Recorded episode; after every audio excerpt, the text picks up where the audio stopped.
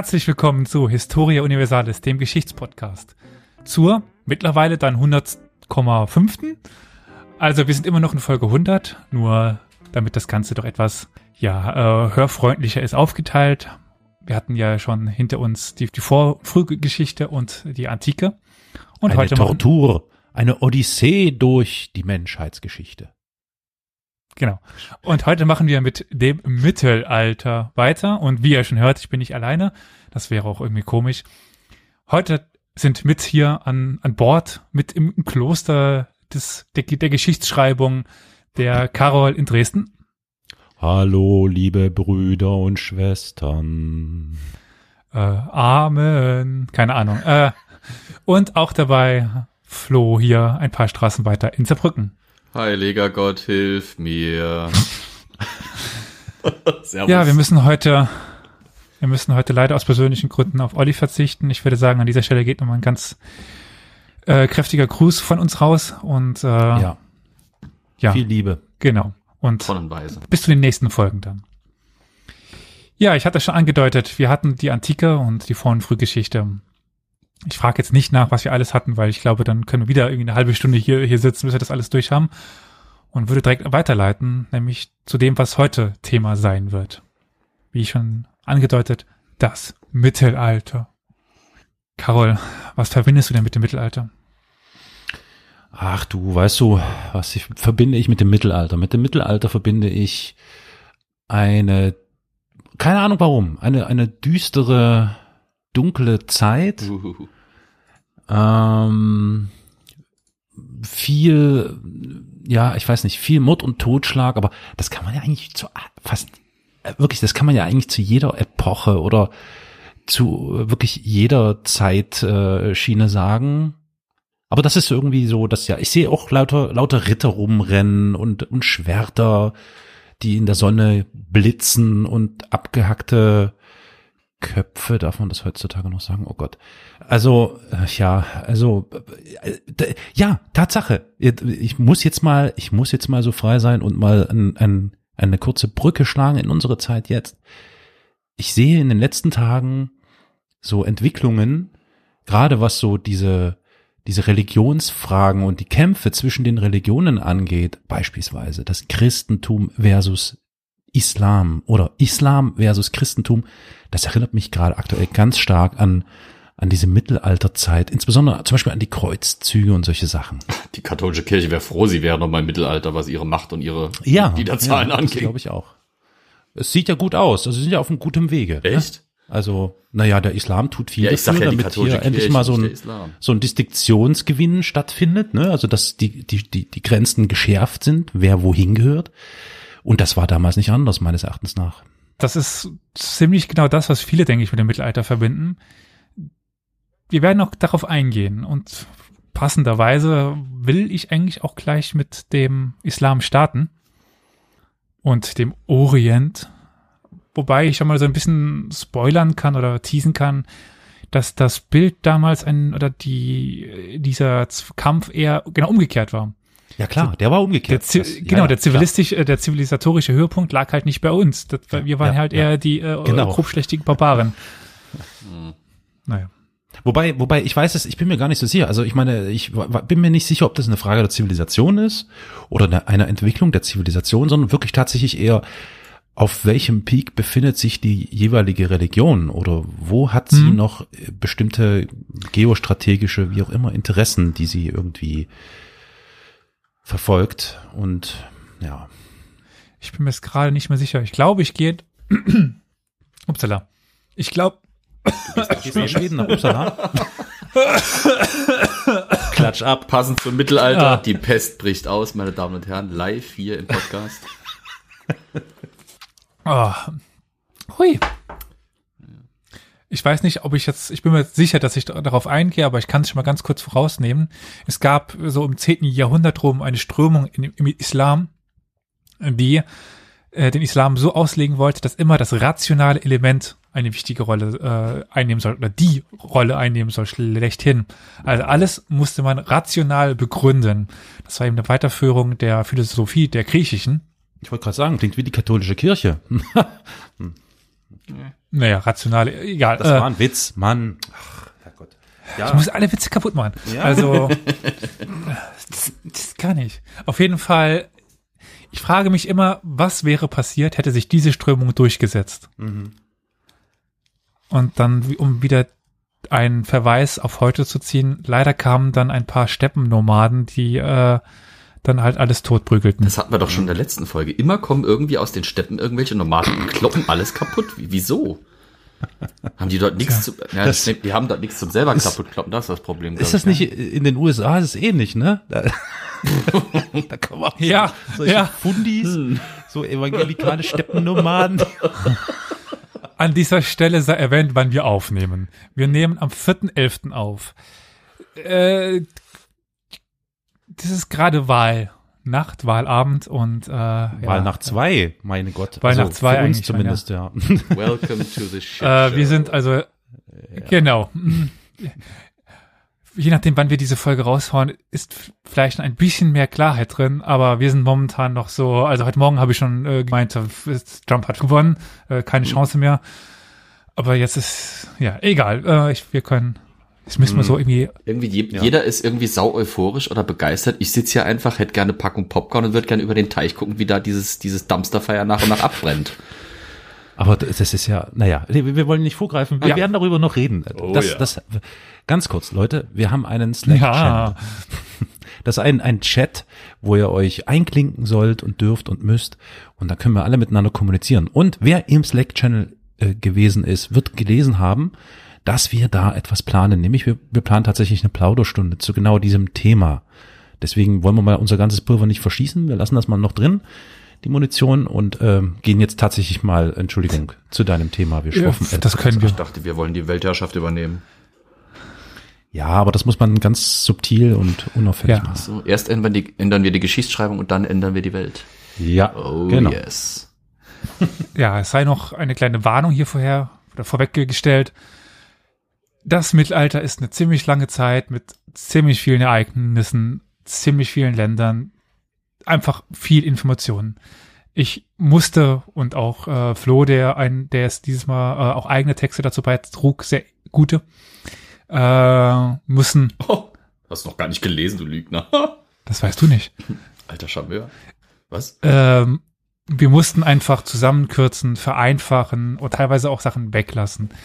Also, äh, wenn wir jetzt nicht gleich ein 200, 2000 Seiten Buch schreiben wollten, mh, dann mussten wir dann doch uns ein bisschen begrenzen. Also seid euch dessen bewusst, es gibt natürlich noch Sachen, die darüber hinaus passiert sind. Vielleicht fandet ihr sie, sie wichtiger. Seht das einfach als kleine Auswahl von uns, was wir am interessantesten finden. Und damit würde ich sagen, reisen wir in die Zeit der äh, Jahelia. Ja. Jahelia. Okay. Die Epoche der Unwissenheit. Moment, die dauert doch an, oder? Nicht bei den Muslimen. Die Zeit, Puh, das behaupten die jetzt einfach. die bezeichnet diese, also der, diese, dieser Begriff bezeichnet die Zeit, bevor der Islam entstanden ist. Die Zeit der Unwissenheit oder die Epoche der Unwissenheit. In dieser, Wie alle Religionen ganz bescheiden. ja, ja. Sorry. aber- Ja gut, wenn so eine Religion sagt, ja, wir wissen nicht alles, also keine Ahnung warum, also das wäre irgendwie, dann wäre das Konzept von Religion irgendwie, Das wäre die Religion, der ich angehören würde. Ich habe keine Ahnung, was abgeht. Ich habe keine Ahnung, wie es weitergeht. Aber ich mach mal mit. Ja. Und es gibt Wein und Brot während dem Gottesdienst. Das ist das Wichtigste. Halleluja, ab nach Hause. Ganz einfach. fliegen, Und Jungfrauen. Und Jungfrau. Oh Gott, vergessen wir bloß nicht die Jungfrau. ne? Mensch, ja, wichtig. ja. In dieser Zeit, in der wir uns jetzt befinden, also vor dem 17. Jahrhundert, leben auf der arabischen Halbinsel vor allen Dingen Beduinen. Gut, man könnte behaupten, es sind immer noch nur Beduinen, halt ein paar ein bisschen mehr Geld und leben in losen Gemeinschaften. Dazwischen existieren ein paar wenige Städte, zum Beispiel Mekka, das kennen ja dann doch ein paar Leute. Ja, und diese Städte profitieren von ihrer Lage an der sogenannten Weihrauchstraße. Diese ist eine Handelsstraße und bringt enormen Reichtum. Also das sind reiche Handelsstädte. Und Mekka, Was wird dort gehandelt? Weihrauch? Echt? Ja. Krass, oder? Das überrascht mich jetzt. Mekka wurde von den Quraysh regiert. Das ist ein, ja, Clan oder ein, ein Stamm und die haben wieder einen Clan und das ist der Clan der Hashemiten. Und diesen Hashemiten gehört dann ein Mann namens Mohammed an. Aber der existiert jetzt ja noch gar nicht. Das ist ja jetzt erstmal Zukunft. Und es gibt daneben Anhängern vieler Naturreligionen, auch Christen und tatsächlich eine große Zahl von Juden. In Mekka wurde beispielsweise der Gott Hubal verehrt. Mit diesem auch die Kaaba in, äh, also die Kaaba in Verbindung steht. Also die, äh, ihr wisst, was die Kaaba ist? Dieser schwarze Würfel. Genau. Der ist hier aus Da, einer Vor. Da ist ein Meteorit drin, gell? Ja, ich glaube, ja. Ist ein äh, Ich meine, Meteoritenstein. Meteorit verbaut, ja. Genau. Ich würde ja auch denken, dass das eher ein UFO ist in, in der Stadt. Okay. Was heißt okay? Na, also ich meine, es sieht doch so aus. Ich meine, es, weißt du, was ich meine? Also es ist ja schon ein sehr, ähm, also es ist äh, ein, ein beeindruckendes Gebäude. Aber aus der Zeit gefallen. Ich weiß schon, was du meinst. Ich hatte jetzt nur gerade diesen Ja, kurzen und, Gedanken, äh, wenn das wirklich ein so. UFO wäre und der moderne Islamismus wäre von Aliens gesteuert, das wäre ein interessanter, wenn auch leicht aluhutiger Gedankengang. Wir kriegen, wir kriegen wieder voll auf den Deckel Oh für ja. diese Folge. Bin Voll ich mir auf sicher. den Oh Aluhut. Gott. Wir wieder, wir wieder. Oh Mann. Aber keine Sorge, wir werden uns auch noch Ja, die Christen ja, ja, angehen. ja, ja. So nicht. Sowas von Heidewitzka. Keine Religion kommt ungeschoren davon. Wir veräppeln Na, jeden. Nee, auch die Juden nicht, mein, mein Lieber. Auch die Juden nicht. Kleiner Spaß. Das Ja, war eine Anspielung auf. Okay. Gut. Folge, Folge, ich weiß es Also nicht. eine Religion bleibt mir dann doch un ungeschoren. Pastafari. Die Bu Bu du, auch die Pusten, äh, die, die Pusten, die, die, die Buddhisten haben genug Scheiße ge gebaut. Also ja, ja, aber über die werden wir heute vermutlich nicht reden. Haben wir doch gerade eben, das Ja, reicht siehste. doch, oder? Stimmt. ja. Gut. Äh, weiter zum, zum Kaaba. Naja, eigentlich geht es jetzt um einen Mann, der 570 in Mekka geboren wurde und der die letzte der Ah. großen Buchreligionen gründet, gründete. Der Kaaba-Bär. Mohammed. Mohammed. Mohammed. Mohammed. Mohammed. Sorry. Ich weiß nicht, ob das jemand versteht, aber ich kenne den Kaba-Bär, ne? Na klar, natürlich. Na, wer kennt ihn nicht? Ich weiß es nicht, aber kennt ihn nicht. sorry. Ich habe mich gerade ganz besonders gefühlt, bei mir sofort klar war, von was du redest. Das freut mich sehr. Also beim Wir wer nicht von Mohammed. Wir sind miteinander verbunden. Ja, natürlich, klar. Ja. Es dauerte dann 40 Jahre und dann bekam dieser Mohammed erste Visionen. Der Erzengel Gabriel soll ihm geboten haben, das Wort Gottes, also Allahs, was Gott auf Arabisch heißt, niederzuschreiben. Er erzählt es einen kleinen Kreis und gewinnt erste Anhänger, so wie das halt mal ist. Also quasi die, im Christentum werden jetzt das jetzt die Jünger. Ja, aber es, ist, sind, es sind Menschen, also sind Konflikte nicht weit weg und nicht jeder war ein Freund dieser neuen Religion. So kam es dann zum Bruch mit den Quraysh von Mekka, das war ja dieser Stamm, der Quraysh. Und deshalb zieht Mohammed im Jahr 622 mit seinen Anhängern nach Medina. Und das ist auch der Beginn der islamischen Zeitrechnung. Also die Islam wird nach den Jahren nach der Hedschra datiert. Und bei denen ist 622 das Jahr Null. Damit beginnt auch, damit beginnt auch eine politische Laufbahn von Mohammed, anders als bei, bei Jesus, der ja nicht wirklich in Erscheinung ge getreten ist. So, außer mit seinen Predigten. Mohammed wird es Der Oberhaupt. war der Messias, das war doch genug. ja, ja. Ich weiß. Entschuldigung, dass ich erwartet. Egal. Äh, er wird nun Oberhaupt der islamischen Gemeinde. Er trat aber auch als militärischer Führer auf und führte einige Kreuzzüge, Kreuzzüge. Gott, ich bin schon zu weit im Thema. Einige Feldzüge gegen Mekka. Und Mekka geriet dann auch zunehmend in die Defensive. 630, also acht Jahre nach diesem Auszug, übergaben die Quraysh an Mohammed die Stadt und unterwarfen sich ihm. Also es herrschte über Medina und über Mekka. Hatte nur nicht so lange Zeit, sich darüber zu freuen, denn 632 verstarb er, der Prophet, ohne wirklich seine Nachfolge geregelt zu haben. Auch weil er nur eine Tochter hinterließ, Fatima. Oh, ich ahne Schreckliches. Ja, wie das bei Reichen so ist, die politisch gegründet worden sind, weil das war es auch, es war auch gleichzeitig ein, ein politisches Reich ohne Nachfolger, wird das immer ein bisschen schwierig. Es wurde nun ein neuer Kalif, also Oberhaupt der islamischen Gemeinde, gesucht. Als erster Kalif wurde Abu Bakr ge gewählt. Das war der Schwiegervater von Mohammed und einer seiner ersten Anhänger. Also Kalif oder besser Khalifa bedeutet übrigens eigentlich nur Nachfolger und bezieht sich auf den äh, Khalifat äh, äh, Rasul Allah, also der Nachfolger des Gesandten Gottes. In der Zeit von Abu Bakr äh, fallen die Ridderkriege, in denen sich bisher unterworfene arabische Stämme erhoben und wieder unterworfen werden mussten. Es bestand die, die Möglichkeit, dass der Islam damit wieder untergeht. Ist er aber nicht. Der zweite Kalif war dann Umar. Das war der erste eigentlich der, ein großer Feind der Muslime. Also wirklich fast der größte. Doch seine Schwester wurde durch seine Schwester wurde er jedoch zum Übertritt zum Islam überzeugt und dann ein, ein, ein sehr strenger Anhänger, ein sehr überzeugter Anhänger von Mohammed und dem Islam. Unter seiner Herrschaft trat das Kalifat bereits weit über die arabische Halbinsel hinaus. Er besiegte das Byzantinische Reich und die Sassaniden und eroberte Syrien, Palästina und Ägypten. Im Osten konnten sogar schon Teile von Mesopotamien und des Irans erobert werden. Dabei profitierten die arabischen Truppen auch von der Schwäche der Byzantiner und der Sassaniden durch den jahrhundertelangen Krieg zwischen diesen beiden Reichen, wie in Folge 1 von unserer hundertsten Folge schon angedeutet wurde. Der dritte Kalif Uthman führte dann erste maßgebliche Redaktion des Korans oder des Korans durch, der bis heute eigentlich noch in dieser Form gelesen wird.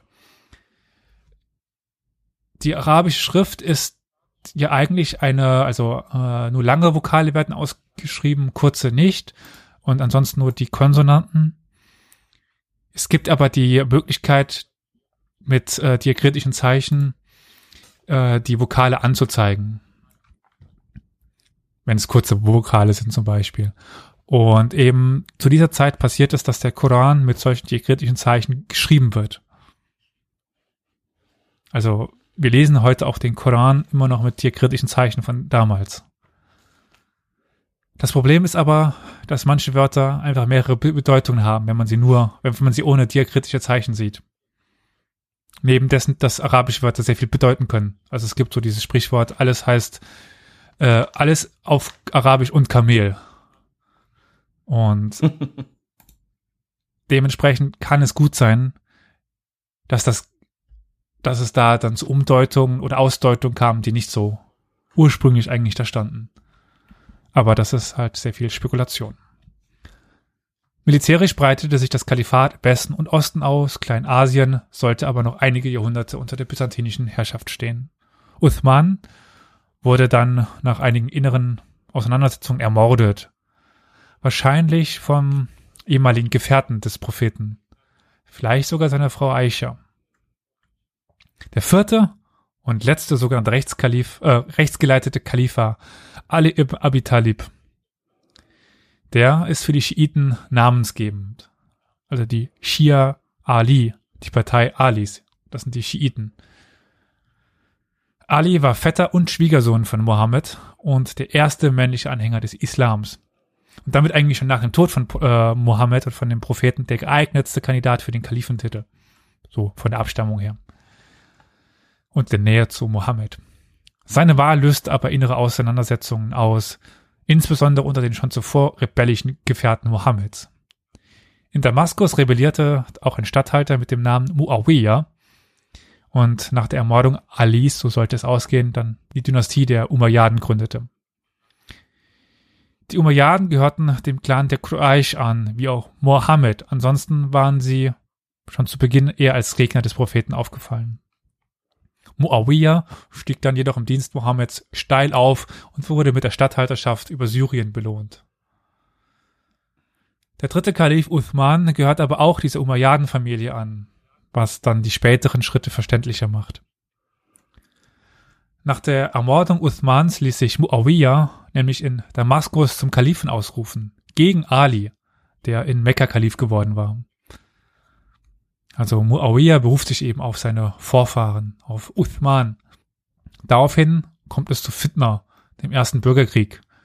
Und ja, ein paar Jahre später wurde Ali ermordet. Die Anhänger Alis, die Schiiten, erkannten Muawiyah daraufhin nicht als Kalifen an, sondern warteten auf den Imam. Wer jetzt der Imam ist, wo er kommt und wie vielte er ist, hängt es ganz von der Auslegung der, der verschiedenen schiitischen Strömungen zusammen und würde an dieser Stelle dann doch etwas zu weit führen. Ich habe eigentlich schon immer vorgenommen, dazu eine eigene äh, Plauderstunde mal zu machen, zum Beispiel. Boah, das ist ambitioniert, würde ich sagen. Ja, definitiv. da würde ich mir dann halt auch einen Experten einladen wollen, der sich damit besser auskennt als, als ich. Das finde ich sehr gut.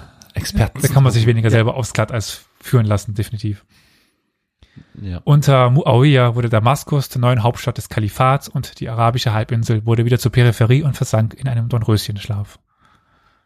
Also danach sollte erstmal lang nichts in dieser Wüste passieren, außer dass ein paar Nomaden Beduinen da hin und her zogen, wie zuvor schon.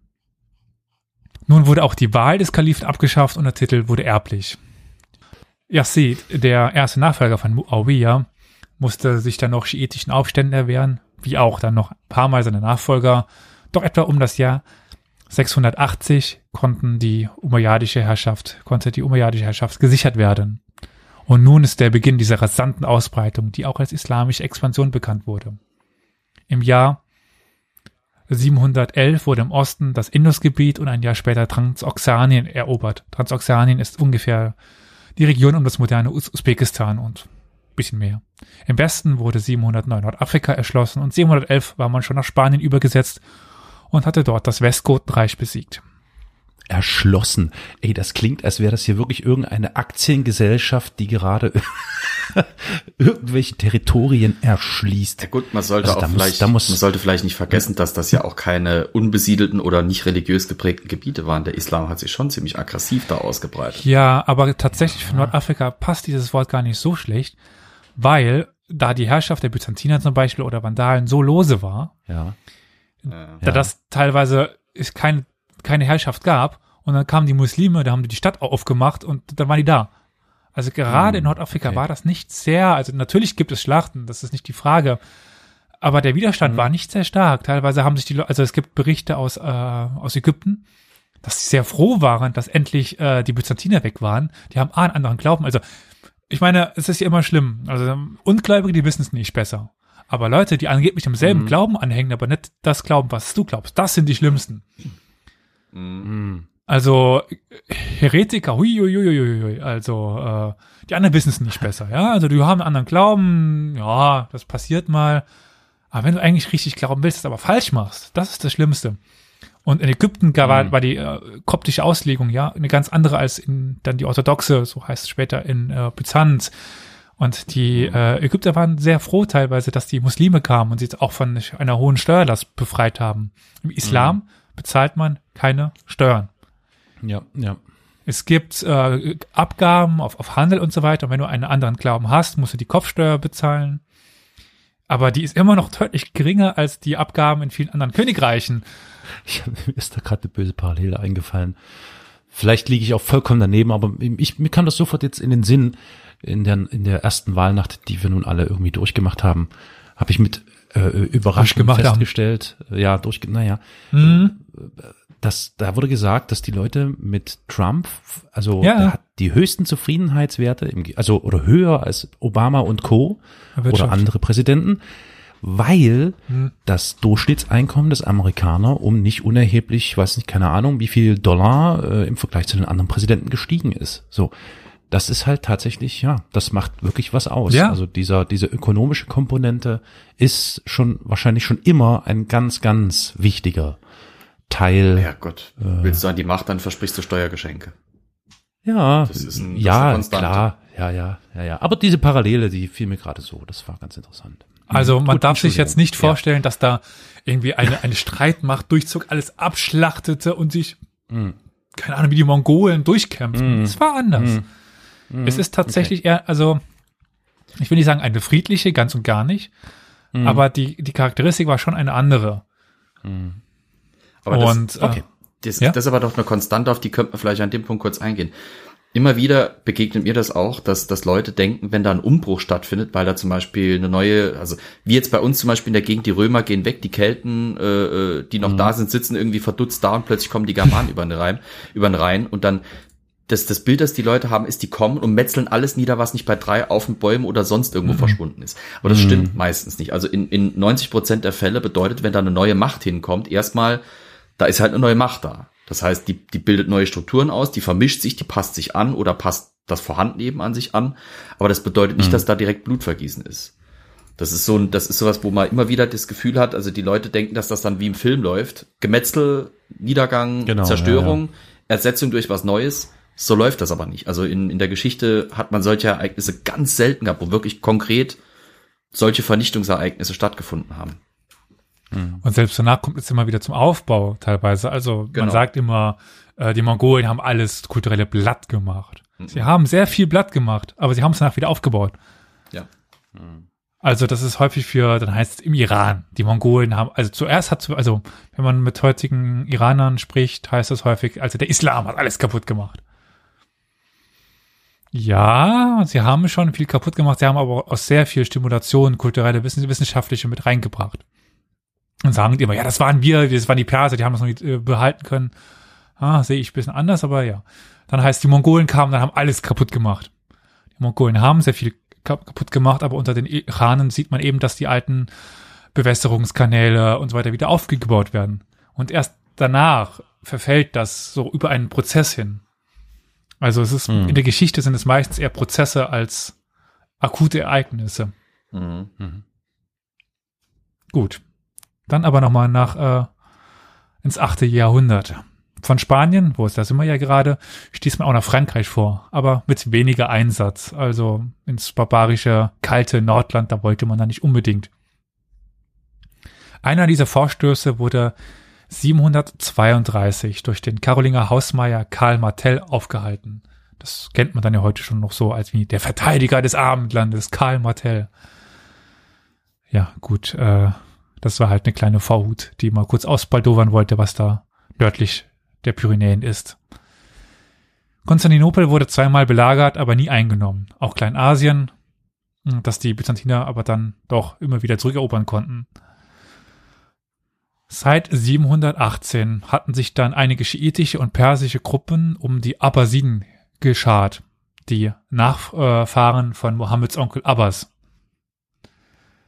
Und aufgrund dieser Abstammung von Abbas äh, äh, hatten sie dann oder sahen sie sich in, in der Möglichkeit, einen Anspruch zu erstellen auf das äh, Kalifat. 747 dann rebellierten sie in Persien und zwar dort unter oder mit einem Führer einem religiösen Führer mit dem Namen Abu Muslim. Und ja, dann drei Jahre später wurden die Umayyaden dann abgesetzt und ziemlich blutig vertrieben. Also es wurden eigentlich alle Angehörige der Umayyaden getötet. Nur einer. Ein Prinz konnte dann über den Maghreb nach Spanien fliehen und dort das Emirat von Cordoba gründen. Und das wird dann wiederum 929 durch Abd ar-Rahman III. ebenfalls zum Kalifat. Und dann haben wir dann zum ersten Mal quasi das Schisma bei den Muslimen, dass wir zwei Kalifen haben. 1031 verlicht dann aber auch das Umayyaden-Kalifat schlussendlich. Aber Sieden können sich noch ein bisschen länger halten, aber auch eher im Schatten da sein. Auf die Geschichte der verschiedenen Königreiche in Nordafrika die sich dort nach dem Ende des Umayyaden-Kalifats und der Schwäche der Abbasiden etablierten, gehe ich an dieser Stelle jetzt nicht ein, denn dazu haben wir eine eigene Folge. Folge 19 zu den Berberkönigreichen im Mittelalter. Und sagen wir mal, dort gibt es sehr viele rollende Köpfe. Kehren wir zurück in das Jahr 750, in dem ja die Abbasiden das Kalifat übernahmen. Ihre erste Herausforderung war der Angriff der Chinesen in Transoxanien der aber zurückgeschlagen werden konnte. Also China ist da ganz interessant. China kann sich so in verschiedene Perioden gliedern lassen. Hat man schon erfahren. Es musste sie sich erstmal äh, formen. Und als es dann irgendwann ein einheitliches Königreich, Kaiserreich war, ist es manchmal sehr expansionistisch, also will alles Umliegende unterwerfen. Und manchmal ist es dann wieder sehr nach innen ge gekehrt und wehrt jeden Kontakt nach außen ab, weil brauchen sie nicht, sie haben ja alles. Sie sind kulturell überlegen Sie brauchen keinen Handel mit außenstehenden Mächten, weil es gibt alles im Riesen, in diesem Riesenland. Und in diesem, in dieser Zeit jetzt versuchen die Chinesen tatsächlich, äh, wenn ihr euch die Weltkarte vorstellt, äh, westlich von China, was, was, was, was für eine Vorstellung habt ihr dort von? Wie westlich von China? Tibet und so weiter. Ja, die, diese Westgrenze, wie sieht die denn geografisch aus? Da ist irgendwo die Mauer zu Ende und dann wird's schwammig. Ja, genau, dann wird's schwammig, ja, genau. Also ich glaube, das ist Ah. aber wie überall in der Vergangenheit klare Grenzen ziehen, kann man glaube ich erst seit so 400 Jahren. Ich Relativ meine es gar nicht mal die Grenzen, sondern eher die geografischen Gegebenheiten. Ach so. Ja, ja. Ach so, westlich von dir. Berge, Steppen, Wüsten, nix Berge, Schönes. da, genau, Berge. Also unterhalb ist, ist ja das Himalaya und das geht ja Mhm. in so einer, in so in der U-Form nach oben. Hm, Und in der Mitte ist ja die Wüste Gobi und das äh, Tarim-Becken. hm. Und sie müssen durch diese Wüsten durch, über diese Berge rüber und dann nach Transoxanien rein, um eben dort die tributabhängig zu machen. Oder sie wollten das zumindest. Also das ist schon eine ganz schöne Kraftanstrengung, darüber zu, zu gehen. Das wollte ich jetzt nur. Also eigentlich hat äh, China dort ja schon immer eine natürliche Sperre. Also äh, das ist, es, es hat schon einen Grund, warum es dort so eine kulturelle Grenze gibt irgendwie. Also alles äh, westlich dieser Berge, das Altai-Gebirge, äh, der Hindukusch, äh, das Himalaya, alles westlich davon hatte irgendwie eine Prägung, alles östlich davon hatte irgendwie eine Prägung. Gut. Wir hatten jetzt diesen Aufstand von Abu Muslim, diesen religiösen. Infolgedessen die Abbasiden Kalifen werden. Der zweite Kalif war aber Abu Muslim nicht besonders dankbar. Er ließ ihn kurzerhand ermorden. Und ja, kehrte sich dann vom Schiitentum ab und äh, kehrte zurück zum, äh, zu den, zum Sunnitentum. 762 beginnt er mit dem Bau von Bagdad, der neuen Hauptstadt. Diese lag weiter östlich als Damaskus, auch weil die neue Dynastie auf Perser und später insbesondere dann auf Türken baute. In Mesopotamien und den angrenzenden Gebieten konnte die Verwaltung gestrafft werden und ja, sie wurde immer weiter auf den Kalifen ausgerichtet. Der stand jetzt im Zentrum. In Europa gibt es eher, dass es diese Großen des Reiches oder die der Königreiche gibt, als die, die Herzöge oder so etwas, Barone dann. Also, und dann sich Familien dahin ausrichteten, Dynastien, Clans. Das ist im Islam nicht so. Da gibt es den Kalifen und äh, wie war das? Die, die Sonne ist, ist groß und die Macht ist, ist beim Kalifen. Also wer näher am Kalifen ist, der hat mehr Macht. Und es hängt weniger von deiner familiären Abstammung ab, sondern wie nah du an, an der Macht bist, wie nah du an, an, der, an der Sonne bist. Die Randgebiete aber gingen, wie im Falle Nordafrikas schon erwähnt, zusehends verloren. Der fünfte Kalif ist einer der berühmtesten und, und uns auch tatsächlich schon begegnet. In Folge 71 nämlich. Haruna al-Rashid.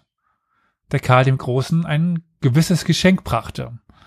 Und auch in vielen Geschichten, nee, in vielen Geschichten von Tausend und eine Nacht eine wichtige Rolle spielte. Mhm. Carol könnte sich vielleicht an das Geschenk erinnern. Ja, ich glaube, das war so ein Dickhäuter, ne? Ja, ein Elefant. Der Elefant. Ja. Mhm.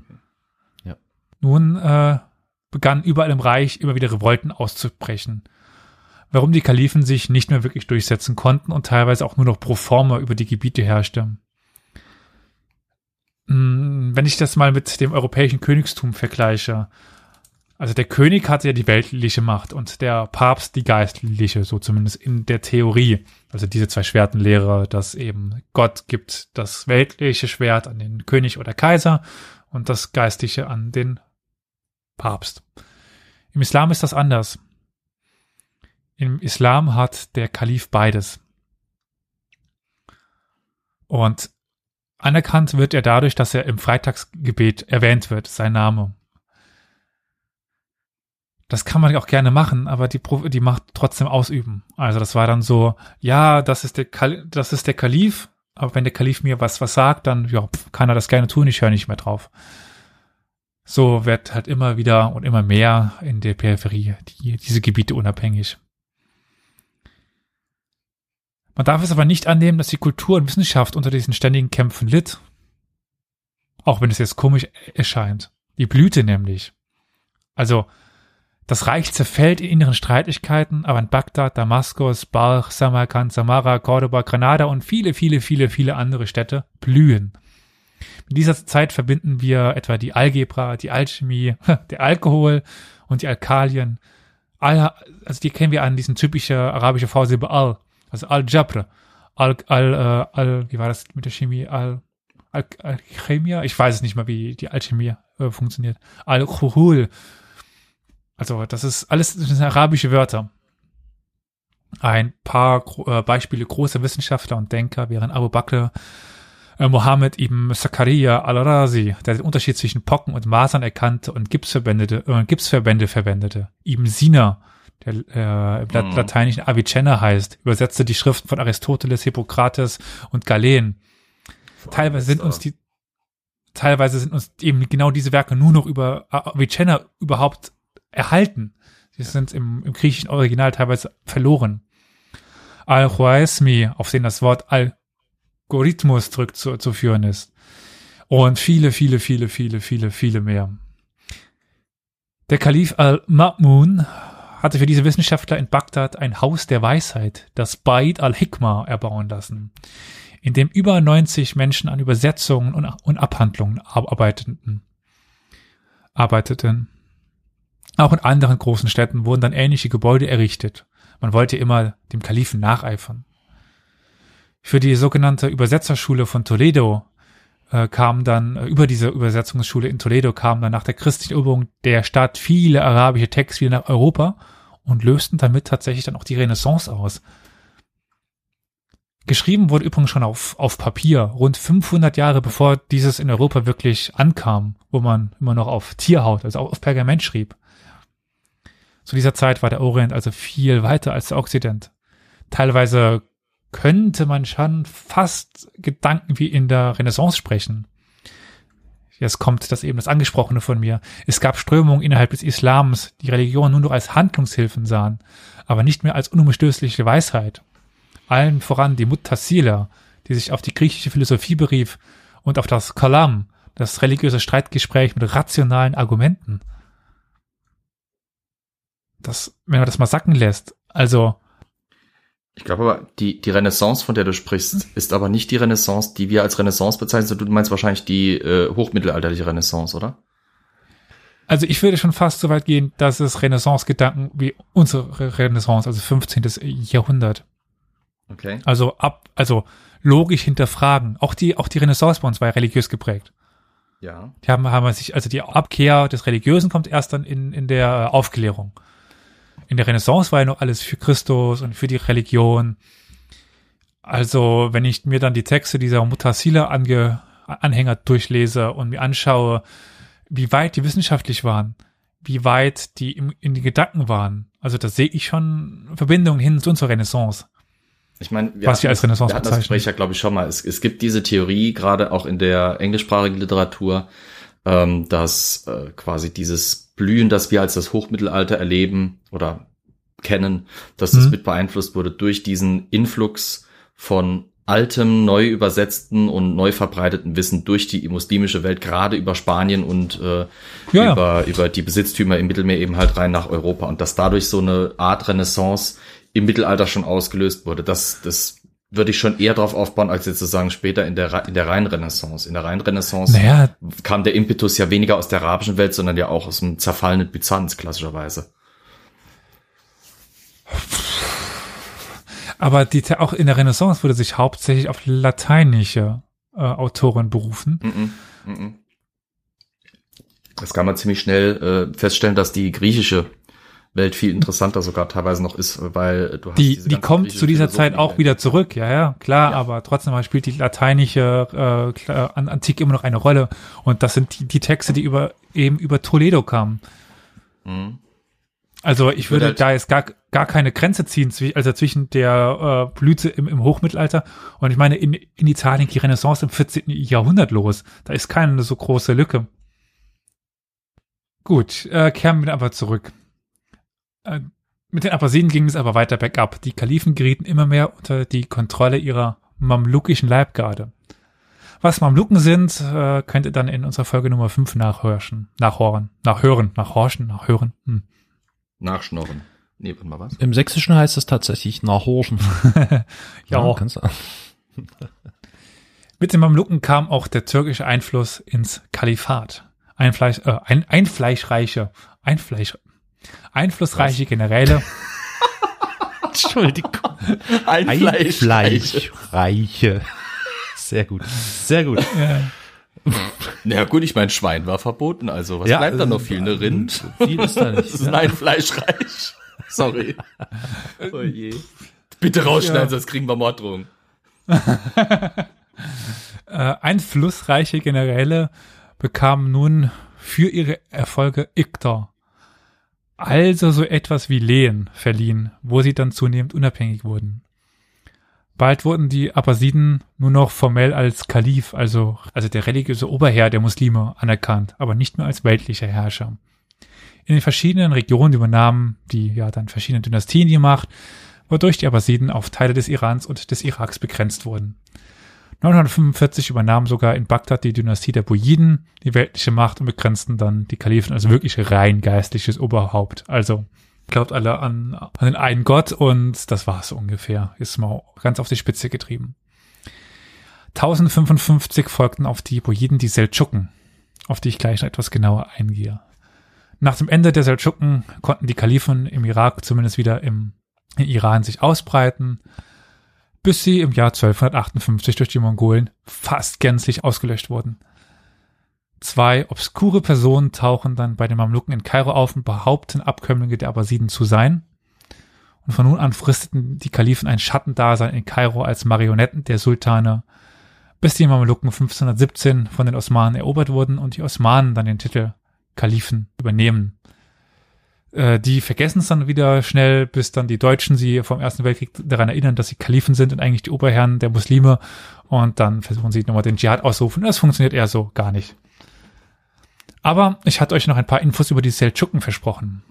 Es war eine türkische Dynastie, die, die etwa von 1040 bis 1194 über große Teile des Mittleren und Nahen Ostens herrschten.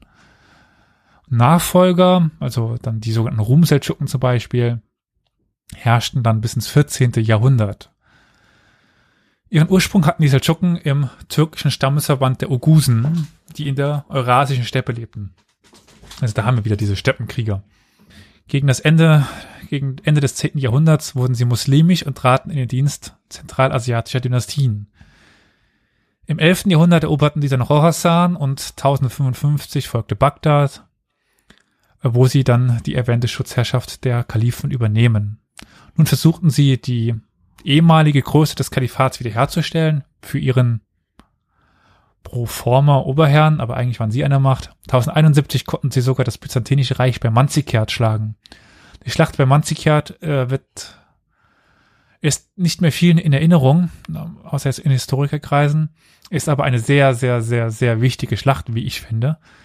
Man könnte sie fast als den Gründungsmythos der modernen Türkei sehen, aber äh, das ist vielleicht dann doch ein bisschen zu weit gegriffen, weil durch diese Schlacht bei Manzikert beginnt die türkische Besiedlung der Türkei.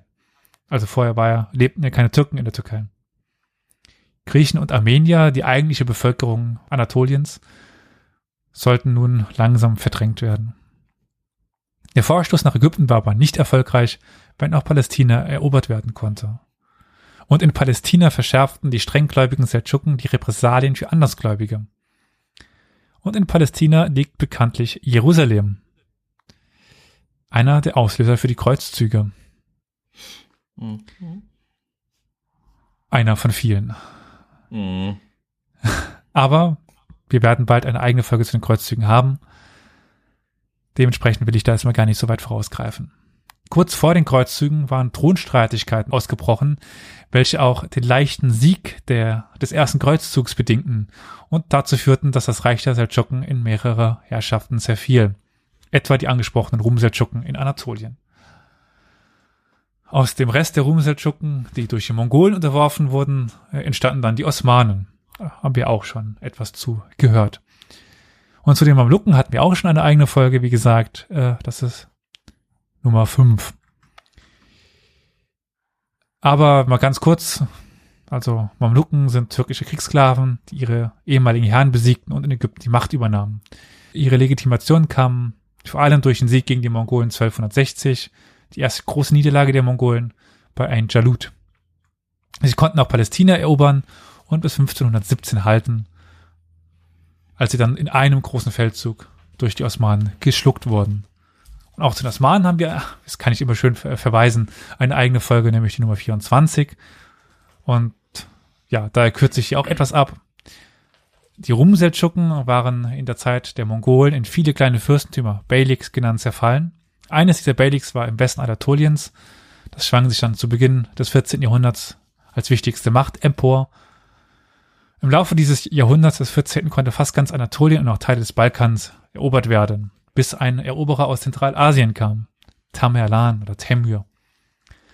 In der ersten Hälfte des 15. Jahrhunderts mussten die Osmanen, die um die um die es sich ja jetzt handelt, äh, Verluste wieder rück, äh, rückgängig machen und das gelang ihnen auch sehr schnell. 1453, das berühmte Datum, konnte dann Konstantinopel erobert werden und in den kommenden Jahren auch der Balkan, die Grundlagen für eine der bestimmendsten Mächte der frühen Neuzeit. Ich habe ja auch schon einige Dynastien, ich habe jetzt ja einige Dynastien und Reich übersprungen und nicht angesprochen, aber ich glaube, dass jetzt sowieso vor lauter Namen und äh, Fakten der Kopf etwas sich am, am Drehen ist und da die Folge jetzt auch nicht noch äh, Tage dauern sollte, würde ich dann bald zu einem zu einer neuen Region kommen, Spanien beziehungsweise Iberien. Bevor wir das aber See. machen, See. äh, c'est. See. bevor wir das aber machen, haben wir äh, wieder einen kleinen Einspieler über diese Zeit, um die wir es behandelt haben. Das Ganze ist ein Einspieler von dem Podcast Tell Me a History von Nadja Danilenko. Also an dieser Stelle vielen, vielen Dank an Nadja. Und wenn ihr mal mehr zur islamischen Welt hören wollt, als ich euch sowieso schon immer erzähle, dann sei euch dieser Podcast sehr ans Herz gelegt.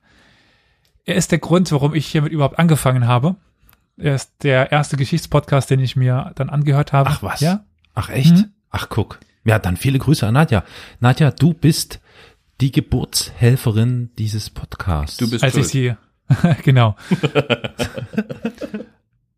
als ich sie äh, äh, angefragt habe, ob sie etwas äh, beisteuern will, habe ich ihr das auch schon erzählt so und äh, es hat sie sehr gefreut.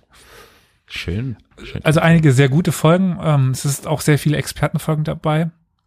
Und ich meine selber, also sie, sie selber ist ja, hat einen Doktortitel in der Orientalistik. Also Fachwissen ist definitiv vorhanden. Aber jetzt würde ich sagen, Aber so gut ist es dann doch nie. Das, das klang jetzt gerade so. Fachwissen ist vorhanden, aber naja. So. Fachwissen ist sehr wohl Aber jetzt- vorhanden, aber ich würde sagen, dem lauschen wir Ja. jetzt erstmal. Ja, ja. Willkommen im 10. Jahrhundert in der islamischen Welt, wo ich euch eine Idee von geografischem Schreiben geben möchte.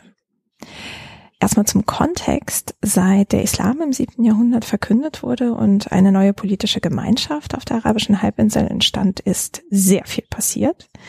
Sehr viele Gebiete wurden eingenommen. Die erste große Dynastie der Umayyaden hat geherrscht und ist mittlerweile abgelöst von den Abbasiden die offiziell bis ins 13. Jahrhundert herrschen werden. Und zwar über ein Gebiet, das in seiner maximalen Ausbreitung wirklich gigantisch war. Also von Al-Andalus im heutigen Spanien bis zur Region Sindh im heutigen Pakistan, wo natürlich jetzt nicht alle lokalen Herrscher hundertprozentig loyal waren, aber das ist sozusagen das Reich, auf das wir schauen. Und Bagdad ist die Hauptstadt. Die wurde 762 gegründet und ist ein wirklich pulsierendes kulturelles Zentrum. Wir haben Dichter und Künstler und Historiker, die sich dorthin auf den Weg machen, sich dort niederlassen, Gönner finden und vor allem sehr viel schaffen. Also bis ins 10. Jahrhundert ist der Output an literarischen Werken einfach immens. Wir haben Chroniken und biografische Lexika und vor allem auch sehr viele Übersetzungen diverser Wissenstraditionen, also griechischer, indischer, persischer, die auf Arabisch zugänglich gemacht werden. Da haben wir Mathematik oder Astronomie, Hofratgeber und, und, und. Und mit dieser Expansion des Reiches hat sich die Administration natürlich deutlich ausgebaut und der Informationsbedarf über das Reich und die Nachbarn ist gestiegen. Und in diesem Zusammenhang entwickelt sich so langsam im neunten Jahrhundert Geografie als Genre, das allerdings keine Standards hat, auch nicht im zehnten Jahrhundert. Was aber die meisten Autoren machen, ist, dass sie in der Einleitung erstmal die ganze Welt beschreiben, sagen, wie groß sie ist, welche großen Meere es zum Beispiel gibt oder auch welche Reiche außerhalb der islamischen Welt bekannt sind. Dazu gehört zum Beispiel Assin, also grob gesagt China oder auch die Franken, Alefranja. Und danach beginnen sie dann die islamische Welt zu beschreiben, wobei viele mit Bagdad oder Irak anfangen, was sie als Zentrale achten. Das hat zum einen damit zu tun, dass das eben die Hauptstadt des Reiches ist, aber es ist auch ein Echo der Vergangenheit, denn Irak war auch im persischen Sassanidenreich, also dem Großreich vor dem Islam, eine sehr zentrale Region. So, und danach macht dann jeder Autor so ein bisschen, was er möchte. Er beschreibt ähm, Berge oder Flüsse, die wichtig sind auf der Welt oder auch Entfernungen, Sehenswürdigkeiten. Also die Art, was beschrieben wird und in welcher Reihenfolge ist ziemlich individuell.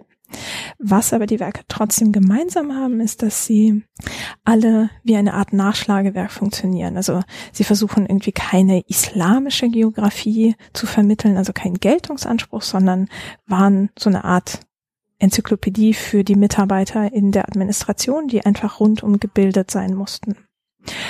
Und im zehnten Jahrhundert passiert jetzt etwas Neues, und zwar kommen Karten hinzu. Vor dem zehnten Jahrhundert gab es Chroniken und auch geografische Texte, die von Regionalkarten sprachen oder von Weltkarten, manchmal auch von magischen Karten. Davon ist aber leider keine erhalten geblieben. Und das erste Werk, das Texte mit Karten verbindet, ist das Buch der Routen und Reiche von Al-Stachri, das im 10. Jahrhundert verfasst wurde. Und wie auch Autoren schon vorheben, leitete er mit einer Beschreibung der Welt ein und macht dann etwas Ungewöhnliches. Und zwar teilt er die islamische Welt in 20 Regionen ein und ordnet alle Informationen, die es zu jeder Region gibt, in ein Kapitel. Und das zweite, was er neu einführt, sind eben Karten. Und zwar 21 an der Zahl. Wir haben eine Weltkarte in der Einleitung und dann kriegt jede Region ihre eigene Karte. Und die stehen immer am Anfang jedes Kapitels, so dass man sozusagen am Anfang sich das vorstellen kann als Bild und das dann füllen kann mit den ganzen Details, die dann im Text folgen. Und das Interessante an seinen Karten ist, dass sie überhaupt keine Symbole haben.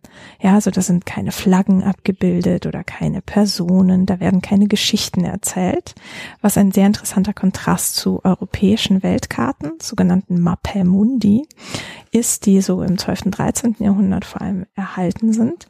Die vermitteln immer christliche Heilsgeschichte. Alle Stachlis-Karten dagegen sind absolut pragmatisch. Er hat Symbole für Städte, das sind oft Kreise oder Berge und Gewässer. Manchmal kommen noch Routen dazu.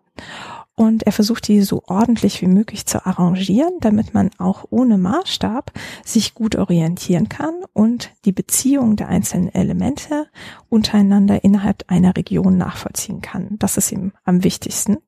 Aber auch nicht nur innerhalb der Region, sondern für das gesamte islamische Territorium, weil er nämlich seine Karten so arrangiert, dass man sie vor dem geistigen Auge wie ein Puzzle im Endeffekt zusammenbauen kann und dieses gigantische Reich auf einmal wie so ein Panorama vor sich sieht. Und diese Art des Schreibens und auch Bebilderns wurde teilweise im 10. Jahrhundert nachgeahmt. Und sein Werk wurde fast tausend Jahre lang kopiert, in Handschriften überliefert und ins Persische und Osmanische übersetzt und zeigt, was für einen zeitlosen Hit er eigentlich geschaffen hat mit seiner bebilderten Enzyklopädie im 10. Jahrhundert. Ja, so viel zu den ersten Karten der Abbasiden. Das war doch mal ein interessanter Exkurs. Vielen Dank. Gut, dann nach diesem Ausflug würde ich sagen, machen wir äh, in Spanien weiter. C. C, C. Spanien. Spanien. España, Espanol. Ah nee, España heißt es ja. Espanol ist ja. die Sprache. Ich habe übrigens mal von einem Spanier bestätigt bekommen, dass die inzwischen fast nur noch die Augen rollen, weil jeder denkt, sie sagen die ganze Zeit mit th. dieses sei eigentlich ein ziemlich äh, ländliches, so ein typisches äh, Provinzaffen äh, Akzent, den kaum jemand bewusst machen würde. Carol, Aber kann das äh, sein, dass das auch mit der Position, ja, ja, ja, ja, ja. Siehst du du, brauchst gar nicht weiter. irgendwelche Gemeinsamkeiten? Ja, vielleicht schon. Du denn jetzt drauf? verlassen. Also, genau. Aber kann das vielleicht auch mit der Hm. Position des Buchstaben F im Wort zu tun haben. Ich glaube, im, äh, in einem Wort oder nach einer bestimmten mm, Buchstabenkombination sprechen die das, glaube ich, so aus. Ja, aber wie gesagt, das ist eher eine regionale Sache. Also äh, meisten Spanier Dann bege- klingen nicht so. ja. Hm. Gut, dann nicht. Und viele von denen fühlen sich davon echt ein bisschen angepisst. Das ist halt.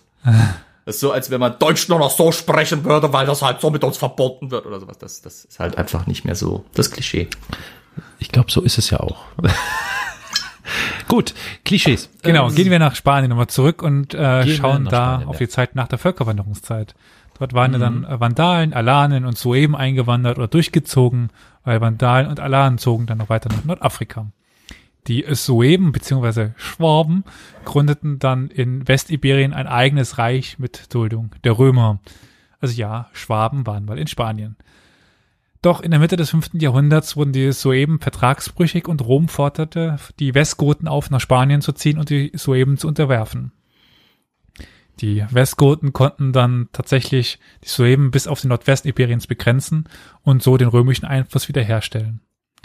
Da jetzt aber Rom nicht besonders stark war, eigentlich ja dann niederging, wurden die Westgoten de facto auch unabhängig. Der Westgotenkönig Eurich löste dann den Föderationsvertrag mit Rom auf und schloss sich und schloss äh, 475 einen Friedensvertrag mit Kaiser Julius Nepos ab, der den Westgoten in Spanien die Unabhängigkeit auch bestätigte. Im 6. und 7. Jahrhundert erstreckte sich das Reich, das nach seiner Hauptstadt Toledo auch Tordesanisches Reich genannt wurde oder wird, über fast ganz Spanien und Teile Südfrankreichs. Im Süden konnte Byzanz unter Justinian noch einmal einige Gebiete zurückerobern, also römische Gebiete, und zeitweise geriet auch man unter den Einfluss der Franken im Norden. Im Inneren war das Reich nämlich alles andere als gefestigt. Immer wieder gab es Rebellionen und Aufstände. Sowieso, die Zeit des Frühmittelalters war eigentlich, ist geprägt über fast ganz Europa. Es kommt der König, der bekommt dann Söhne und teilt unter seinem ganzen Reich auf, äh, sein, unter seinen Söhnen das ganze Reich auf, dann kloppen die sich gegenseitig, dann kommt wieder wer von draußen rein. Also äh, äh, Crusader Kings äh, Spieler wissen, was ich meine. Ich musste auch gerade dran denken, ja. Bundteilung ist echt kacke für die, äh, für den Bestand deines Reiches. Und diese Rebellionen waren so bestimmend für diese Zeit, dass ein Chronist den Begriff der gotischen Krankheit prägte. Also die gotische Krankheit war ein, war, stand dafür, dass die sich immer gegenseitig bekriegen mit Rebellionen, also im Inneren. Prägend war auch der Konflikt zwischen Arianismus und Katholizismus. Also Arianer gibt es eigentlich, soweit ich weiß, keine mehr, aber das war äh, eine Auslegung des Christentums. Die Goten gehörten diesem an, was dann zu Konflikten mit den katholischen Romanen führte, die die Mehrheit der Bevölkerung stellten. Also im Grunde genommen die römische Bevölkerung, die noch übergeblieben ist. Nach dem Tod eines Königs 710 stritten dann mal wieder zwei Fraktionen um die Nachfolge. Nach langem Streit konnte Roderich sich durchsetzen. Doch in diese Phase innerer Auseinandersetzungen fiel die Landung einiger muslimischer Truppen am Jabal Tariq, dem Berg des Tariq. Und diesen Berg kennen wir noch heute. Um welchen Berg handelt es sich denn da? Um den Jabal Tariq. Jabal, ah, Gibraltar. Genau. Dort, wo die Affen wohnen. Also die richtigen Affen, nicht die, nicht die Leute. Also Die, die Inselaffen meinst du? äh, nein, nein, auch nicht die. Sondern äh, da gibt's wirkliche Affen. Berberaffen, passenderweise, die Ja. in dem Genau. Berg da wohnen. Gibraltar, der Jabal Tariq. In den folgenden neun Jahren konnten die Muslime fast ganz Iberien erobern. Ganz Sibirien. Nachdem es Entschuldigung. Iberien, außer ein kleines Dorf. Ich wollte gerade sagen, das war die Anspielung. Ja. Ich wüsste gerade nur nicht, wie man das, äh, nur einige Städte im Nordwesten leisteten Widerstand. Nachdem es ja zu dem Massaker der Umayyiden, äh, an den Umayyaden gekommen war im Irak, kam es zu dem Prozess der Unabhängigkeitswerdung auf der iberischen Halbinsel. Kurze Zeit später tauchte dann der Umayyade Abd al-Rahman in Südspanien auf und gründete eben mit dem Hilfe eines Berberstammes die neue, das äh, Emirat von Cordoba, das neue umayyadische Herrschaftswesen. Sorgen machten ihm die Berber, die zwar Spanien erobert hatten, aber durch die arabische Führungsschicht auf schlechte Regionen abgeschoben worden waren. Also die Armee, das waren die Berber, das waren Berber-Armeen. Und die Generäle waren dann die Araber, die sich dann die reichen Städte sicherten und die Berber dann irgendwo sprichwörtlich irgendwie am Arsch der Welt äh, abstellten. Ein anderer Konfliktherd, her, äh, ein anderer Konfliktherd waren die Pyrenäen, also die Grenze zum Frankenreich, mit dem die Umayyaden eigentlich dauerhaft in Konflikt standen. Die Muslime nahmen 795 Narbonne ein, und wofür die Christen dann 801 Barcelona eroberten. Wirklich den Sieg davontragen konnte niemand. Und als dritte Region gibt es immer noch die kleinen christlichen Königreiche im absoluten Norden der iberischen Halbinsel, etwa Asturien. Also die konnten überleben, da ist, ich weiß nicht, wer schon mal im Norden Spaniens war, aber da ist nicht so besonders viel, außer Berge. Und Spanier. Und und Spanier. Ist doch schön. Ja, es ist schön. Ja, Es schön. ist als, als Urlaubsziel sehr zu empfehlen, aber eher so die ländliche Gegend, wo man das so ausspricht. Das ist mir nicht bekannt. Äh, aber du hast Das schon recht. Das, Italienisch. stimmt, Mist, das war jetzt gerade ein Italiener auf Abwägen. Äh, aber ich weiß, was du meinst. Da sind zwar schon einige interessante Städten und Städte, aber äh, da ist vor allem außer Küste und Bergen, also viel Land für Landwirtschaft ist da nicht. Ne? genau. Das Also ja ist im kein. Reichtum. Das war den äh, Muslimen jetzt nicht so besonders wichtig, das zu unterwerfen. Die, äh, den Höhepunkt des umayyadischen Sultanats, äh, Sultanats und Abd ar-Rahman im, findet man dann im 9. Jahrhundert. Doch bald sollten sich die ersten Regionen wieder abspalten und unabhängig werden, wie das nun mal so ist. Gleichzeitig, gleichzeitig erstarkten im christlichen Norden auch die Königreiche und gingen in eine Offensive über. Wobei man es nicht von einem dauerhaften Krieg zwischen Muslimen und Christen ausgehen sollte. Also, dass der christliche Norden geprägt von einem Rückeroberungsgedanken war und das Land den Ungläubigen entnehmen, äh, entreißen wollte, weil das äh, die äh, in die Hölle ge- gehörten. So war es nicht. Also, in Anführungszeichen, beide Parteien lebten in Anführungszeichen normal zusammen und betrieben, ja, Machtpolitik. Man verbündete sich, gegeneinander, miteinander, gegen äußere Feinde, innere Feinde oder eben man war im Frieden für viele Jahre. Also da wurde dann irgendwann nicht mehr unterschieden nach Muslim oder Christ, sondern eher nach Freund und Feind. Wobei das jetzt nicht mit der Religion zusammenhing, wer Feind war und wer Freund war. Verschiedene Parteien kämpften gegeneinander in, um die Macht im Sultanat, unterstützt von verschiedenen Interessensgruppen. Abd ar-Rahman III übernahm dann 929 den Titel eines Kalifen und konnte das Reich wieder beruhigen. Nun als Kalif, damit eine ganz andere Legitimation hatte als Sultan. Die einsetzende Ruhe führte dann zu einer Blüte im kulturellen und geistlichen Leben Spaniens. Cordoba wurde die wohl größte Stadt Europas und äh, ja, es wurde ein enormer Reichtum angehäuft. Also Rom war fast provinzial dagegen. Paris war ein Kaff. Deutschland, pf, da standen ein paar, paar Häuser und eine Burg. Also Cordoba war eine Weltstadt, wenn nicht sogar eine der größten Städte der Welt zu dieser Zeit. Nach Abd ar-Rahman III. nahm der Einfluss der Berber immer mehr zu und die Kalifen wurden von mächtigen Generälen und Staatsmännern langsam verdrängt. 1016 gelang es dann, er gelangte dann erstmals ein Nicht-Umayyade auf den Thron und es sollte nicht mehr lange bis zum Ende des Kalifats dauern. Zwar konnten die Umayyaden kurzfristig wieder den Thron zurückerobern, aber bald wurden sie endgültig abgesetzt und das Reich zerfiel in viele kleine Herrschaften, die sogenannten Taifas. Also jede Stadt hatte eigentlich eine eigene Dynastie, die das Umland be- beherrschte. Und Städte gibt es dann doch ein paar. Sevilla, Cordoba, Granada, Malaga, Giras. Also einfach nur, um also ein paar da aufzuzählen im Süden. Dies führte zwar zu einer militärischen Schwäche, aber gleichzeitig zu einer kulturellen Blüte, da alle Höfe miteinander konkurrierten, was Kultur und Wissenschaft anging.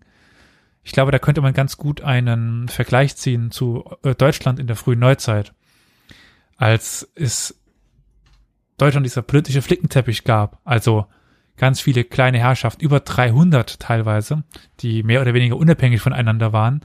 Und jeder wollte irgendwie ein tolles Hofleben haben, forderte Kunst oder, oder, oder Malerei, äh, Musik.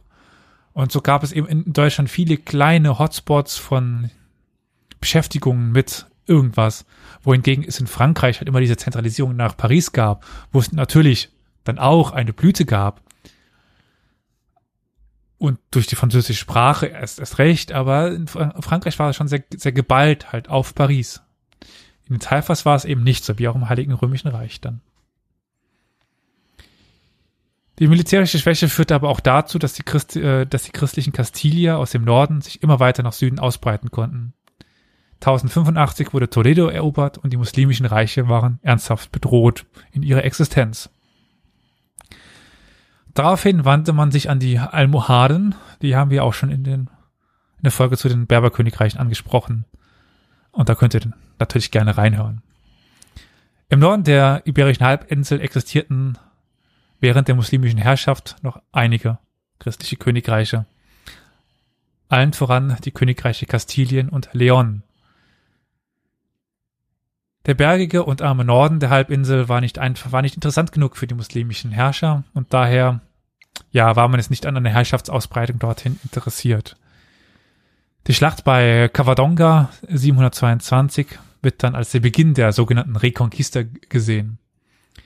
Die Asturier hatten maurische Verbände schlagen können, wobei der Konflikt aus einem privaten Zwist hervorgegangen war und es nicht als Kampf zwischen Ungläubigen gegen Ungläubigen geplant war. In den kommenden Jahrhunderten gelang es in Asturien und später auch dem Königreich Leon, Kastilien und Portugal, die Muslime immer weiter in Richtung Süden zu verdrängen. Doch, wie ich schon mal sagte, sollte dieser Prozess nicht als gezielte Aktion gegen die Muslime verstanden werden. Die christlichen Königreiche agierten mit den Emiraten oder übten gemeinsam Machtpolitik aus. Es gab Bündnisse und Verbindungen zwischen diesen Reichen. Es ist aber feststellbar, dass sich die christliche Bevölkerung langsam wieder aus dem, auf der spanischen Halbinsel verbreitete. Die sogenannte Repopulation, also die Repopul Repopulisierung, die Wiederbevölkerung. Die Bevölkerungsbewegung war dann meist in zuvor entvölkerte Regionen und machte diese urbar. Im 11. Jahrhundert wurde das Königreich Kastilien und Leon vereinigt, welche die Grundlage dann für das spätere Spanien geben sollten. Im Norden existierte noch das Königreich Navarra und im Westen Portugal. All diese Königreiche konnten kurzfristig sogar unter Sancho dem dritten El Mayor, dem Großen und dessen Sohn Ferdinand dem Ersten verbunden werden. Aber, wie es dann so mal ist im Mittelalter, der hatte halt Söhne und jeder Sohn bekam ein eigenes Königreich. Und dann begannen sie sich wieder gegenseitig zu bekämpfen. Nach der Eroberung Toledos, der alten Hauptstadt des Westgotenreiches, nannte sich dann König Alfonso von Leon und Asturien Herrscher über das gesamte Hispanien. Spätestens nun sahen sich die Könige als Herrscher über die gesamte Halbinsel. Und damit beginnt auch ein ganz anderes Selbstverständnis.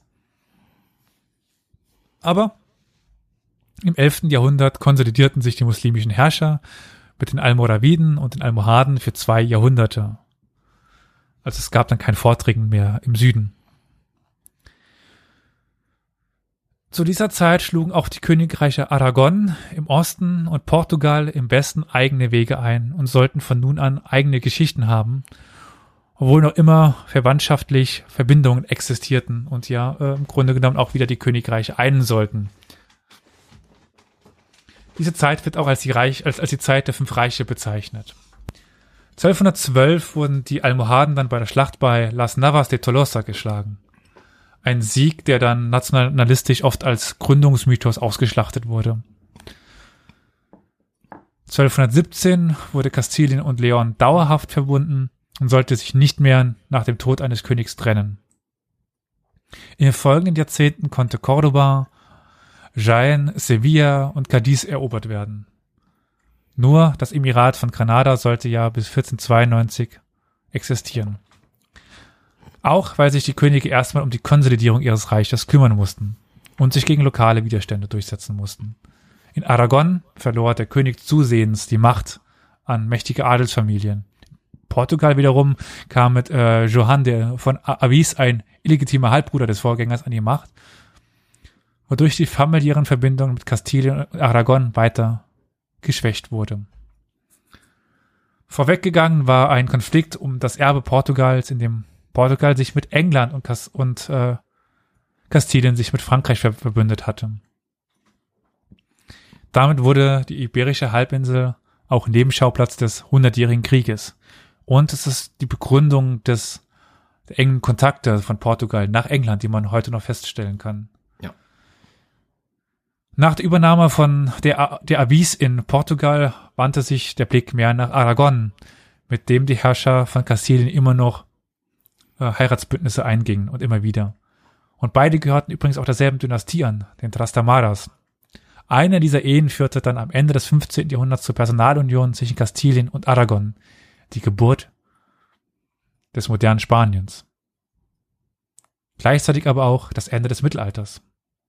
Die beiden Herrscher, Isabella I. von Kastilien und Ferdinand von Aragon, eroberten 1492 Granada und beauftragten Kolumbus, die Seeroute nach Indien zu finden. Und dabei entdeckte er ja zufälligerweise Amerika. Nun blicken wir aber weiter in Richtung Osten nach Italien. Also, passende Überleitung von Kolumbus nach Italien, der kam ja von dort. In Italien hatte nach dem Ende des Römischen Reichs kurzfristig ein germanischer General die Macht übernommen, bis er durch die Ostgoten unter König Theoderich abgelöst wurde. Die Ostgoten waren aber Arianer und standen daher stets im Konflikt mit den Katholiken Italiens da. Haben wir ja schon, das haben wir schon mehrfach angeschnitten mit den Arianern.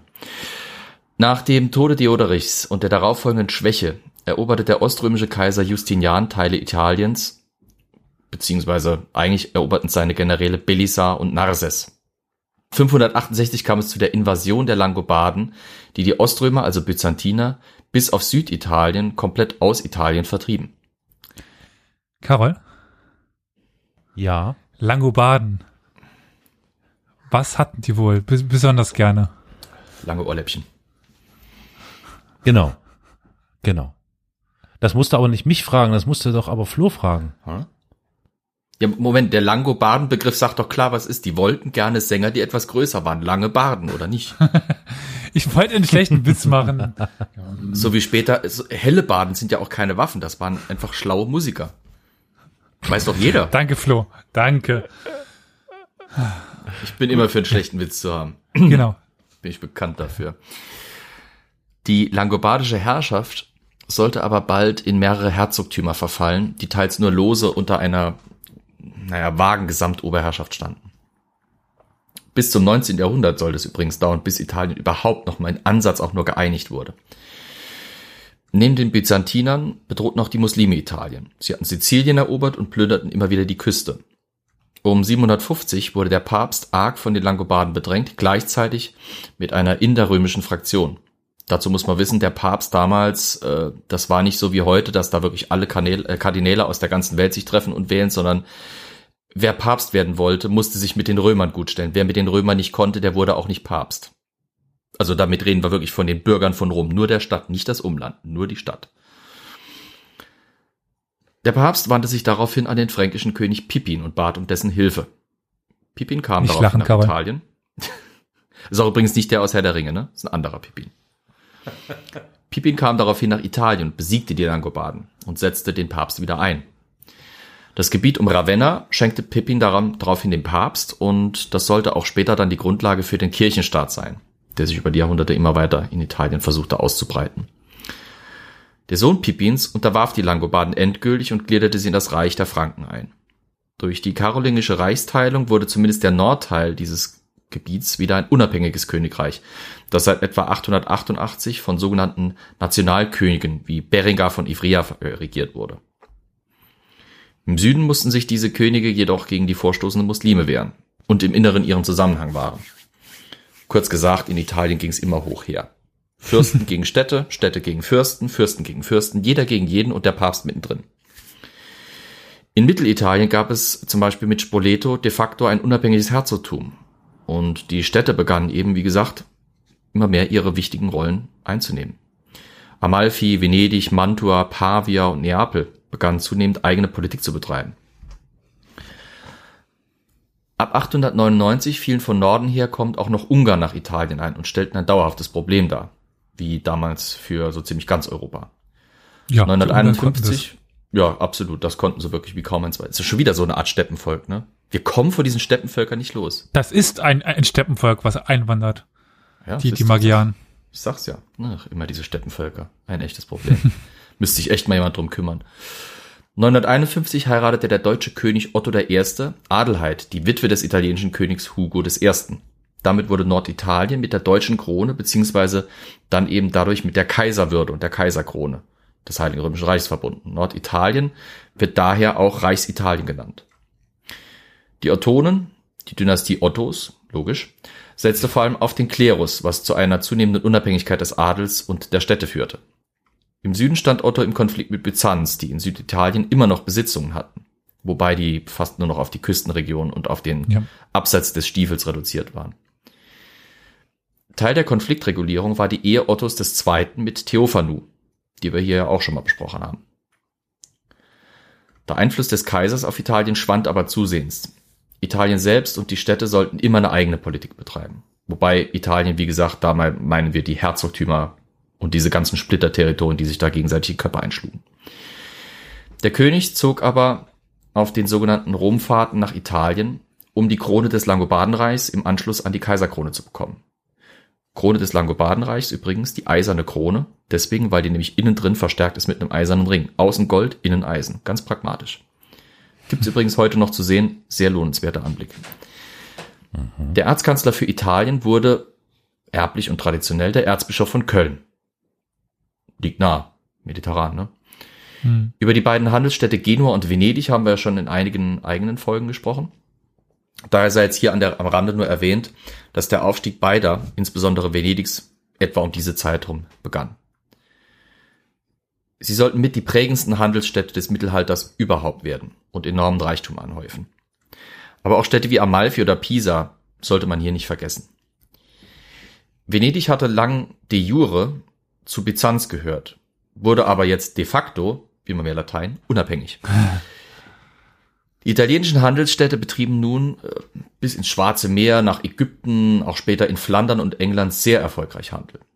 Damit waren sie so etwas wie die Lebensader des Mittelmeers. Sie versorgten Muslime, Christen, Franzosen, Griechen oder Könige aller Länder mit Waren aus aller Welt. Wobei sich vor allem der Norden Italiens hervortat. Neben den Händlern entwickelten sich dort auch Zünfte und es entstand schon fast wie etwas, ja, doch so etwas wie eine Industrie. Ganz besonders zu erwähnen die Tuchindustrie, für die Norditalien ganz berühmt war. Dort hatte man nämlich äh, Webstühle entwickelt, wie sie ihres, ihresgleichen suchten zur damaligen Zeit. Der beste Stoff kam aus Italien. Damit verbunden ist auch der Begriff der kommerziellen Revolution. Dabei war Süditalien allerdings meistens äh, nicht dabei. Das war also wirklich fast alles Norditalien. Doppelte Buchführung etc. pp. In Süditalien hatten die Berber, Muslime, Byzantiner und sogar irgendwann die Normannen gekämpft und äh, ziemlich gehaust. Deswegen konnte sich dort auch einfach nicht dieselbe Entwicklung irgendwie abspielen wie in Norditalien. Dort war einfach immer was los. Waren die Muslime weg, kamen die Byzantiner, waren die Byzantiner weg, klopfte auf einmal eine Normanne an. Und der klopft normalerweise mit dem Rambock. Oder mit, mit, mit der Axt. Oder mit der Axt, je nachdem, was er gerade schneller zur Hand hat. Wir erinnern uns, der Papst hatte die Franken um Hilfe gebeten. Pippin, Karol nicht lachen. Gleichzeitig hatte er sich aber mit der Kaiserwürde, die die Franken dann erhielten, einen mächtigen Feind geschaffen. Die Kaiserwürde ging nämlich später an das Heilige Römische Reich über, die Ostfranken quasi. Und diese Kaiser waren sehr selbstbewusst, denn sie herrschten über eines der größten Reiche in Mitteleuropa. Sie kamen in Konkurrenz zum Papst und es kam zum sogenannten Investiturstreit. Im Grunde genommen ging es darum, wer darf Geistliche, vor allem Bischöfe, ins Amt einsetzen, der Papst oder der Kaiser. Im Spannungsfeld dieses Konflikts versuchten sich auch einige Kommunen in Norditalien vom Kaiser unabhängig zu machen. So entstanden zwei Parteien, die sogenannten Ghibellinen und die Guelfen. Berühmt ist auch der sogenannte Gang nach Canossa, als Heinrich IV. 1077, wie es heißt, barfuß zu Papst Gregor pilgern musste, nur um sorry, sorry, Entschuldigung zu sagen. Zuvor hatte ein anderer Papst den Normannen Robert Guiscard in Apulien und Kalabrien und Sizilien zum dortigen Herrscher erklärt. Die Normannen, die Nordmannen, waren im Prinzip Skandinavier, die sich erst in die Normandie, also in Frankreich, angesiedelt hatten und später dann, abenteuerlich wie sie waren, weiter nach Süditalien gesegelt waren. Das sind schöne Urlaubsziele. Also zuerst in die Normandie und dann nach, nach Sizilien. Also hört sich nach einem guten Urlaub an. Du, die Normannen wissen, wo es lang geht. Wir kommen ja später nochmal zu ihnen, wenn es um England und Frankreich geht. Ja, das, das war ein Ausrutscher. Wieso? Ist doch auch schön, dort Urlaub zu machen. Fahr du mal nach London, da kannst du viel erleben. Ich war schon So. in London. Mit den Normannen gemeinsam konnte der Papst den Einfluss der Ottonen in Reichsitalien auch wieder ein bisschen zurückdrängen. Zeitgleich wurde der Süden Italiens auch wieder stärker katholisch, nachdem er zuvor, wir erinnern uns, durch die Byzantiner und Muslime jeweils dann eben orthodox und islamisch geprägt worden war. Wenn auch nur kurzzeitig. Die Normannen planten jetzt sogar noch weiter ein neues Urlaubsziel anzusegeln. Äh, Sie wollten nämlich nach Griechenland. Allerdings war das ein Schritt, der ihnen mächtig zum Verhängnis werden sollte. 1130 kam es in Rom aufgrund zweier sich bekämpfender Familien zu einem Schisma, einer Kirchenspaltung. Wie gesagt, wer in Rom Papst sein will, muss mit Rom gut stehen. Die zwei Familien haben sich gestritten und plötzlich gab es deswegen auch zwei Päpste. Ups. 1109, ja, kann mal passieren, ne? Hopp, hoppla, ich habe den Papst fallen lassen, jetzt habe ich zwei davon, ne? So schnell geschieht das. 1139 konnte dieses Schisma auf dem zweiten Laterankonzil allerdings nochmal beigelegt werden. Ein aufstrebendes Adelsgeschlecht aus Deutschland erhob einige Jahrzehnte später dann Anspruch auf Süditalien. Das waren die Staufer. Sollte Äh, dem einen oder anderen was sagen. 1190 fiel das Normannenreich in Süditalien, Sizilien etc. per Erbfolge eben an diese Dynastie der Staufer. Und zwar in der Person eines der wohl spannendsten Könige des Mittelalters, Friedrich II. Doch dazu glaube ich gleich mehr, ne? schön, wenn man dann selber den Text, wenn ich den Text selber schreiben darf. ich weiß nicht, ob du mir dazu stimmst, aber ich finde Friedrich der Zweite schon Wer zu der- seiner Lebenszeit, ja, wer zu seiner Lebenszeit den Beinamen Stupor Mundi bekommt, der hat schon was gut gemacht. Ja. Absolut. ja, Staunen der Welt. Also Friedrich der Zweite, äh, Mhm. Karl der Vierte, äh, Sigismund von Wobei ich bei Karl Luxemburg. den Vierten immer so ein bisschen die Augenbrauen zusammenziehe. Aber da können wir ja vielleicht irgendwann mal in einer eigenen Folge oder so drüber diskutieren. Hm, Definitiv. Augenbrauen zusammenziehen. Ich, ich runzel die Stirn, Hm, rümpfe die. Nase, ziehe die, ziehe die Lippen kraus, wie auch immer du es nennen willst. Gut. Mhm. Aber Friedrich II. war absolut, ich meine, der Mann hat es geschafft, einen Kreuzzug ohne Krieg zu führen. Und trotzdem erfolgreich. Einen Kreuzzug zu führen, währenddem er Ah, exkommuniziert stimmt, war. genau. Ach, stimmt, das war ja noch die Sonderleistung, genau. Er hat einen Kreuzzug versprochen, das ging dem Papst nicht schnell genug, er wurde exkommuniziert. Dann irgendwann, als er Zeit dafür hatte, ist er doch in, in, in den Orient gezogen, hat ohne eine wirkliche Schlacht schlagen zu müssen, rein am Verhandlungstisch quasi, erreicht, was mehrere Kreuzzüge vorher mit blutigen Schlachten nicht hingekriegt haben und kam dann zurück und der Papst war ihm immer noch sauer. Das war Friedrich II. Er hat sich dann entsprechend gerecht und hat, glaube ich, paar päpstliche Gesandte mit den äh, Exkommunikationsbullen, die sie ihm geschickt hatten, irgendwie an die Stirn genagelt durch Italien geschickt. Aber naja, man darf ja mal sauer sein, wenn man so behandelt wird vom Papst, ne? glaube ich. Naja. Okay. Ja. zurück Genau, zu den zurück zu den Staufern. Die Staufer konnten sich in Süditalien leider nicht so lange halten. Sie wurden zu mächtig, auch für den Papst, und äh, der war in einer besonders schwierigen Lage, weil jetzt war er nicht nur im Süden eben durch diese Staufer quasi belagert, sondern im Norden mischte jetzt plötzlich auch noch Friedrich II. Doch die Staufer konnten Süditalien nicht lange halten. Sie wurden zu mächtig, auch für den Papst, der nun im Norden und im Süden von Friedrich eingekreist war. Im Norden durch das Heilige Römische Reich und Reichsitalien, im Süden durch Sizilien und Apulien. Die Nachfolger Friedrichs verloren dann den Kampf gegen den Papst, der sich französische Unterstützung in der Person Karls I. von Anjou geholt hatten. Dieser wurde der neue König von Süditalien. Er wurde damit zu einem der mächtigsten Menschen der Welt, auch wenn man das jetzt nicht so erwartet hätte von einem Franzosen. Er war nämlich auch noch König von Jerusalem und Albanien, Graf der Provence, Anjou und Maine und Regent des Fürstentums von Achaia. Der König von Frankreich war sein Bruder. Er wollte dann auch zu viel, er schaute nach Byzanz. Byzanz und ein alter Rivale Karls schürten daraufhin die Unzufriedenheit der Bevölkerung, die sich dann 1282 in der sogenannten sizilianischen Vespa, nein, nicht der Roller, gegen die Franzosen erhoben. Was war das jetzt gerade? Das war meine sehr schlechte äh, Imitation einer, einer Vespa. Das klingt eher wie ein E-Roller mit Husten. Aber okay. Karl selber blieb geschwächt in Süditalien zurück. Weiter nördlich hatte der Papst Probleme mit den Nachfolgern Karls. Ein König mit dem typisch italienischen Namen Ladislaus griff immer wieder in den Kirchenstaat ein. Gleichzeitig war er auch Gegenkönig in Ungarn und kam so in den Konflikt mit dem römischen Kaiser Sigismund von Luxemburg. Doch der Papst hatte noch ein weiteres Problem, denn es gab drei von ihnen. Also Ups. drei von ihm, quasi. Die zwei Päpste waren nochmal runtergefallen und einer war zerbrochen, plötzlich hatte man drei. Im 14. Jahrhundert war der Papst, damals gab es dann doch nochmal nur einen von ihnen, von inneren Konflikten und unter Einfluss des französischen Königs nach Avignon geflohen. Noch heute eine sehr sehenswerte Stadt deswegen. Absolut.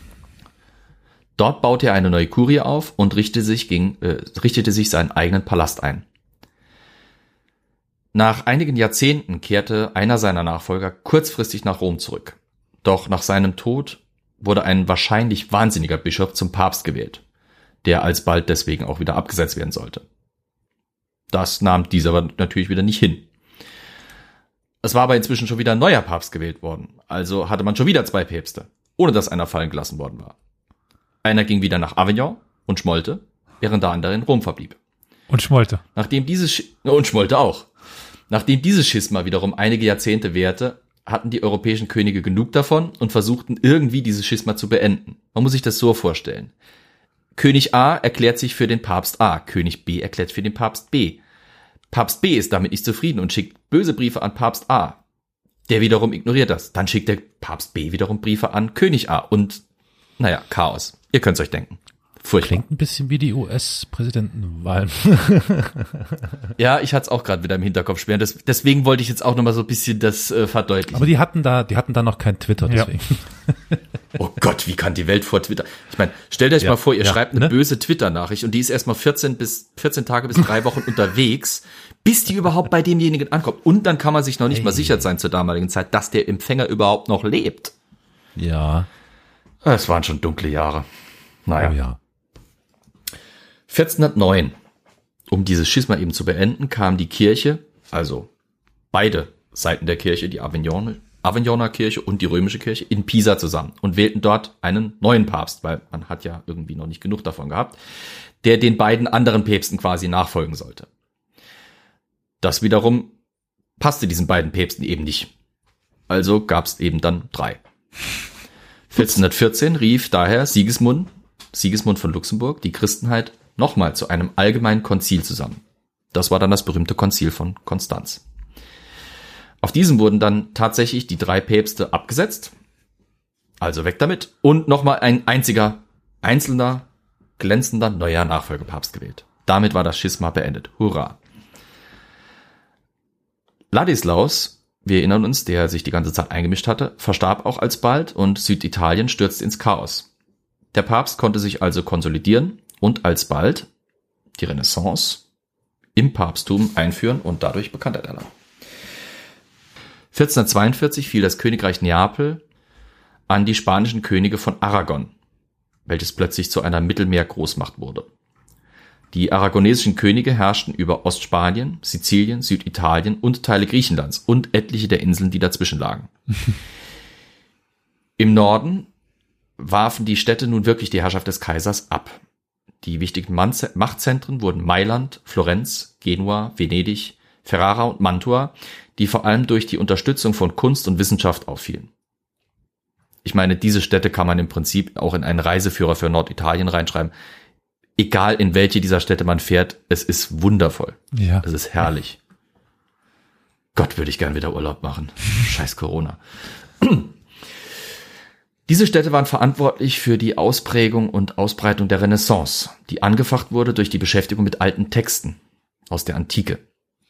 Vorreiter äh, dieser Bewegung waren zum Beispiel italienische Dichter wie Francesco Petrarca, der sich im 14. Jahrhundert mit den antiken Schriftstellern beschäftigte. Politisch und militärisch gerieten, geriet Italien aber immer weiter ins Hintertreffen, wurde Schauplatz der Konflikte der europäischen Großmächte. Vor allem Spanien und Frankreich, die von Süden und von Norden ihren Einfluss ausbreiten wollten, wurden hier tätig. Also war die Entwicklung ziemlich gegensätzlich.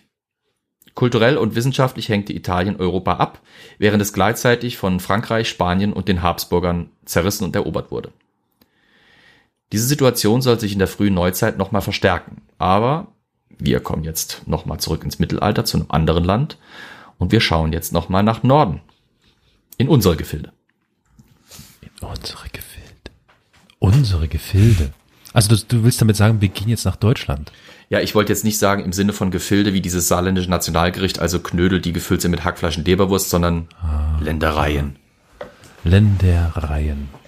Ja, also dann sind wir jetzt auf dem Weg äh, nach Deutschland oder wir sind eigentlich schon in Deutschland.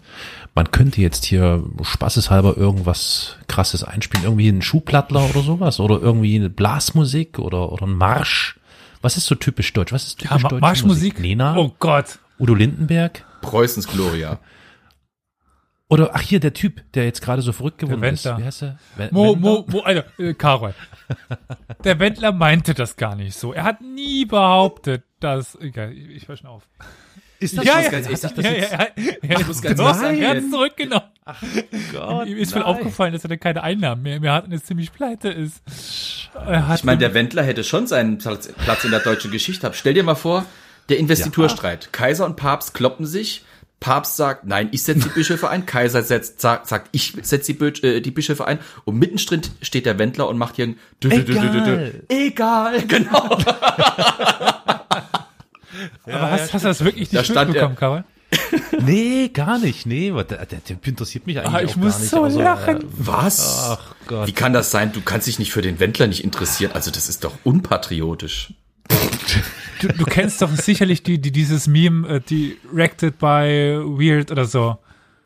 Kennst du das? Äh, Wenn irgendwie so eine komische? Szene kommt Nee. und dann kommt diese Abschlussmusik und dann directed by Robert D. Weird.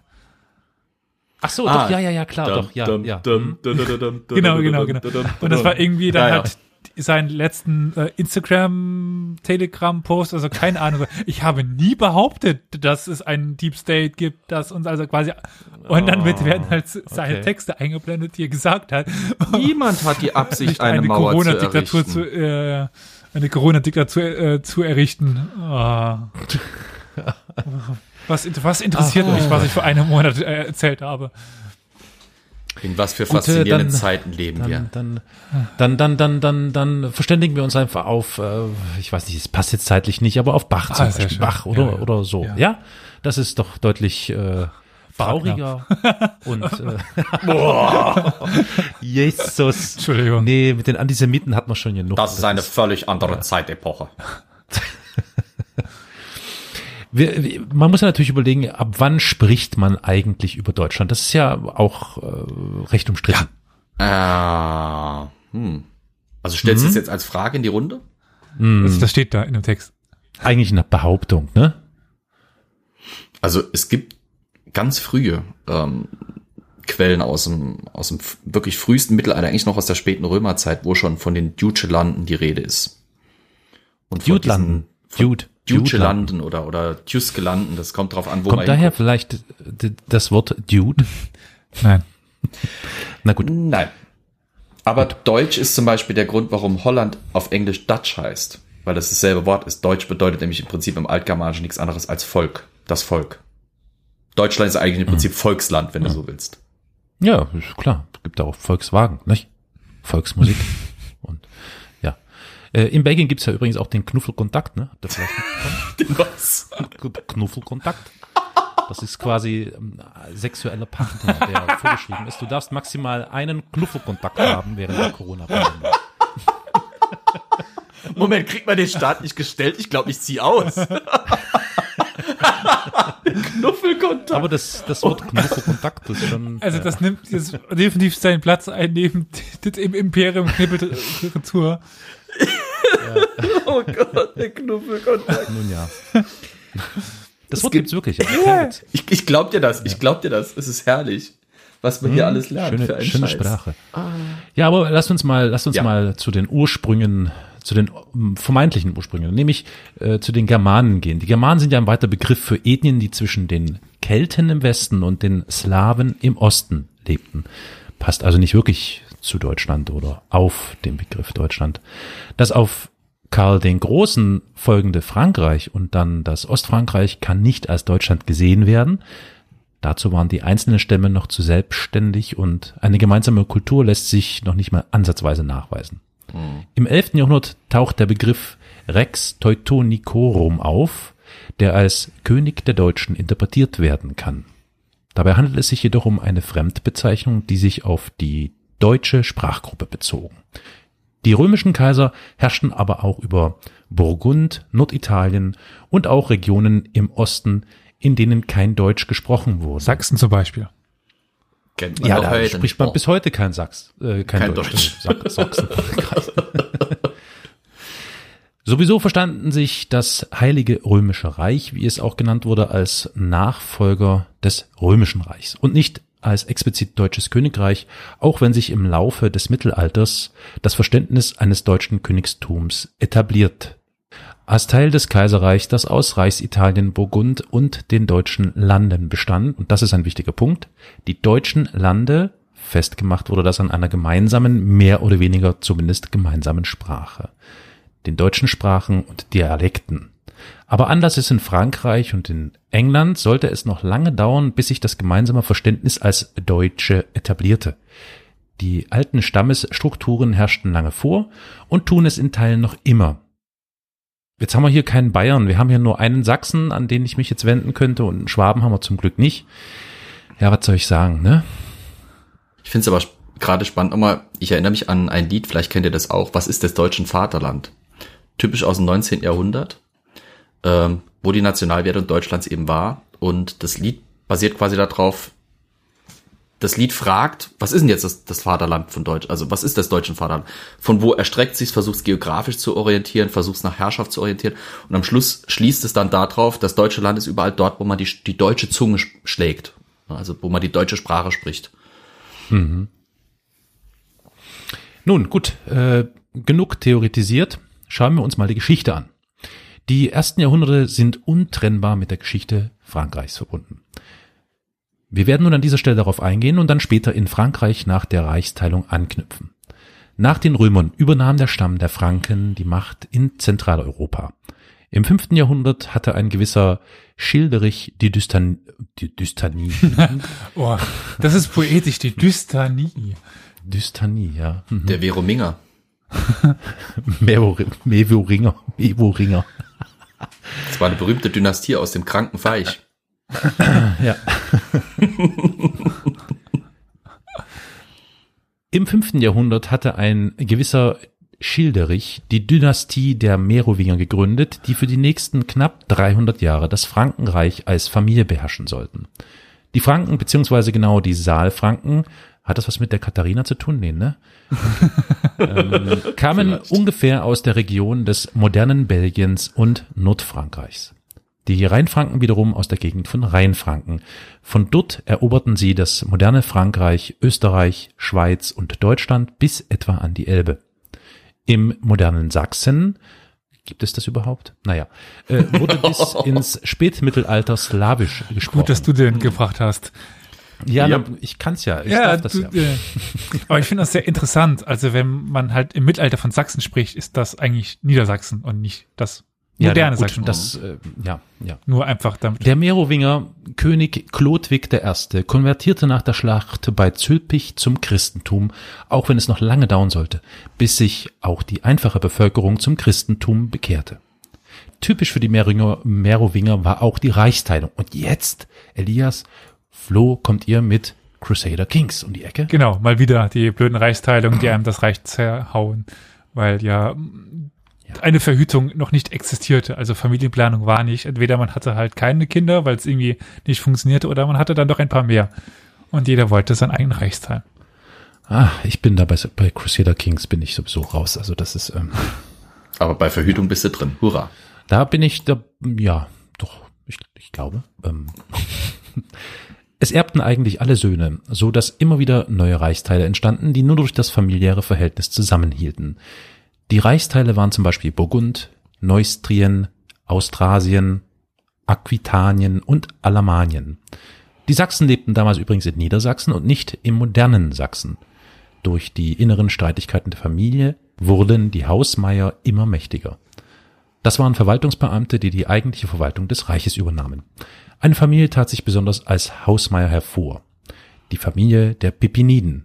Flo, nicht lachen, die Merowinger Könige langsam vertrieben und mit Pippin dem Jüngeren 751 die Herrschaft übernahmen.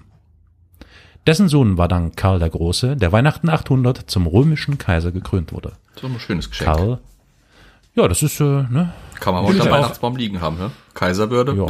Kann man das jetzt eigentlich bei Amazon bestellen? Das wäre ja eigentlich was. Ich äh, weiß noch nicht. Also du kannst bei Amazon inzwischen sogar Adelstitel aus England kaufen, aber ich glaube, Kaiserwürden sind Ach, noch nicht dabei. Ja? Ja, ja, klar. Ei. So Ah, nee, was- oder was, Auf eBay? irgendwas?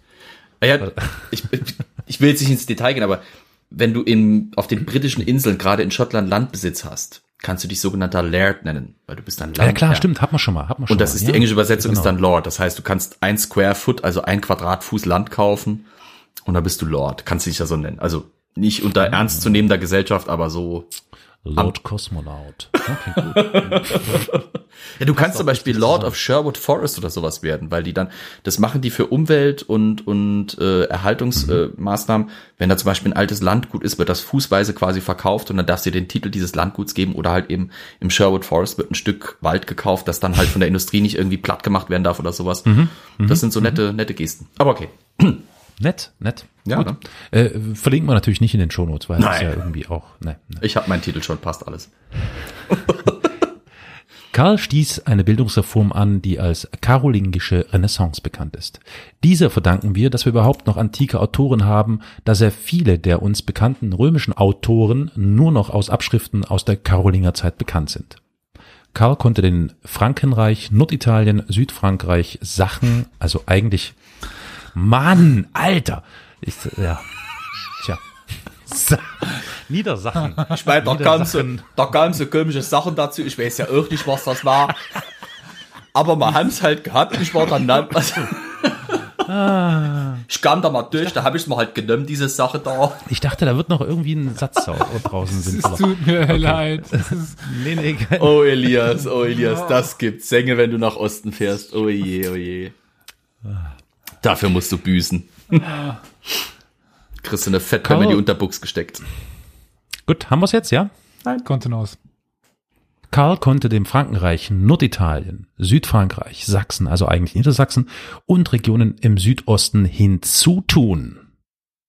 Die Einheit des Reiches konnte unter Karls Sohn Ludwig dem Frommen behalten werden, doch nach ihm wurde das Reich dreigeteilt. Karl der Kahle bekam die Regionen im Westen, Ludwig der Deutsche die Regionen im Osten und Lothar die Gebiete dazwischen.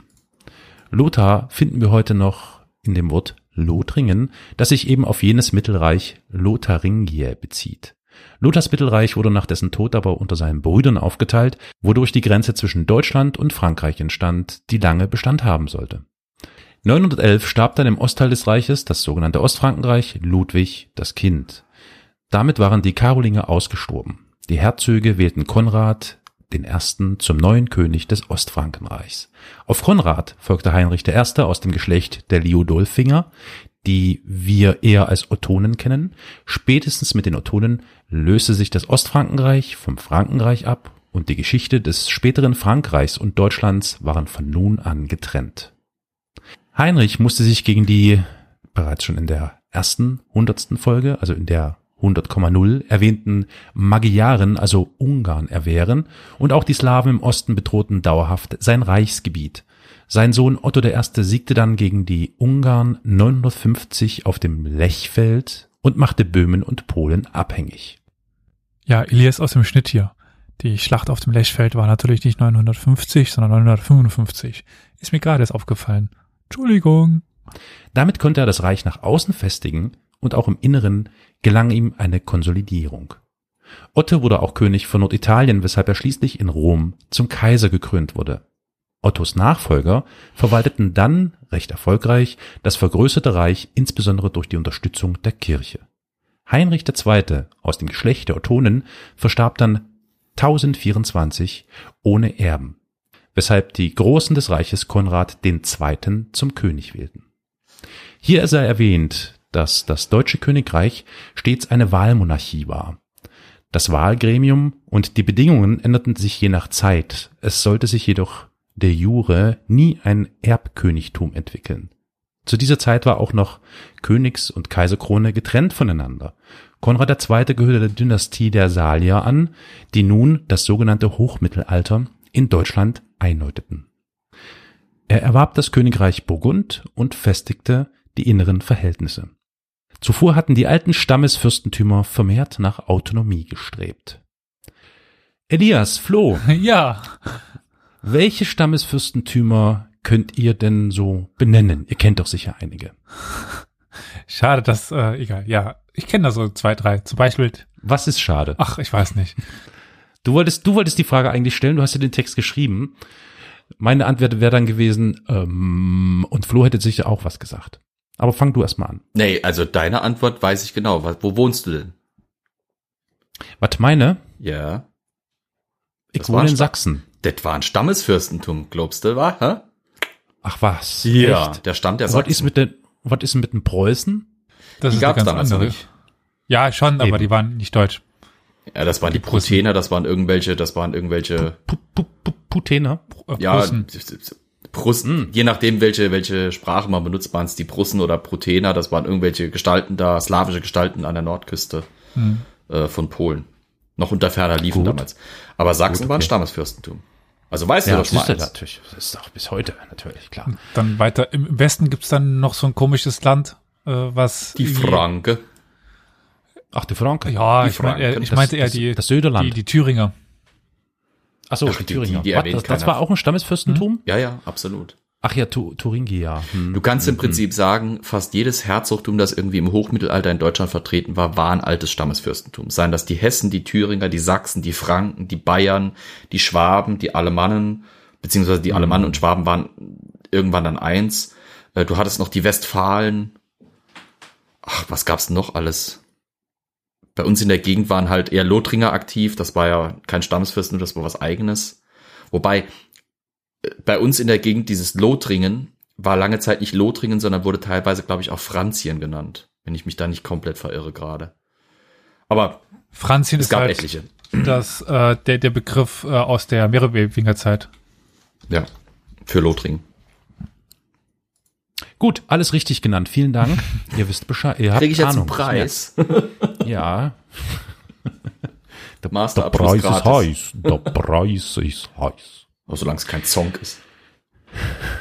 Heinrich III., zweite König aus dem Haus der Salier, setzt dann auf der Synode von Sutrie drei rivalisierende Päpste ab und ernennt den Reformer Clemens II. zum Papst. Die Verbindung zwischen Papst und Kaiser wurde daher immer enger, was zu großen Problemen führen sollte. Insbesondere da Clemens die katholische Kirche tatsächlich reformierte und dabei nicht weiter auf die Belange von Heinrich. Ja, wer hätte das denn sich decken können? Da setzt er dann eine Reform ein und er macht ja tatsächlich das, was er wollte. Ja, das ist, es war früher so, es ist heute so. Wobei, mit den Reformern weiß ich nicht, keine Ahnung. Haben wir heute große Reformer? Ja, sag ja, wo bin ich jetzt etwas, ja. Mir fällt ja, keiner ein. Nicht. Nee, mir auch jetzt ad hoc nicht. Joe Biden, Joe Biden wird der. Übrigens, es, ich, ich habe jetzt kürzlich ein, ein, ein, schönes, einen schönen Vergleich gefunden, dass Joe Biden, hatte ich irgendwo gelesen, erinnert an die Schildkröte aus dem Film Die unendliche Geschichte. Die unendliche Geschichte? Geschichte. Geschichte. Ja, ich wollte jetzt ein bisschen kölnerisch, Ja gut, kölnisch, immer noch, Köln- immer noch, ja, du willst Olli ersetzen, wir merken das, aber das, das Ja. geht nicht. Äh, okay.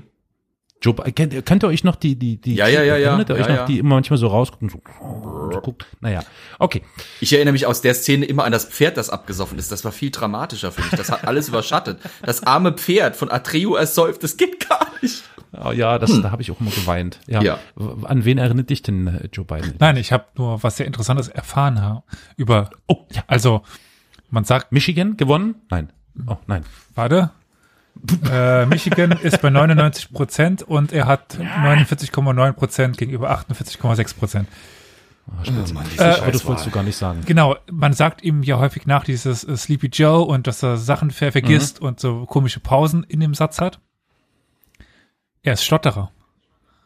Ja, das habe ich auch kürzlich Das gehört. war mir gar Mhm. nicht bekannt und das ist eigentlich Ja. als Stotterer, wenn man so gewisse Triggerwörter hat, und die man dann nicht gut aussprechen Ja. kann, dann merkt man, dass es kommt so ein was kann ich jetzt sagen? Was kann ich jetzt sagen? Ja, ja, ja, ja. Das, Rowan Atkinson ist auch Stol äh, Stotterer, Ja. also Mr. Bean.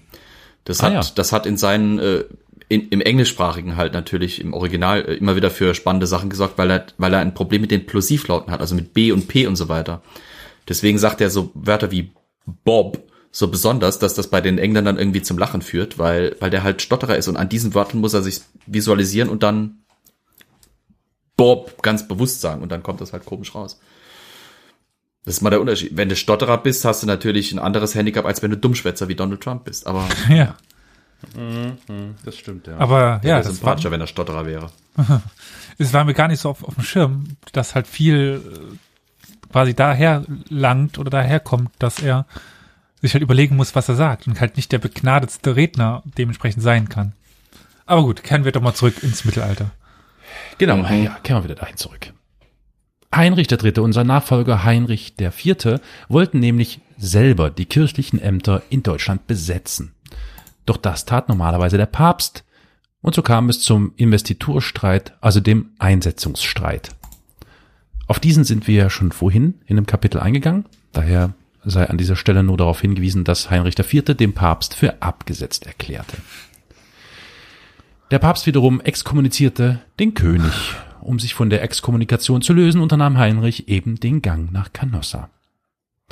Doch 1084 erklärte er den Papst wieder für abgesetzt, setzte aber auch gleich einen Gegenpapst ein. Schlussendlich verbündete sich Heinrichs Sohn, Heinrich V., gegen seinen Vater, Mitpapst und Reichsfürst. Das mit den Namensgebungen, das war damals eher einfach.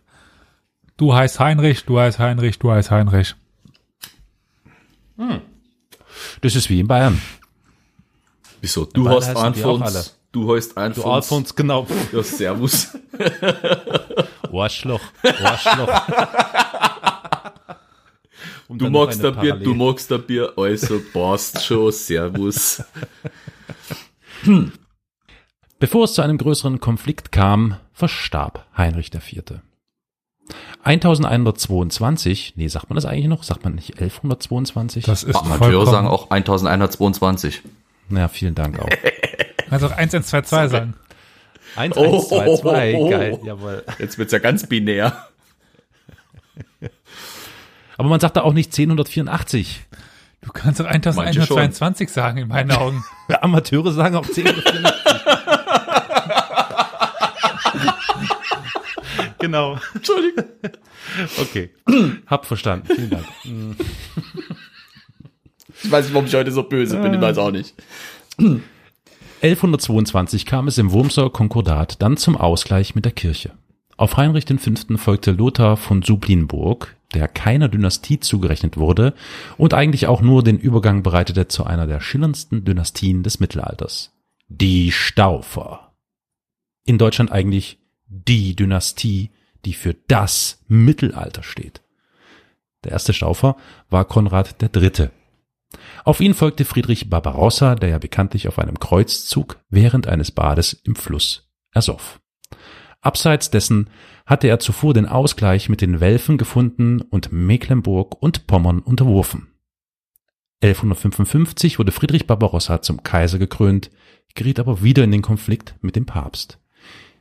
Wie wir vorhin schon im Abschnitt in, äh, über Italien erzählten, begannen auch die oberitalienischen Städte Autonomiebestrebungen zu entwickeln, denen der Kaiser nicht wirklich entgegentreten konnte. 1187 macht er sich dann auf den Weg ins Heilige Land. Ertrunken ist er dann 1189 in Kleinarmenien. Kleinarmenien, was es nicht alles gibt. Äh, das ist das moderne. Kilikien. Direkt das von an- ja, na das hätte ich doch sofort, klar, das, das moderne. Kilikien, logisch. links von Mittelarmenien. Kennst du, kennst du die, die Region um, um Kilikien? Nein, Äh, Die liegt kannst, das, das ist heute Prime Real Estate für den Urlaub. ja. Äh, kannst du Hassan Kaif ungefähr zuordnen? redest du mit ja. mir? Nein. Äh, Mit konstruktiver Austausch. gut, dann äh, überleg dir die Karte von der Türkei. Die geht ja dann immer diesen, diesen Ja. Knick nach unten. Nach Syrien. Na klar. Mhm. Quasi kurz vor dem Knick, das nach oben. Kurz vor dem Knick, das nach oben ist Genau. Kleinarmenien. Unter modernen Kilikien. Okay. Gut. So sagt's mir auch immer mein, äh, mein Navigationssystem, wenn ich nach Kilikien fahre. Kurz vorm Knick nach Kurz oben. nach dem Knick nach oben. In 300 Kilometern bitte, ja, gut, Bitte abknicken. abknicken. Sein Sohn Heinrich der Sechste heiratete dann die normannische Prinzessin Konstanze, wodurch auch Süditalien dem Staufenreich angeschlossen wurde. Doch Heinrich verstarb jung und es kam zu einer Doppelwahl in Deutschland. Der Staufer Philipp von Schwaben und der Welf Otto IV. wurden gewählt. Otto setzte sich schlussendlich durch, konnte jedoch nie die Unterstützung des Papstes gewinnen. Dieser unterstützte nämlich den sehr jungen Staufer Friedrich, der über Süditalien herrschte. Nachdem Friedrich alt genug war, wurde er 1212 zum Gegenkönig gewählt. Von Sizilien aus, seiner Heimat, besiegte er Otto und herrschte nun über ein Reich von Hamburg bis Palermo. Doch es gibt da ein verbindendes Element der deutschen Könige dieser Zeit. Er geriet in den Konflikt mit dem Papst, der sich von Friedrich bedroht fühlte.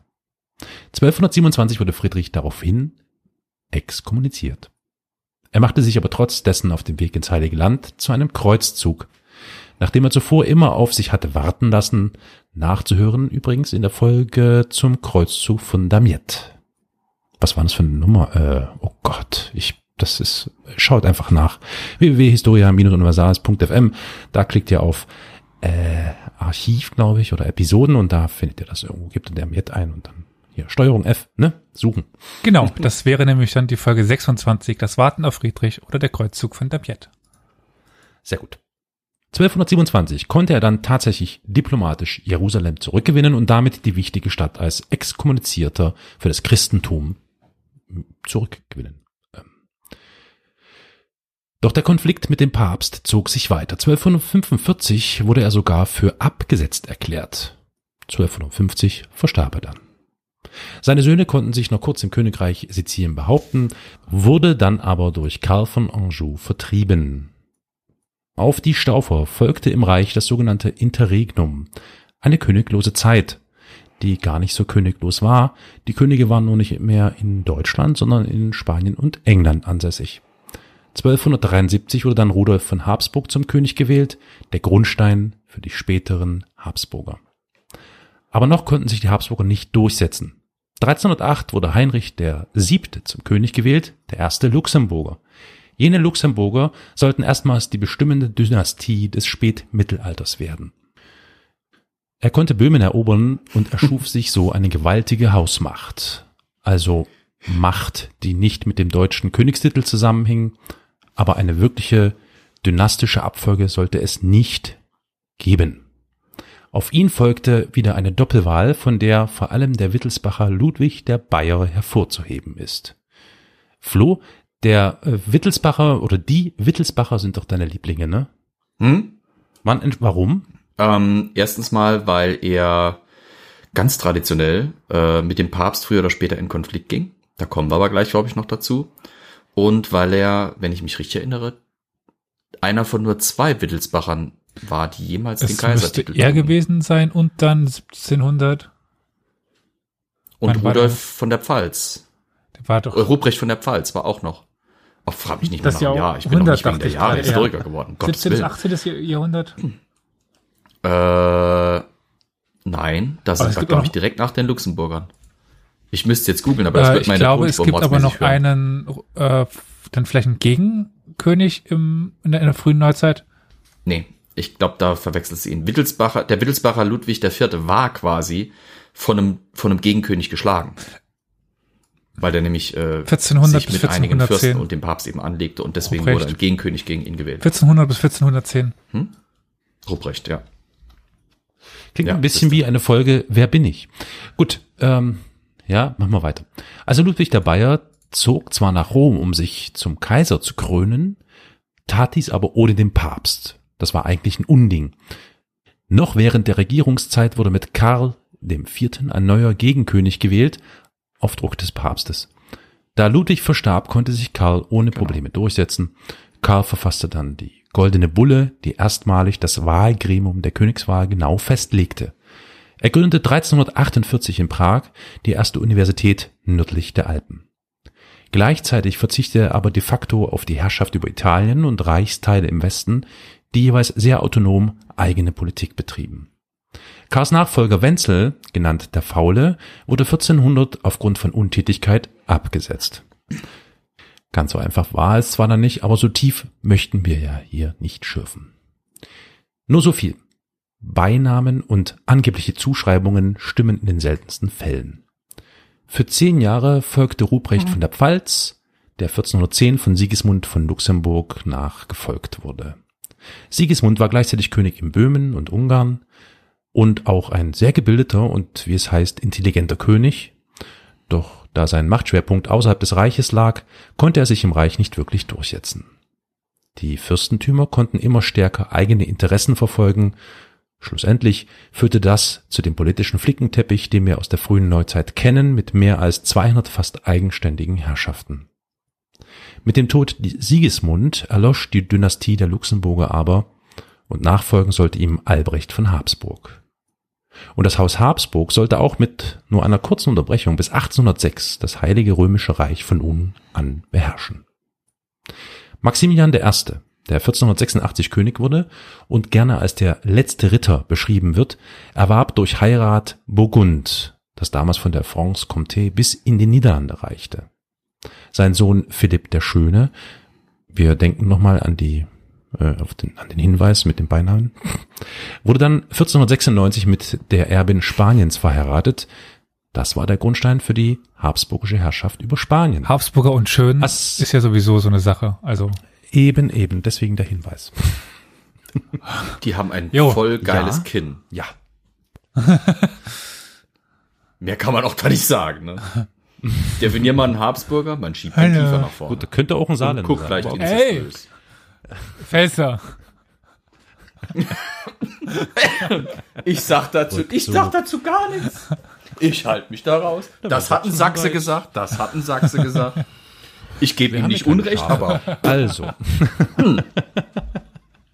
Als wäre das noch nicht genug, konnte er auch noch Böhmen und Ungarn übernehmen. Die Habsburger herrschten bald über Deutschland, Burgund, die Niederlande, Spanien, Ungarn und eben Böhmen. 1517 hämmerte dann ein gewisser Martin Luther King, nein, kleiner Scherz, Martin Luther, 95 Thesen an eine Kirchentür und beendete damit das deutsche Mittelalter. Naja, ganz so einfach ist es natürlich nicht, aber trotzdem sind wir erstmal mit dem deutschen Mittelalter durch und wandern jetzt ähm, nach Frankreich weiter und schauen da, was mit Karl, Karl den Kahlen. Da ist Karl der Kahle. Und schauen, äh, Karl, Karle, heißt der Ja. wirklich so? Na sicher. Ach so, ach so. nein, er ist Karl der Kahle, nicht Karl der Kahle. Nun, Ich meine, das wäre schon, das wäre doch schon bitter, oder? und du schauen heißt einfach uns Karl äh, und dann an, wirst du was es auch. dort nach Karl dem Kahlen passiert ist. Ja,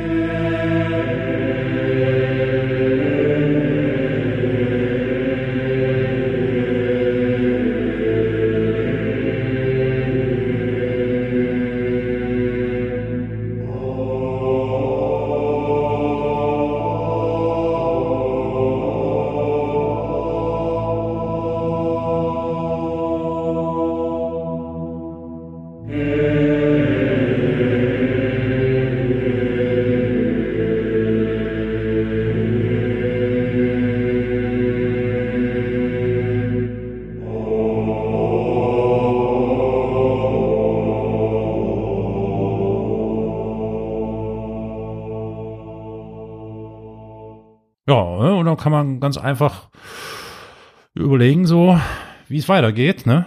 Das ist ja wichtig. Huch, oh, Moment, Sekunde. Äh, es klingelt. Hallo. Ol Hallo, hört ihr mich? Olli! Ach, da war die der Verbindung weg, verlorene ne? Sohn.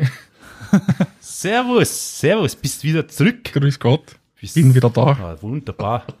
Da können wir gleich weitermachen. Wir sind stehen geblieben, das hast du nicht mehr mitbekommen, bei Deutschland und sind jetzt hier am Ende des deutschen Mittelalters angelangt. Martin Luther King hat äh, die Thesen an die Tür geschlagen, ähm, Kirchentür.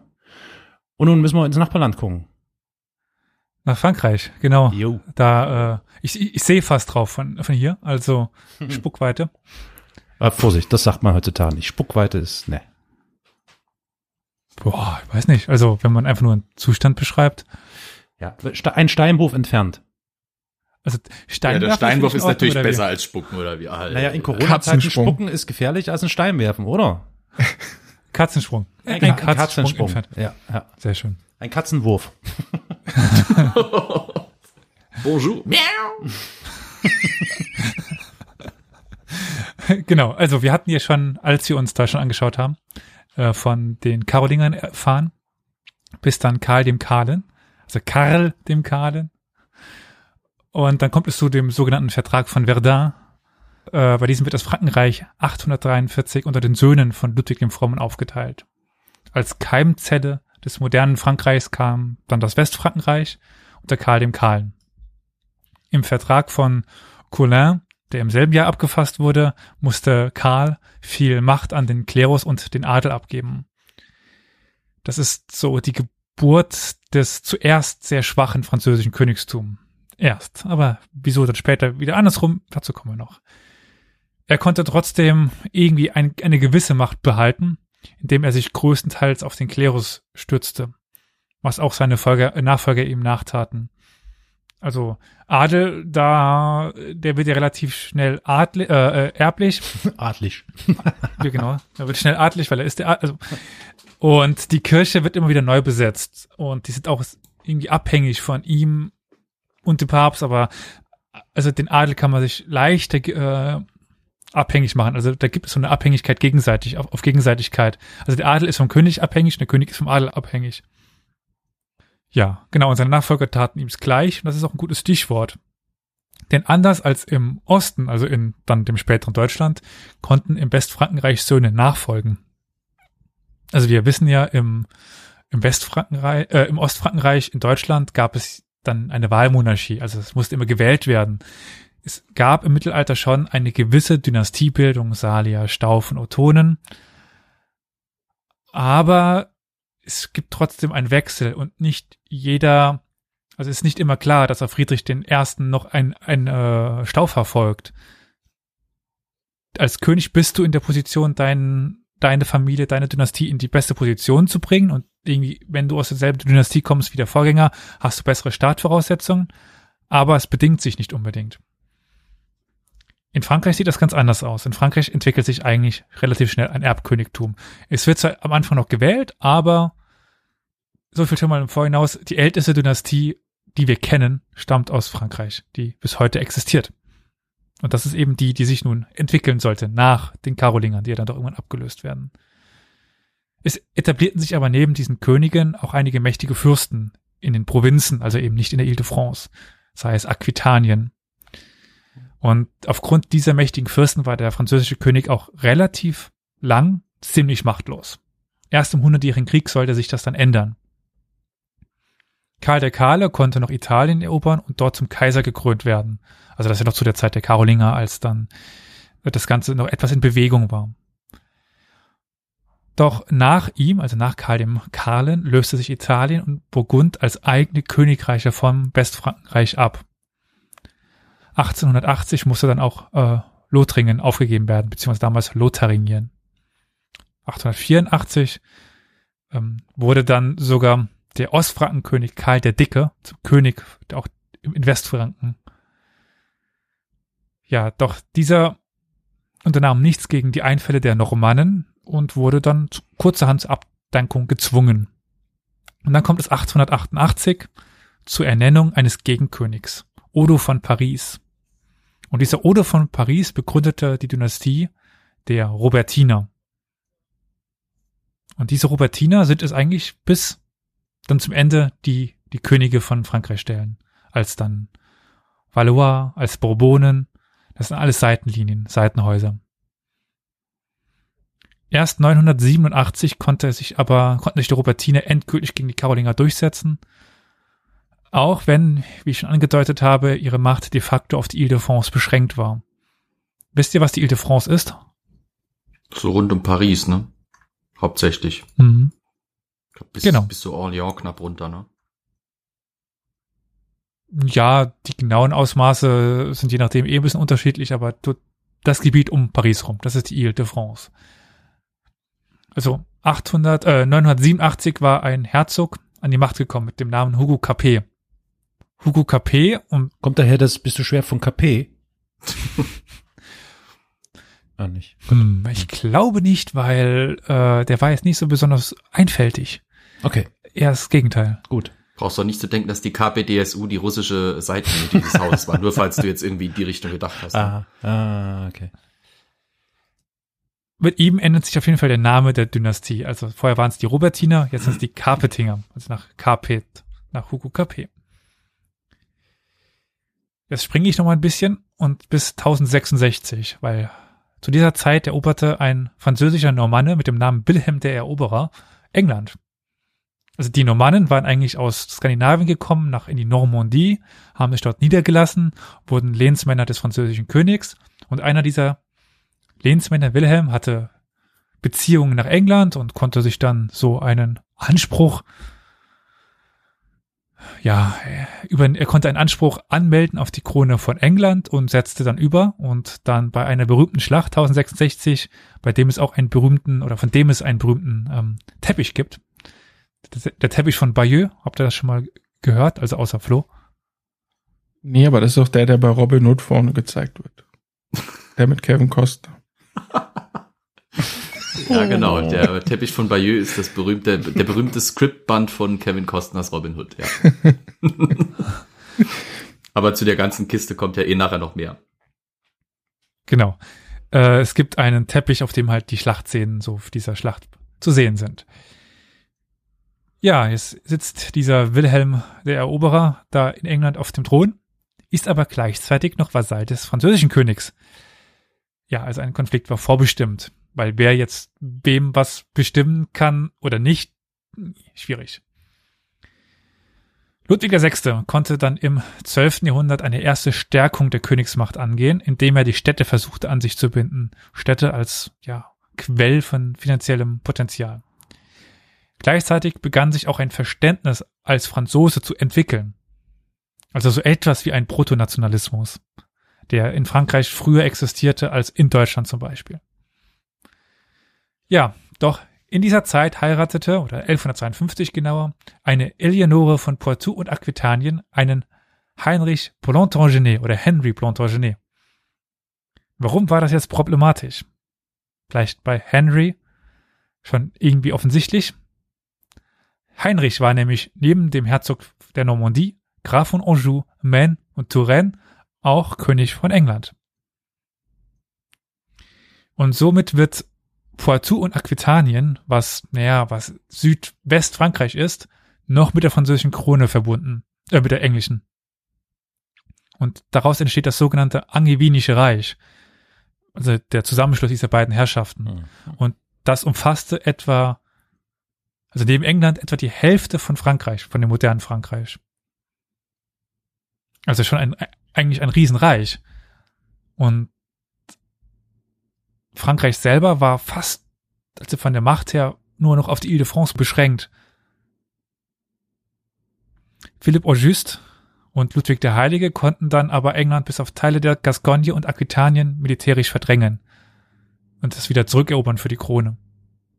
Und der englische König Heinrich III. bzw. Henry musste Ludwig sogar als Lehnsherrn anerkennen. Also jetzt haben wir diese Streitfrage zumindest kurzfristig geklärt, wer bestimmt wem. Also Henry auch als nun ähm, in, in der Gascogne und Aquitanien als Lehnsmann des französischen Königs. Es gibt aber noch einen anderen Grafen, der ziemlich unabhängig agieren konnte. Das war der Graf von Toulouse. Der französische Süden war zu dieser Zeit kulturell auch und auch sprachlich noch etwas ganz anderes als der Norden. Wenn man zum Beispiel sich äh, Kreuzfahrerchroniken anschaut und dieses Altfranzösisch dort liest, das ist, also, wenn man was aus Süden oder aus Norden liest, das ist ganz andere Sprache. Also, das, man erkennt gerade so die Verbindung als, äh, ja, Latein, also den, den Ursprung im, im Latein. Von der Sprache kommt auch der Name her. Das, der Unterschied war, die Franzosen sagten zum Beispiel für Ja, oui. Und in, in, im Aquitanien und so weiter sagte man als Ja, ok. Deswegen nannte man es auch das okzitanische Gebiet. Paydoc. Kennt man heute noch vielleicht. Paydoc ist, glaube ich, heute noch ein Reiseziel.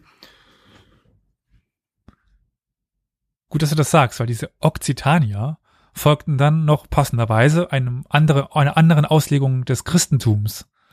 Und naja, das kann ein guter Katholik nicht auf sich sitzen lassen. Und der französische König rief dann kurzerhand einen Kreuzzug gegen die sogenannten Albigenser aus und unterwarf den Süden. Der Bruder von Ludwig dem äh, Heiligen, Karl, der ist uns ja schon in, in Italien über den Weg gelaufen. Und dieser konnte die Grafschaften Provence und das Königreich Sizilien oder das Fürstentum Achaia in Griechenland für die französische Krone oder beziehungsweise für, für sich irgendwie, aber für diese Dynastie gewinnen. Philipp der Schöne schraffte dann den sehr berühmten reichen Tempelorden. Hatten wir auch schon an der einen oder anderen Stelle zum Beispiel, als wir uns über die Serien unterhalten haben. Das ist der ungefähre Handlungsrahmen der äh, Serie Nightfall. Die genau, genau äh, zu starken Diskussionen geführt hat. Und angeblich der Grund, warum Freitag der 13. ein Unglückstag ist, weil die nämlich an einem Freitag, den 13. die Verfolgung der Templer anfing.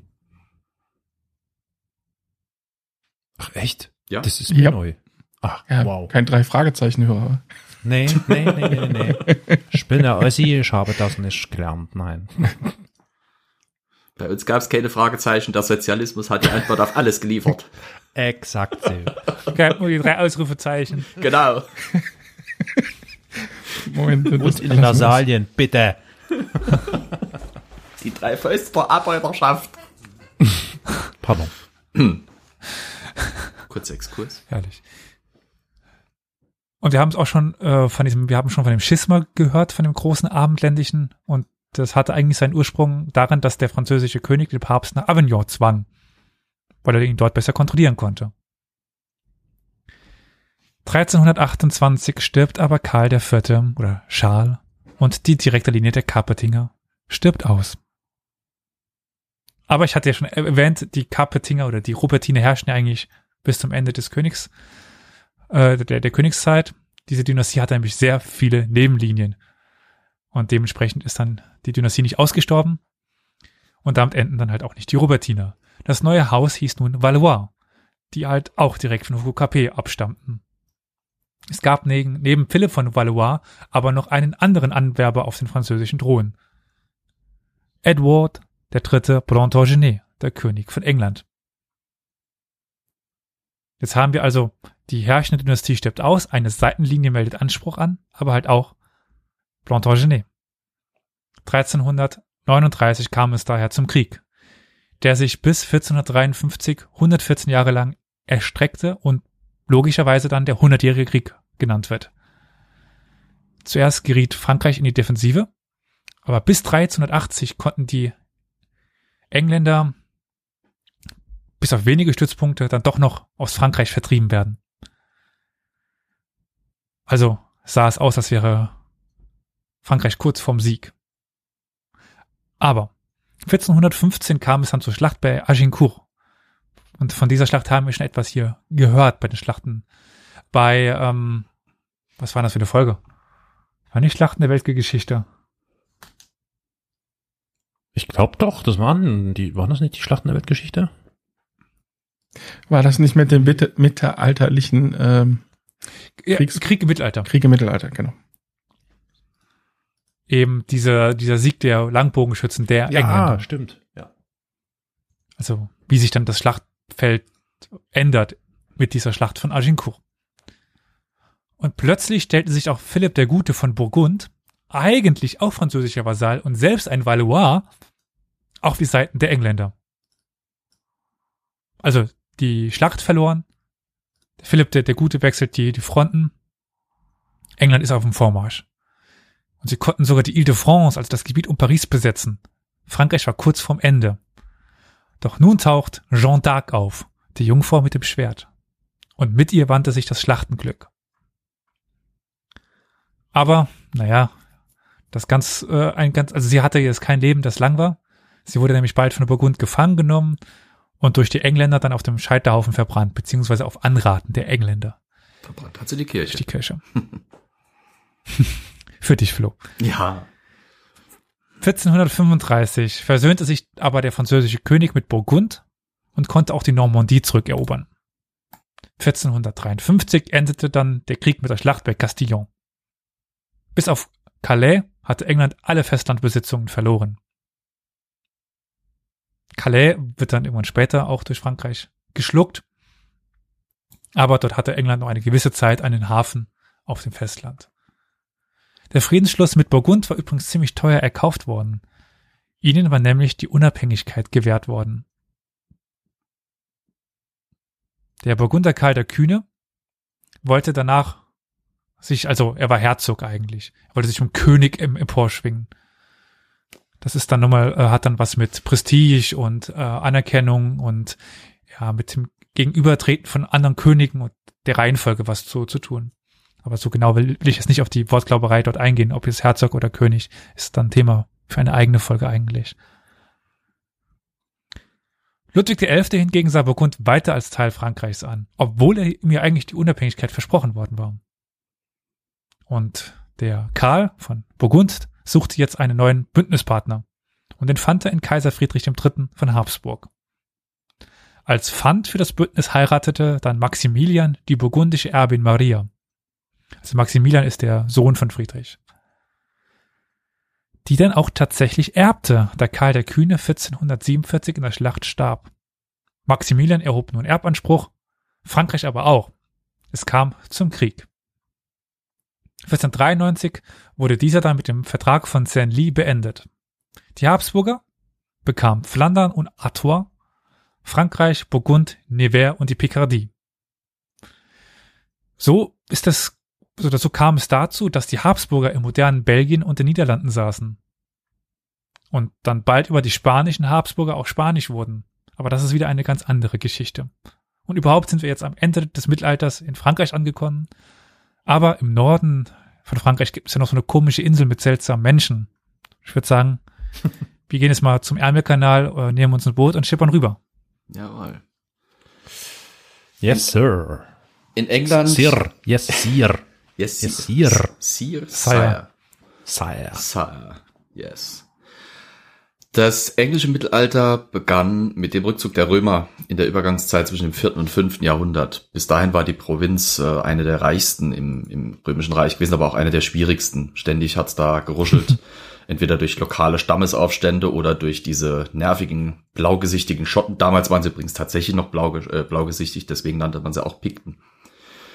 Die Römer zogen ab und das dadurch entstandene Machtvakuum galt es jetzt irgendwie aufzufüllen. Und im Laufe der Zeit entwickelten die dort in Britannien noch lebenden Kelten eine Reihe von Kleinreichen, die teilweise wirklich nur auf winzige Landstriche oder einzelne Regionen beschränkt waren. Ähm, und äh, wo sie versuchten, zu einem gewissen Grad noch ihren römisch, äh, angeeigneten römischen Lebensstil bisschen fortzuführen. Problem durch diesen Wegfall der römischen Zentral- und Schutzmacht war natürlich diese äußere Bedrohung von der ich eben gerade schon gesprochen habe. Gerade eben die Pikten kamen ständig runter über die Grenze und äh, kloppten den keltischen Briten alles kaputt, was die sich aufgebaut hatten. Plus aus Friesland und aus dem Nordgermanischen, zu diesem Übergangsgebiet zwischen Deutschland und Dänemark, wenn man es heute verorten müsste, äh, kamen Seeräuber immer wieder und bedrohten die englische Küste. Die keltischen Fürsten überlegten sich ganz schlimm, ganz schlicht, ähm, wir werben Söldner an. Und die holten sie sich teilweise tatsächlich von dort, wo auch ihre Feinde herkamen. Vor allem nämlich aus dem südlichen äh, Dänemark und dem nördlichen Germanien. Das waren vor allem zwei Stämme, die da bekannt wurden, nämlich die Sachsen und die Angeln. Hallo, ich bin König Ortis. Ich habe den Sachsen das Angeln beigebracht. Das kommt nachher noch, jawohl. Ähm, eigentlich sollten die nur temporär den Schutz Britanniens äh, übernehmen, doch äh, die kamen dorthin, sahen, dass das ein reiches, fruchtbares Land war, schönes Land. Ähm, und da dachten sie sich, schönes Land, nehmen wir, Dankeschön siedelten sich an, vermischten sich mit der lokalen Bevölkerung, verdrängten auch etliche der lokalen Machthaber, die fruchtlos versuchten, diese Söldner äh, quasi wieder auf ihren Platz und nach Hause zu verweisen und gründeten eigene Reiche. An der, ich sag mal, in der goldenen Zeit dieser Reiche waren es sieben Stück, deswegen spricht man auch von der sogenannten Heptarchie. Äh, wie gesagt, um den Witz, den Elias schon eben vorgegriffen hat, aus den Ritter der Kokosnuss zu paraphrasieren, die Sachsen lernten von den Angeln und wurden schließlich quasi eins, nämlich Angelsachsen. Bis 793 entwickelten sich diese angelsächsischen Reiche ziemlich prächtig. Sie wurden reich und zählten zu den wohlorganisiertesten Staatswesen ihrer Zeit, wenn man von Staatswesen schon sprechen kann. Insbesondere ihre Münzprägung ist zum Beispiel wirklich herausragend für die damalige Epoche. Aber eben auch 793 brach eine ziemlich schwierige Epoche für dieses Land der Angeln und Sachsen an, nämlich im Januar Zuschauer der Serie Vikings kennen es wahrscheinlich, überfiel eine Gruppe von furchterregenden Kriegern aus Übersee das Inselkloster von Lindisfarne und läuteten damit das Zeitalter der Wikingerüberfälle ein. Um diesen ständigen Angriffen Herr zu werden, bedienten sich diese angelsächsischen Könige, die es inzwischen gab, wiederum der alten Idee, wir holen uns Söldner aus Übersee. Man muss sich das so vorstellen. England hat jede Menge Flüsse, die von der Küste aus zugänglich waren. Und die Wikinger segelten wirklich bis ins Herz Englands einfach rein und überfiel die Städte und bemerkten, weil das vorher so ein friedliches Land gewesen war, war vieles unbefestigt und naja, da lag halt quasi wie im Selbstbedienungsladen alles für sie frei rum. Sie mussten nur ein paar Typen die Schädel einschlagen und schon konnten sich bedienen.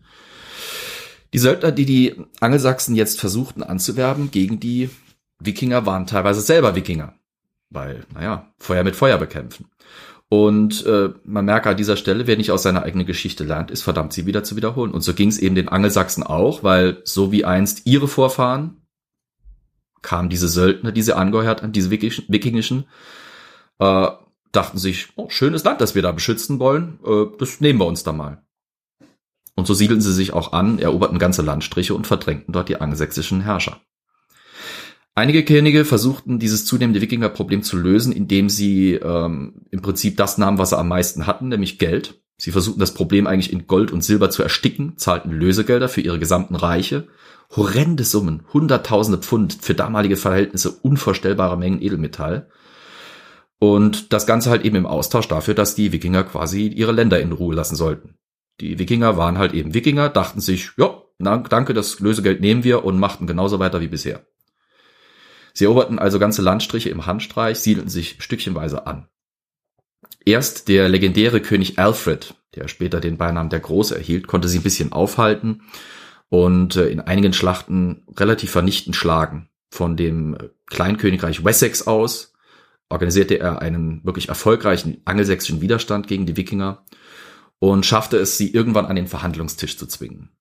Und dort waren die Auch Wikinger. da können wir jetzt den, ja. Querstrich zu unserer Serienfolge machen, weil da spielt Last Kingdom. Ja, ja im Prinzip ja, mit ein bisschen, mit ein bisschen mit Freiheit. Offen. Ja. ja, natürlich. Also, aber das ist das Setting, diese Zeit, ja. in dem dann die Angelsachsen sich wieder zumindest auffangen können und den wieder anfangen können, sich zu rekonstruieren. Genau.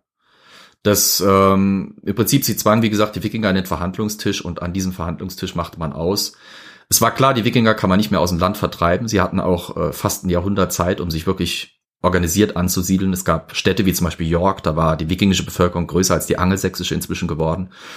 Und Alfred war clever genug, um zu sagen, gut, die Teile, wo wir sie eh nicht mehr rausbekommen, lassen wir ihnen halt. Man überließ ihnen das sogenannte Dane Law. Das war das Land der Dänen oder das Land, wo eben das Gesetz der Dänen galt.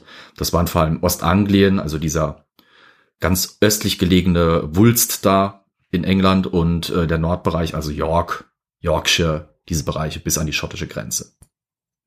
Die Nachfolger es gibt von. Auch noch einen, äh, es gibt auch noch einen dänischen Namen dafür, oder? Jorvik war der Name für Danelag. York. Das, ah, ja, das Danelag, ja, Nein. genau. Danelaw, genau. Danelag. Das äh, Spannende ist, dass äh, damals schon die äh, keltische, angelsächsische oder die keltische englische Sprache fast komplett verschwunden war. Die Leute sprachen angelsächsisch, aber durch die Dänen kamen etliche Wörter, in den modernen Sprachgebrauch, wie sie auch heute noch im Englischen benutzt werden, äh, von den, von den Dänen rüber, weil man sich dann irgendwann zwangsläufig auch vermischen musste. Aber dazu gleich noch mehr. Okay, so gut. Ja. Die Nachfolger ich von. sagen wegen. Ich bin ruhig. die Nachfolger von Alfred versuchten die Dänen dann noch mal ein bisschen zu bekämpfen. Ähm, schafften es auch dann immer mal wieder hin und her, Boden gut zu machen. Die Dänen kämpfen wieder zurück. Und äh, zwischen dem 9. und 11. Jahrhundert war im Prinzip permanent dieses Hin und Her eben zwischen Angelsachsen und Wikingern vorherrschend. Zwischendurch schafften es einige Dänen sogar, den gesamtenglischen Thron zu übernehmen. Also diese sieben Königreiche wurden nach und nach äh, in diesen, in diesen Wirren zerrissen. Irgendwann gab es dann einen ein erstes Mal, wo man von einem englischen König sprechen konnte, wo also wirklich diese, das, was wir als heutiges England verstehen, größtenteils drunter war, bis auf eben Wales und Teile von Cornwall. Und äh, einige Dänen schafften es eben, wie gesagt, auf diesen Thron. Mit Edward dem Bekenner. Ganz kurze Frage. Ja, ganz kurze Antwort, ja. Ähm, was ich immer interessant finde, Mhm. äh, Carol, Olli, wenn ihr Wikinger hört, denkt ihr dann eher an Dänen oder eher an, an Schweden? Das ist eine gute Frage. Ich glaube, intuitiv eher an Schweden. Ja. Weil das dachte ich früher auch. Naja, aber nee. die Schweden waren das eigentlich gar Das nicht. waren die Wenn, gar also nicht, Norweger vielleicht noch. Norweger, genau. Dänen. Ja. Genau. Die Schweden sind eher in die andere Ri- Richtung, was irgendwie auch verständlich ist, wenn man sich das geografisch vorstellt. Das sind die, Ja. die dann nach Russland gehen. ja. Das ist richtig. Also die Dänen Danke kamen, für den Einschub. es waren die Dänen und die Norweger, die vor allem in England tätig waren. Die Schweden gingen rüber. Äh, Tätig waren. Ah ja, das ist- so, mit dem Blaumann so, jetzt hier Kopf ab, zack. Ja, Nächster wieder deren Beruf. vergewaltigen, zack, zack. In, mein Name ist Harald Halfdan. Ich habe gehört, Sie haben verstopften Siphon, wa? ähm, Nee. Ja, also die, die Dänen waren nicht nur, waren nicht nur in England tätig, aber da, wir haben keine eigene Folge zu Irland, glaube ich, gell? Keinen eigenen Beitrag. Ähm, weil in Irland waren sie Nicht, auch nee. tätig. Äh, Dublin zum Beispiel war ein wichtiger wikingischer Umschlaghafen für Sklaven. Äh, und als solcher ist er entstanden quasi. Also Dublin Ah. kann sich auf die Wikinger zurückberufen. Was ganz spannend noch kurz als Einwurf ist, für diejenigen, die es interessiert, ähm, York, diese, diese alte, äh, erstmal keltisch, dann angelsächsisch, dann wikingische Stadt, ist archäologisch ein, eine Schatztruhe, weil man nämlich dort wirklich ähm, durch die Bodengegebenheit und den guten Erhaltungszustand extrem viel über wikingisches Leben rausfinden konnte. Von ganzen Schuhen, die dort tatsächlich gefunden wurden aus dem siebten, achten, neunten Jahrhundert, äh, bis zu, ja, klingt eklig, aber Exkrementen, aus denen wir sogar wirklich en Detail Ja. die Ernährung von diesen Leuten rausfinden können oder an was für Wow. Krankheiten die litten. Selbst die Häuser und alten Schuppen und Läden, die man dort gebaut hatte, kann man heute noch entdecken, sind immer wieder bei Grabungen rausgekommen. Äh, wirklich grandiose Befunde. Wen, wen die Wikinger interessieren, außerhalb von Dänemark und überhaupt von Skandinavien, der sollte sich mal mit York beschäftigen. Da findet man echt sau viel raus. Spannend. Ja. So, mit Edward dem Bekenner endete 1066 die Zeit der Angelsachsen und es kam zu einem gewaltigen Bruch in der englischen Geschichte. Wir haben ja vorhin schon diese Andeutung gehört zu Wilhelm dem Eroberer. Wie kam es dazu? Edward hatte keine eigenen Kinder. Ob er nicht konnte oder nicht wollte, war nie bekannt. Wir wissen nur, dass er seine Frau nicht wirklich mochte und dass er extrem gläubig war. Also, naja. Ähm, jedenfalls bestimmte er gegen den Willen seiner Mächtigen den einen Fremden quasi von ihrer Seite aus gesehen, einen Fremden, nämlich den Herzog der Normandie, William, genannt der Bastard, zum Erben. Kurze Erklärung hierbei. Edward der Bekenner war selbst in seiner Jugend lange, lange Zeit in, Norma in der Normandie gewesen und kannte die Normannen extrem gut. Er, er wurde oft, oft ein bisschen dafür verspottet, dass er mehr normannisch als englisch gewesen sei. Und äh, warum war William der Bastard? Nun, er war der Sohn des Herzogs der Normandie, ähm, Robert äh, der Normandie, allerdings äh, nicht der Sohn der Gattin Roberts, sondern einer, äh, einer Gerberstochter aus Falaise. Und deswegen war er der Bastard genannt. Aber da er der einzige Sohn überhaupt dieses Roberts von der Normandie eben gewesen war, äh, konnte er in einem wirklich spannenden Hin und Her und einem ziemlich blutigen äh, Machtkampf sich durchsetzen und den, die Herzogswürde der Normandie auf sich eben äh, bringen. William schaffte es, ähm, nachdem äh, in England man einen angelsächsischen König, nämlich Harold II. gewählt hatte, aus dem Hause äh, Wessex, beziehungsweise der äh, Godwins, das war die mächtigste Familie damals im angelsächsischen England. Äh, William schaffte es sich gegen diesen Harold II. durchzusetzen. Dabei half ihm vor allem auch enorm, dass nicht er der Einzige war, der nach diesem saftigen Preis gierte, den England darstellte. Nur ein paar Tage vor seiner Invasion von Süden her war ein riesiges Heer unter dem norwegischen König Harald Hardrada in Norden Englands, also in Jorvik quasi gelandet. Harold schaffte es zwar in Gewaltmärschen nach Norden zu ziehen mit seinem Heer und die Dänen und Norweger, die dort waren, es waren nicht nur Norweger, die hatte auch noch dänische Verbündete dabei, äh, zu schlagen bei Stamford Bridge. Ähm, aber das Ganze ging mit heftigen Verlusten einher. Ähm, und er musste quasi, sobald er bei, bei Stamford Bridge fertig war, kam die Nachricht, dass die Normannen unten in Südengland angekommen waren.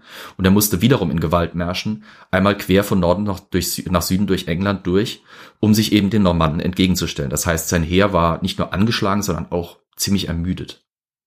Und dann kam es eben 1066 bei der berühmten Schlacht von Hastings, die Schlacht am grauen Apfelbaum, wie man sie damals nannte, eben zu diesem Aufeinandertreffen der Angelsachsen und der Harold und William mit den Normanden.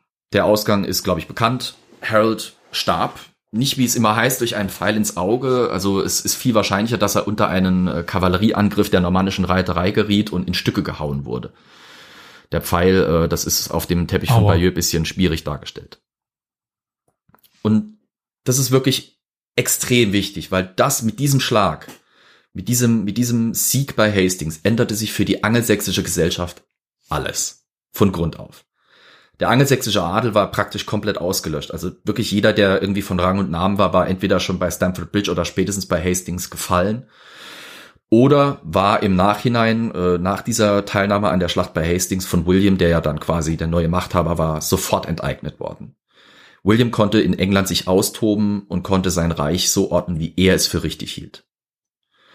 Das Spannende ist außerdem, plötzlich reichte England von Cornwall bis nach Kent, von East Anglia bis nach Northumberland und an der Kanalküste war nicht Schluss, sondern mit der Maine, äh, mit der Normandie, mit dem Maine, mit Teilen von Anjou, die damals eben schon normannisch waren, gehörte eben auch Territorium auf der Türschwelle von Frankreich quasi zu England. Dazu haben wir ja eben schon bei Frankreich ein bisschen was gehört. William wurde vom Bastard zum Eroberer und er war auch der letzte, der wirklich erfolgreich und richtig behaupten konnte, England invadiert zu haben. Er musste sich jetzt seine Macht sichern, pflasterte das Land mit Burgen, das war eine, für die Angelsachsen eine relativ neue Erfindung, diese Burg, ähm, und verteilte das Land, das er erobert hatte, an normannische Adlige. Er besetzte wichtige kirchliche Positionen mit Normannen, er holte normannische Händler ins Land, Bauleute und Gelehrte und äh, schlug sich gleichzeitig noch auf beiden Seiten des Kanals erfolgreich gegen verschiedenste Rebellen, angelsächsische, aber auch normannische, unter anderem sogar gegen seinen eigenen Bruder, den äh, Bischof von Bayeux, Odo genannt, und seinen eigenen Sohn, der Robert hieß und mit Beinamen Kurzhose. Wahrscheinlich trug er gerne Bademode, ich weiß es nicht. Woher immer diese Beinamen kommen. Ja, ich meine, gut, ist immer noch besser als bei den Franzosen, von kahl bis dick, bis hässlich, bis schön. Äh, bei den Engländern ging es wohl eher um Klamotten dann, ne? Modebewusstes Volk. Und bei den äh, Norwegern eher die Körperattribute Blauzahn, Teilweise. Ha Gabelbart. ja, Hardrade äh, heißt so viel wie harte Herrschaft. Ähm, ja, die waren bei den bei den bei den äh, Skandinaviern waren es häufig äh, persönliche Attribute, weniger also Äußerlichkeiten, sondern Verhalten oder Hm. oder besondere Fähigkeiten, die rauskamen. Wieso? Aber Hm. die, der Gabelbart hatte einen doppelten Bart und der Blauzahn hatte, was hatte der? Eine Plauze, einen dicken Bauch. Äh, Blauzahn äh, bezieht sich wahrscheinlich auf sein Schwert aus blauem Stahl. Ah, das Ja. wusste ich nicht. Ähm, Blauzahn. Ja. Blauzahn, Bluetooth. Ach, der Nachdem hat, es Bluetooth der war, hatte ein genau. Bluetooth-Handy, das doch. Genau, das war der technologische Vorteil gegenüber den Angelsachsen. Er kommunizierte mit seinen Leuten per Bluetooth, die Angelsachsen mit Ja. Eldereitern. Alternate History. Äh, Blauzahn, war- tatsächlich habe ich gelesen, dass es eher sich auf einen, einen besonderen Dolch oder ein Schwert, das er bei sich trug, bezogen hat, wegen diesem blauen Stahl. Hm. Okay. Aber Gabelbart bin ich noch äh, auf, auf Gabelbart, dem Dampfer, ja, oder? Der hatte, ja, ja, ja. hatte ja. doch einen doppelten Bart, so Ja. rechts und links. Ja. Es gab auch noch andere Nor Nor norwegische Könige, ich glaube irgendwie Harald the Fart. Äh, das heißt aber nicht Furz auf Englisch, sondern es bezieht sich auf schnell. Äh, das, Ah. äh, Fahrtkontroll ist, glaube ich, äh, in Dänemark äh, bedeutet so viel wie Geschwindigkeitskontrolle. Also nicht, die Alles gucken, klar, ob du ja. Darmgase abgibst, sondern ob du zu viel im Auto Gas gibst. Aber nicht aus Okay. deinem Darm, sondern aus dem Motor. So, das ist jetzt bis hier schon eine Menge historisches Holz und wir haben noch nicht mal das 12. Jahrhundert durch, aber es ist wirklich, es ist wirklich schwierig, die frühmittelalterliche englische Geschichte noch weiter zu vereinfachen, wegen der vielen Umbrüche, wegen dieser Macht- und Kulturwechsel. Die haben dieses Land einfach nachhaltig geprägt. Ich muss auch sagen, mit den Normannen kam auch nochmal ein zusätzlicher Einfluss in die, in die, in die englische Sprache rein. Äh, die englische Sprache ist im Prinzip ein, ein, ein, oh Gott, ein, ein Mischlingskind von Ja. Sächsisch, Angel, äh, den, den Sprachen der Angeln, von Dänisch, Norwegisch, Französisch, Normannisch eben, dem normannischen Französisch. Äh, Es ist von irgendwie von allem etwas. Das macht es natürlich Darauf wollte ich wunderbar. auch noch, ja. Ja, das macht es halt wunderbar einfach zu lernen, in Anführungsstrichen, weil äh, wenn du aus dem germanischen Sprachraum kommst, hast du schon vieles dabei übers Deutsche. Und äh, wenn du dann noch ein bisschen Latein kannst, bist du übers Französische auch noch abgedeckt. Also da ist schon vieles zu entdecken. Hatte ich spannende Kurse während meinem Englischstudium zur Sprachentwicklung in England. Es ist herrlich, was da dabei ist. Das ist eine einzige, also ich weiß nicht, wie viele Einflüsse diese Sprache hat. Das Französische ist, er hat ja doch eine relativ stringente Entwicklung, das Spanische ja. dann mit ein bisschen arabischen Einfluss, das Italienische halt auch aus Latein kommend und ähm, jetzt Norden, Süden natürlich noch mit den, den Unterschied, aber schon irgendwie das Deutsche mit den verschiedenen Dialekten und der, äh, wie heißt denn das, der, der, der Vokal um, ja, ich weiß nicht, irgendwas mit, dem, irgendwas mit den Vokalen, aber das Englisch echt so, jeder, jeder durfte mal. Ist auch gerade jetzt bei diesem Bruch ähm, durch die normannische Eroberung hat sich was rausgestellt und zwar, die allgemeine Bevölkerung, wir haben ja schon mal darauf hingewiesen, es ist nicht so, dass wenn da einer reinkommt als, als Eroberer von außen, dass der alles massakriert, was nicht bei drei unter einem Busch oder auf einem Baum verschwunden ist. Äh, William hat schon, William hat schon viele massakriert, äh, wirklich viele, viele Angelsachsen. Aber die angelsächsische Bevölkerung hat natürlich noch weiter existiert. Und das war normalerweise die einfache Bevölkerung. Wie gesagt, der angelsächsische Adel war weg. Die haben noch Englisch gesprochen, wenn man es so will. Dieses alte, richtig angelsächsische Englisch. Jetzt kommt plötzlich diese Oberschicht aus der Normandie und die spricht normannisches Französisch. Und äh, das kann man heute noch in der Sprache reflektiert sehen. Ähm, klassisches Beispiel, Begriffe aus dem Englischen für Essen. Äh, eine, eine Kuh auf dem Feld, solange sie noch lebt, ist eine Cow. Genau. Wie bei uns im Deutschen Kuh. Äh, das Fleisch, das man aus ihr gewinnt, ist aber Beef, nach dem französischen Bœuf. Äh, es wird immer ein bisschen reduzierend darauf quasi bezogen, äh, ja, der Bauer, der spricht Englisch, der kennt das, das Viech halt nur, wie es auf dem Feld steht. Der normannische Adlige kennt es halt eigentlich nur so, wie es auf, seiner, auf seinem Teller liegt und bezeichnet es halt so. Und dann haben sich quasi diese zwei Begriffe für diese zwei Zustandsarten dieses Tiers quasi entwickelt. Das ist, da könnte man auch eine eigene Folge dazu machen, aber naja, wir wollen ja weiterkommen. Ähm, Williams Erben oder beziehungsweise das Erbe, das William seinen Nachfolgern und Nachfahren hinterließ, war nicht wirklich einfach. Er hatte sich für eine zweiteilige Lösung für sein junges Reich entschieden. Und zwar sollte sein ältester Sohn, der zu dem Zeitpunkt noch lebte, ähm, Herzog der Normandie werden, also Robert Kurzhose. Sein zweitältester Sohn König von England. Der eigentliche zweitälteste Sohn von England, äh, für England hier, fiel aber bei einem Jagdunfall äh, vom Pferd, angeblich weil er einen Hirsch verfolgte und an einem niedrig hängenden Ast hängen blieb. Ähm, somit wurde der dritte Sohn äh, Williams, nämlich William II., genannt Rufus, also der Rote, ähm, Nachfolger auf dem englischen Thron. Eigentlich eine ziemlich hoffnungsvolle Sache. William II. war in England geboren, sprach Englisch. Dummerweise war er allerdings kein vom Glück gesegneter Mann und obendrein auch noch homosexuell. Was, wie man, wenn man Crusader Kings spielt, äh, weiß, dass es eine echt schwierige Sache für eine junge Dynastie und für ihren Fortbestand ist. Ne? Wie auch schon sein älterer Bruder starb William II. bei einem, naja, nennen wir es mal Jagdunfall. Durch einen große Anführungsstriche verirrten Pfeil. Keiner weiß, woher der kam, keiner weiß, wer ihn geschossen hat. Plötzlich lag aber der König von England im Wald und es ist wirklich eine peinliche Geschichte eigentlich. Der lag da im Wald und keiner hat sich drum geschert. Ähm, die Adligen, die bei der Jagd teilnahmen, haben sich alle auf ihre Burgen zurückgezogen, weil sie genau wussten, jetzt geht's rund. Ähm, und quasi der Leichnam dieses Königs wurde dann irgendwie von einfachen Leuten, die irgendwie Köhler oder sowas im Wald waren und da unterwegs waren, gefunden und dann irgendwo hingebracht, damit er beigesetzt werden konnte. Also es war kein ruhmvolles Ende für William II. Hm. Heinrich I. erbte daher von William II., seinem toten Bruder, eben die englische Krone. Er bemühte sich um die Sicherung und Einigung seines unsicheren Reiches und starb reichlich unrühmlich wiederum, wie sein Bruder auch. Ähm, und zwar, weil er sich an seiner Leibspeise, nämlich neun Augen. Das ist ein ziemlich hässlicher, aalartiger Fisch, der aber sehr lecker sein soll, komplett überfressen hat. Also äh, es wird in den Chroniken über, überliefert, he died of a surfeit of, of lampreys. Also wirklich, er hat einfach zu viele von diesen neun Augen gefressen und das hat seinen Magen verdorben und der ist daran gestorben. Bitter war, dass sein eigentlicher Erbe beim Untergang des sogenannten Weißen Schiffes ums Leben gekommen war. Die Rolloniden, so nannte man die damalige Dynastie eben noch, äh, hatte wirklich kein Glück mit ihrer Erbfolge. Und so brach eben nach dem Tode Heinrichs I. die sogenannte Anarchie aus. Das war der Bürgerkrieg zwischen der Kaiserin Mathilde, Kaiserin, weil sie den Heinrich V. vom Heiligen Römischen Reich geheiratet hatte, und Stefan von Blois aus. Das war der Neffe Heinrichs I. Beide hatten einen Anspruch, aber Kaiserin Mathilde hatte ein Problem. Sie war eine Frau. Kürzen wir es ab. Nach blutigen, wirklich blutigen 18 Jahren setzte sich 1141 Stefan durch. Er machte aber einen Vertrag mit Mathilde und machte quasi darin fest, Er regiert so lange, wie er lebt. Danach darf Mathildes Sohn als Heinrich II. ihm auf den Thron folgen. Heinrich II. ist wahrscheinlich aus zwei Gründen relativ bekannt. Es war dieser König, der den Erzbischof von Canterbury, Thomas Becket, in seiner Kathedrale ermorden ließ. Und außerdem war es er, der die berühmte Eleonore von Aquitanien heiratete. Ein dritter Grund könnte außerdem auch noch sein, dass schon während seiner Herrschaft mehrere Konflikte um seine Nachfolger ausbrachen. Also seine Söhne waren echt ungeduldig, sie bekriegten sich äh, gegenseitig, bekriegten ihren Vater und schlussendlich setzte sich dann 1189 der wohl berühmteste König des englischen Mittelalters als Sieger durch und das war Richard der Erste. Oder Richard Erste. Richard genannt Löwenherz. Willst du sagen? Ja, was? Willst du sagen, dass das der berühmteste ist? Also die meisten. Interessant, ich habe ja außerhalb von England ja. Ja, ja. Ich bin gerade am überlegen.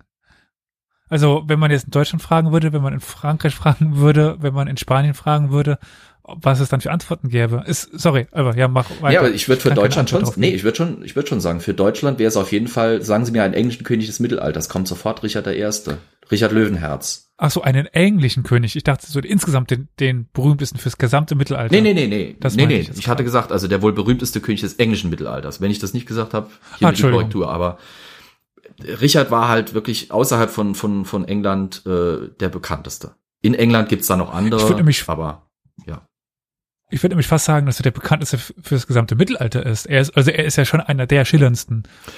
Könnte man eigentlich ja schon bekanntesten. sagen. Ja, ja. Äh, Deswegen Durchaus. fand ich es gar nicht so abwiegig. Ja. Hm. Interessant. Richard wurde eben, wie gesagt, Löwenherz genannt. Er, er sprach, soweit wir es wissen, kaum Englisch. Äh, er war sehr selten in England. Und wenn er es vermeiden konnte, ging er auch da nicht hin. Und er wurde eben durch seine Kreuzritt, äh, Kreuzzüge oder seine Kreuzzugsteilnahme berühmt. Das ist das auch, warum er so international bekannt ist. Und das, was er eben während dieses Kreuzzugs geleistet hat, äh, war das, wofür er auch international so bekannt ist und warum er, warum ich durchaus schon recht geben würde, ja, doch. Also wenn wenn es in einem Ranking äh, der mittelalterlichen Könige wäre, er ziemlich weit oben. Der bekanntesten. Ich würde sagen, es ist eher ein gewisser äh, Strauchdieb aus einem Wald. Wo wir wieder bei dem Teppich hm. sind. Ach so. also ich glaube, dass er seine popkulturelle Bekanntheit eher daher hat. Also ich muss ja gestehen, in meinen jungen Jahren war das Richard natürlich wegen, wegen, Robin Hood, der ja. erste, den ich so ne, durch den Film klar gehört habe. Ja. ja. Aber halt ja. halt auch durch den Film. Ja, absolut. Diese Robin Hood-Saga hat ihn halt schon überhöht. Das ist auch das Spannende, weil, wie gesagt, äh, eigentlich hatte Richard mit England nicht so viel am Hut. Ähm, wie gesagt, er war nie dort, wenn das vermeiden konnte. Sein Fokus lag eigentlich auf dem angevinischen Kontinentalreich, eben äh, die Sicherung der Normandie, die Erweiterung des Anjou, die äh, Erhaltung von Aquitanien und so weiter. Äh, da war er eigentlich mehr unterwegs. Und dann halt eben dieser Kreuzzug. Äh, es ist ja auch bisschen diese, diese, dieser Mythos, den Robin Hood da verbreitet hat, dass er nochmal nach seinen Kreuzzügen glorios nach England gekommen wäre. Also, wenn ich mich richtig erinnere, war das nicht so. Ähm, Richard starb in Frankreich, bevor er überhaupt zurück konnte. Und wo war er gefangen? Ja, da komme ich gleich noch dazu. Haha. Ah, sehr schön. Ähm, Richard hat ein ziemlich robustes Wesen. Das war auch das, was ihm so viel Ruhm und Respekt und äh, Ehre eben verschuf, äh, aber halt eben auch ziemlich viele Feinde deswegen ist es auch nicht überraschend, dass es so kam, wie es mit ihm eben dann kam, dass er irgendwann eben von einer seiner vielen Feindschaften äh, Probleme gemacht bekam, über so stolperte. Ähm, er hatte quasi einem anderen die Ehefrau weggeschnappt, die potenzielle. Und äh, außerdem noch in während des Kreuzzugs äh, mehrere deutsche Fürsten brüskiert, die dort auch teilnahmen, unter anderem eben auch den Herzog von Österreich.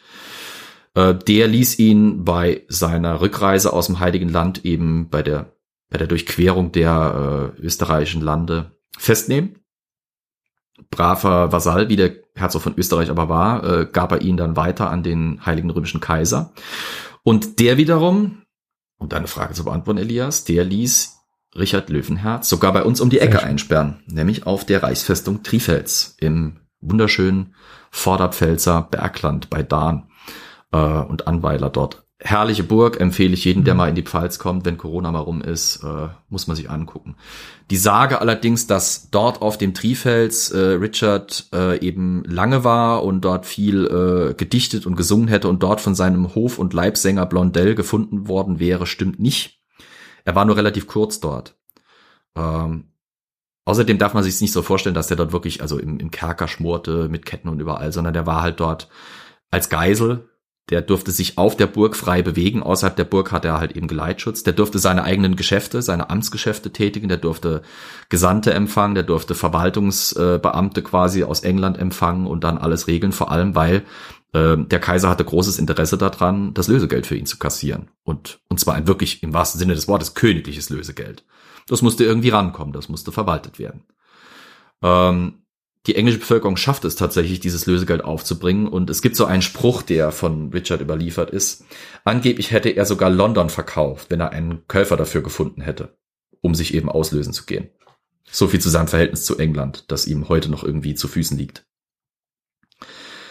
Richard starb dann eben bekanntlich bei einer Belagerung durch einen Glücksschuss eines Kochs, der angeblich äh, Petersilie mit Nachnamen hieß, Nachnamen hieß, also fra französisch dann, äh, Parsley oder so, keine Ahnung. Ähm, er wurde von einem Armbrustbolzen getroffen und starb wenige Tage später am Wundbrand. Gefolgt wurde Richard 1199 durch seinen jüngeren, glück- und landlosen Bruder Johann oder John. Die meisten kennen ihn wahrscheinlich als Prinz John. Der sogar zwischenzeitlich, was gerne unterschlagen wird, äh, wiederum von einem französischen König dann ersetzt wurde. John eben bei ich uns als seinen Beinamen so schön. John Lackland oder? Ja, ohne Land. Genau, Johann ohne Land. Ähm, bei uns, wie gesagt, ist er als Prince John bekannt. Der war es auch, der 1215 die Magna Carta Libertatum unterschrieb und damit ein Stück englische Verfassungsgeschichte quasi mit äh, schrieb. Der Name ohne Land kam eben deswegen zustande, weil leider Gottes unter seiner Herrschaft äh, das Angevinische Reich aus England, der Normandie, Anjou, Aquitanien hatten wir ja schon, äh, nach und nach zerbröckelte. Er schafft es einfach nicht, das unter sich zu vereinen. Seine frühe Herrschaft war eigentlich gar nicht so schlecht. Er war relativ beliebt, gerade beim einfachen Volk. Aber äh, machtpolitisch hat das einfach nicht gebracht, äh, hat das einfach nicht geschafft, dieses riesige Reich von, von eben Schottland bis unten an die Nordgrenze von Spanien äh, irgendwie auf Linie zu halten. Er, war, er schafft es auch ziemlich schnell äh, und sehr erfolgreich, noch erfolgreicher als sein Bruder Richard, äh, sich gegen seine eigenen Adligen äh, also sich mit seinen eigenen Adligen anzulegen. Das kam ihm dann, das wurde ihm zu Verhängnis. Er ist der Nachfolger Johns. Oder beziehungsweise eher der Nachfolger eines Nachfolgers Johns. Nämlich Edward I. schaffte es überhaupt wieder, dieses englische Reich äh, bisschen mit, mit positiver und, und erfolgreicher Expansionspolitik zu vergrößern. Er ist äh, vielen durch die Kampagnen ab 1296 gegen die Schotten bekannt, wo er auch auf diesen als blaugesichtigen Kiltträger porträtierten William Wallace traf. Sein Sohn wiederum, Edward II., war vorwiegend wegen seiner sexuellen Ausschweifungen und Günstlingspolitik bekannt. Seine Frau ließ sich unter anderem auch deshalb äh, dazu überreden, ihn ermorden zu lassen und übernahm gemeinsam mit einem Adligen namens Mortimer selber die Zügel im Reich, bis sie wiederum von ihrem Sohn Edward III. entmachtet und eingekerkert wurde. Mortimer wurde ermordet bzw. hingerichtet. Dieser Edward III. nahm sich im Alter von 15 Jahren ein Herz, seiner Mutter die Macht und ihrem Geliebten das Leben und er war es eben auch, wie wir schon vorhin gehört haben, derjenige, der den Anspruch auf den französischen Thron erhob und der damit auch den Hundertjährigen Krieg mit verursachte. Aber davon, wie gesagt, haben wir schon alles gehört. Nur am Rande. Ähm, einer der Gründe, warum England so erfolgreich war, obwohl es das eigentlich militärisch und wirtschaftlich unterlegene Königreich in dieser Konstellation war, waren diese starken Persönlichkeiten, die an ihrer Spitze, an seiner Spitze standen, nämlich eben Edward III. als brillanter Feldherr zu seiner Zeit, sein Sohn, der schwarze Prinz, äh, Edward of Woodstock, äh, der eben auch als, als grandioser Feldherr damals äh, das Schlachtenglück auf englischer Seite hielt. Die beide waren es eben, die als militärische Anführer zu den Idolen, äh, Idolen ihrer Epoche wurden und noch bis heute äh, wirklich Ikonen des englischen Mittelalters sind. 1381 brach in England eine der ersten Revolutionsbewegungen der europäischen Geschichte aus, die Peasants Revolt. Die einfachen Leute Englands waren sich aufgrund der Ausdünnung der Gesellschaft durch die Pest ihres eigenen Wertes bewusst geworden und stellten dann so bescheidene Forderungen wie die Abschaffung der Leibeigenschaft, Abschaffung des Adelssystems und seiner Privilegien. Der Aufstand wurde allerdings. Da könnte man gewisse, oh, Entschuldigung, da könnte man gewisse Parallelen zur heutigen Zeit erkennen, nicht? Schon, ja. Schon irgendwie. Also ich meine, ist ja schon so, ne, dass äh, bedingt durch die aktuelle Pandemie ganz viele Dinge in Frage gestellt werden. Das ist ganz interessant. Ich habe das schon des Öfteren jetzt äh, in den letzten Monaten nachlesen dürfen, was es da für interessante Parallelen zur Pest gibt. Mal ganz abgesehen von den ganzen äh, Kloppos, die jetzt durch die Gegend rennen und meinen, das gibt's nicht. Also das ist sowieso nochmal auf einem anderen. Spannend, weiter. Entschuldigung. Nee, dies, es, es war insofern halt wirklich was, das, das können wir uns teilweise auch schwer vorstellen. Äh, Wir haben ja noch relativ viel Glück hier in Europa, dass wir eben noch nicht so bevölkerungstechnisch ausgedünnt sind. Aber für damals, Genau. die Pest hat wirklich so dermaßen gewütet, äh, dass ganze Ja, klar, Landstriche also das einfach nicht mehr hm. bewirtschaftet waren. Und Ja. äh, jetzt hatten die Adligen wirklich das Problem, die, die Bauern merkten, ähm, mich kann man brauchen. Und ähm, einige Adlige waren clever und lo lockten dann quasi Bauern aus benachbarten Territorien zu sich, indem man, indem sie sagten, ihr Ja. kriegt bei mir Pachtfreiheit und ich, ach, ich gebe euch noch ein Haus kostenlos, ihr dürft euch Holz schlagen für euch was Schönes zu bauen. Und ich bezahle euch notfalls sogar für die Tage Arbeit, die ihr schuldet. Ähm, und ich bezahle euch bisschen mehr als der als der Ritter da im Nachbar im Nachbartal oder sowas. Und dann wanderten die Leute ab und das stellte natürlich, das stellte den Adel in England vor ein echtes Problem. Vielen Adligen, die eben nicht reformerisch und modern dachten, rannten die Pächter weg, ra- rannten die Leibeigenen und Bauern weg. Und ohne Bauern keine Steuern, Ah. ohne Hände keine Kekse und äh, dementsprechend versuchte der Adel sich da irgendwie wieder zu reetablieren. Das ist auch der Grund, warum dieser Aufstand da niedergeschlagen wurde und zwar ziemlich blutig und heimtückisch. Ähm, Hm. der König zur damaligen Ähm, Zeit. zu der Zeit- des- ja. Entschuldigung. Äh, also zuvor war es ja meistens so, dass das teure die Rohstoffe waren. Ja. Arbeitskraft war günstig. Ja, ja. Ja. Und plötzlich beginnt es sich zu, zu wandeln. Ich meine, Klar. heute ist es ganz krass. Heute ist das teure das Handwerk. Mhm. ja. Ja, das Material ist halt, ja, hast du halt. Das Humankapital. Nee, Quatsch heißt ja nicht so. Ähm, ja, ja, ja. Und zu Nee, nee, dieser klar, Zeit klar. Hm. Beginnt eben dieser Bruch, dass Arbeitskraft teuer wird. Die hätten mal mehr klatschen sollen, so wie wir heutzutage. Auf den Balkon gehen und klatschen. Das ist aber auch Bestimmt tatsächlich gegen die das, Pest geholfen. Ja. das ist tatsächlich das erste Mal, wo das, wo das auch wirklich so kommt, dass, dass dieser, dieser Wandel in der Wertschätzung und auch in der Wertigkeit aufkommt. Das ist genau wie du sagst, Elias. Also Naja, vorher- dann mit irgendwann sehr, sehr viel später erst wieder. Ja, das ist auch das Bittere daran. Das, das Ja. ist das, was Ja. so schade ist. Die englische Geschichte hatte echt bis, bis wo, wo wir jetzt gerade sind im Mittelalter mit der, mit der Magna Mhm. Und mit diesen, äh, mit dieser Re Revolutionsbewegung echte Chancen, wirklich ein Vorreiter, was sowas angeht, in Europa Mhm. zu werden. Aber wie so oft, die Reaktion war halt einfach zu stark, ne? Ja.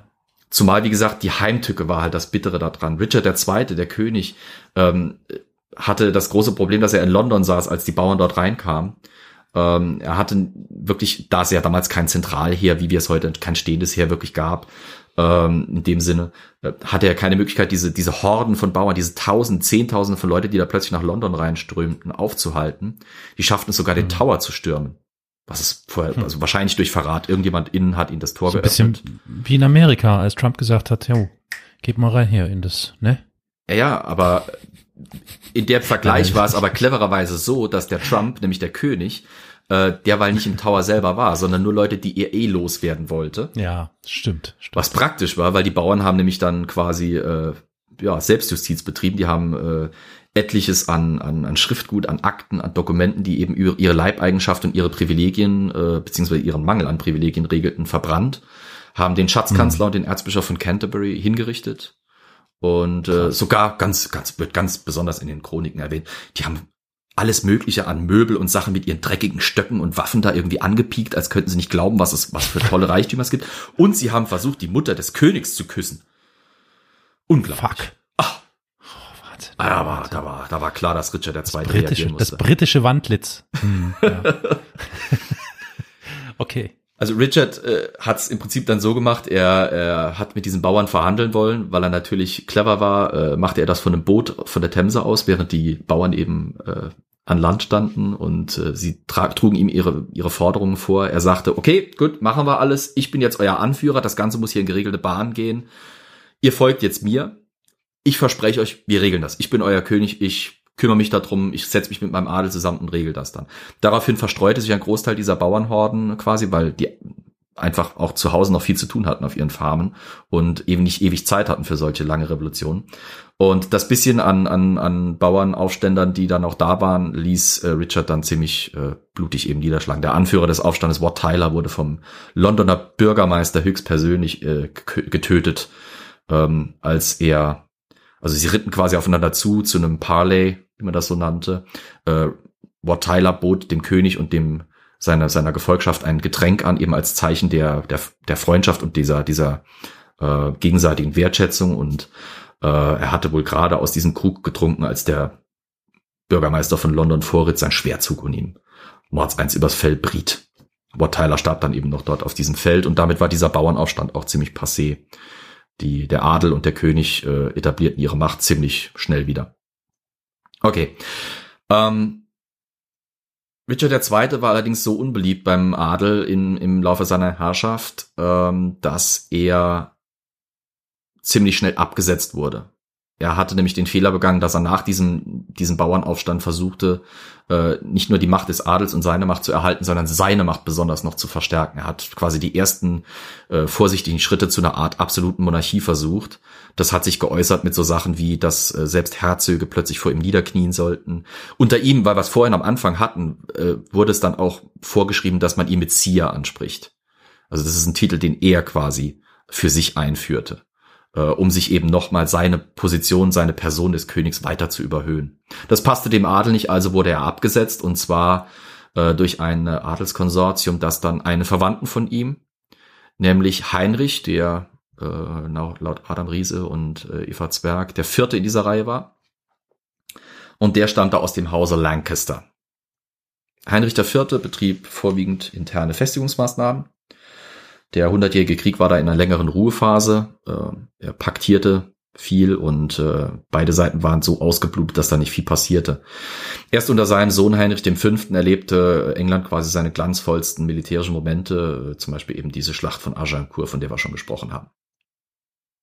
Der Sohn Heinrichs V., klar dann der sechste Heini, der auf dem Thron da saß, der er und überlebte dann eben Jeanne d'Arc, ähm, entwickelte aber in fortschreitendem Alter eine Geistesschwäche kleiner Seitenschlag in Richtung Frankreich. Dynastisch war er ein äh, Nachfolger, also seine Mutter war eine Valois. Und die Familie von Valois, von der wir vorher schon gehört hatten, hat da ein echtes Problem mit Leuten, die Geistesschwächen entwickelten. Das war so quasi die Hauskrankheit dieses, dieses, dieser Dynastie. Und angeblich war es dieser Tropfen Valois-Blut, den Heinrich im Blut hatte, der ihn quasi äh, schwachsinnig werden ließ. Ähm, das nahm man zum Vorwand und die äh, Nachfolgen Richards II., die aus dem Hause York stammten, setzten oder versuchten Heinrich abzusetzen, schafften es dann auch. Das ist der Beginn der Rosenkriege. Schon mal gehört? Ist schon mal gefallen. Einmal, zweimal. Ja. Also es ist jetzt nicht irgendwie so ein Gärtnerstreit, sondern da geht's wirklich heiß her. Nicht? 1400, nee, nee, tatsächlich nicht. Also nicht mit Heckenscheren und oh. dann irgendwie ab ins Beet und hinten stehen zwei Stars, die das kommentieren, sondern Four Season Landscaping, sag ich so. Ne? ja, so, so in der Richtung, genau. Okay. 1461 folgte Heinrich Edward IV. auf den Thron, der äh, eben quasi aus dieser Machtposition der Yorkisten resultierte. Das war, als die Yorkisten gerade Oberwasser hatten, wurde Heinrich für ab, äh, abgesetzt erklärt, Edward IV. wurde eingesetzt. 1470 schafften es aber die Lancastrianer wieder an die Macht und setzten Heinrich IV. Äh, wieder ein. Äh, den sechsten, Entschuldigung, Heinrich den sechsten wieder ein. Äh, dort blieb er aber nur für ein knappes Jahr, denn Edward IV. kehrte 1471 aus seinem kurzen Exil zurück, heizte den Lancastrianern ziemlich ein, zog nach London, übernahm das Königsamt wieder und noch an dem Tag, beziehungsweise in der Nacht, als Edward in London einzog, ähm, wurde wahrscheinlich durch eben yorkistische Sympathisanten Heinrich VI. in seiner Privatkapelle im Tower von London der Schädel eingeschlagen. Diejenigen, die heute mal nach London irgendwie oder demnächst mal nach London kommen, diese Stelle gibt's noch heute im Tower zu sehen, äh, ist ganz spannend. Das ist wirklich also die Stelle, wo der König fiel und starb. Die gibt es da heute noch. Danach ging alles ziemlich schnell. Ähm, nach zwölf Jahren Herrschaft starb Edward IV. Er wurde durch seinen Sohn, auch wieder Edward, folgerichtig natürlich der Fünfte, beerbt. Dessen Onkel, Richard of Gloucester, ließ diesen aber noch ziemlich jungen Monarchen für illegitim erklären mitsamt seinem Bruder in den Tower sperren. Und dort verlieren sich dann auch die belegbaren Spuren dieser beiden. Das sind die berühmten äh, Zwillinge im, Tor, im Tower. Diese yorkistischen Kinder, die da verschwunden sind. Aus Richard of Gloucester wurde Richard III. Er hat sich nämlich die Krone selber geholt. Ähm, und den sollte man vielleicht kennen, wenn man Shakespeare kennt. Das ist nämlich der Richard III., der äh, das gleichnamige Stück von Shakespeare eben gewidmet bekam. Der, das, der Buckel, den er da angedichtet bekommt, der ist allerdings wohl nicht belegt. Der ist angedichtet. Richard war nur zwei ziemlich ausgesprochen, also ausgesprochen turbulente Jahre vergönnt, bevor er sich es ziemlich gründlich mit den mächtigsten Adligen seines Reiches und einem Gutteil seines Volkes verschissen hatte. Anders kann man es nicht nennen. Er betrieb nämlich eine ziemlich einfache Politik. Gehst du mir auf den Sack, kommst du aufs Schafott. Beziehungsweise noch viel eleganter, äh, trifft dich ein Dolch im Dunkeln oder sowas in der Richtung. Wobei, wenn ich mich richtig erinnere, sein Bruder ließ er in einem Fass äh, französischen Wein ersäufen. Weil der ja. nämlich ein bekannter Trinker war und ihm langsam äh, quasi Konkurrenz um den Thron, er hätte eigentlich theoretisch einen besseren Thronanspruch als Richard III. gehabt und deswegen so ein bisschen poetischer Grausamkeit ließ er ihn in einen Weinfass ersäufen. Scharenweise liefen nach diesen ganzen Mordaktionen und seiner miserablen Politik quasi äh, die Adligen und auch Teile des Volkes äh, zu seinem Gegner über, nämlich Henry of Richmond. Der war der letzte legitime Erbe des Hauses Lancaster, gehörte aber offiziell schon zu der neuen Dynastie der Tudor. 1485 schaffte es dieser Henry Tudor, Richard III. in der Schlacht bei Bosworth zu erschlagen und die Rosenkriege zu beenden. Die York waren ziemlich ausgelöscht, also quasi ausgelöscht. Die männliche Linie war weg. Und die letzte Erbin dieses Hauses, Elizabeth of York, die heiratete Heinrich der äh, von der Heinrich tut, Entschuldigung. Und die letzte Erbin, die Tochter äh, des letzten Yorkisten, Elizabeth of York, die heiratete Heinrich ganz kurzerhand und vereinigte somit die Häuser von Lancaster und York eben unter diesem neuen Namen Tudor. Die beiden Symbole, die rote Rose für Lancaster und die weiße Rose für York, die vereinte er in der neuen rot-weißen Rose des, des, des Hauses Tudor in seiner neuen Dynastie. 1485 markiert damit nochmal einen Wendepunkt, dynastisch wie zeitrechnerisch, denn mit dem Ende der Rosenkriege und dem Beginn des Zeitalters der Tudor endet auch klassischerweise das englische Mittelalter und die englische Renaissance beginnt. Aber dazu demnächst mal mehr. Aber bevor wir jetzt weiter nach naja, Nordosten äh, mit dem Schiff fahren, haben wir wieder ein, eine kleines Bonbon. Dieses Mal von Ralf Grabuschnick, den dürftet ihr an dieser Stelle schon ein paar Mal kennenlernen. Und ich würde einfach sagen, drückt das Knöpfchen, äh, Carol. Hallo, mein Name ist Ralf vom Déjà-vu Geschichte Podcast und ich wurde hier netterweise von den Jungs gefragt, eine Geschichte zu erzählen. Die Vorgaben waren äh, sehr detailliert, Elias hat mir geschrieben, äh, hey Ralf, willst du uns eine Geschichte erzählen? Egal was, Hauptsache es hat mit der Vergangenheit zu tun. Äh, okay, kann ich. Und in plus minus fünf Minuten. Oh, da muss ich mal schlucken. Wir sind schon bei 30 Sekunden. Das wird knapp. Aber ich bin heute hier und äh, werde meine Zeit auch nehmen, um eine ganz wichtige Geschichte zu erzählen, die mir am Herzen liegt. Und es ist nicht die Geschichte eines Menschen, es ist nicht die Geschichte eines Ereignisses, sondern es ist die Geschichte eines Steins. Und was passiert, wenn man Steinen etwas zu viel Bedeutung beimisst?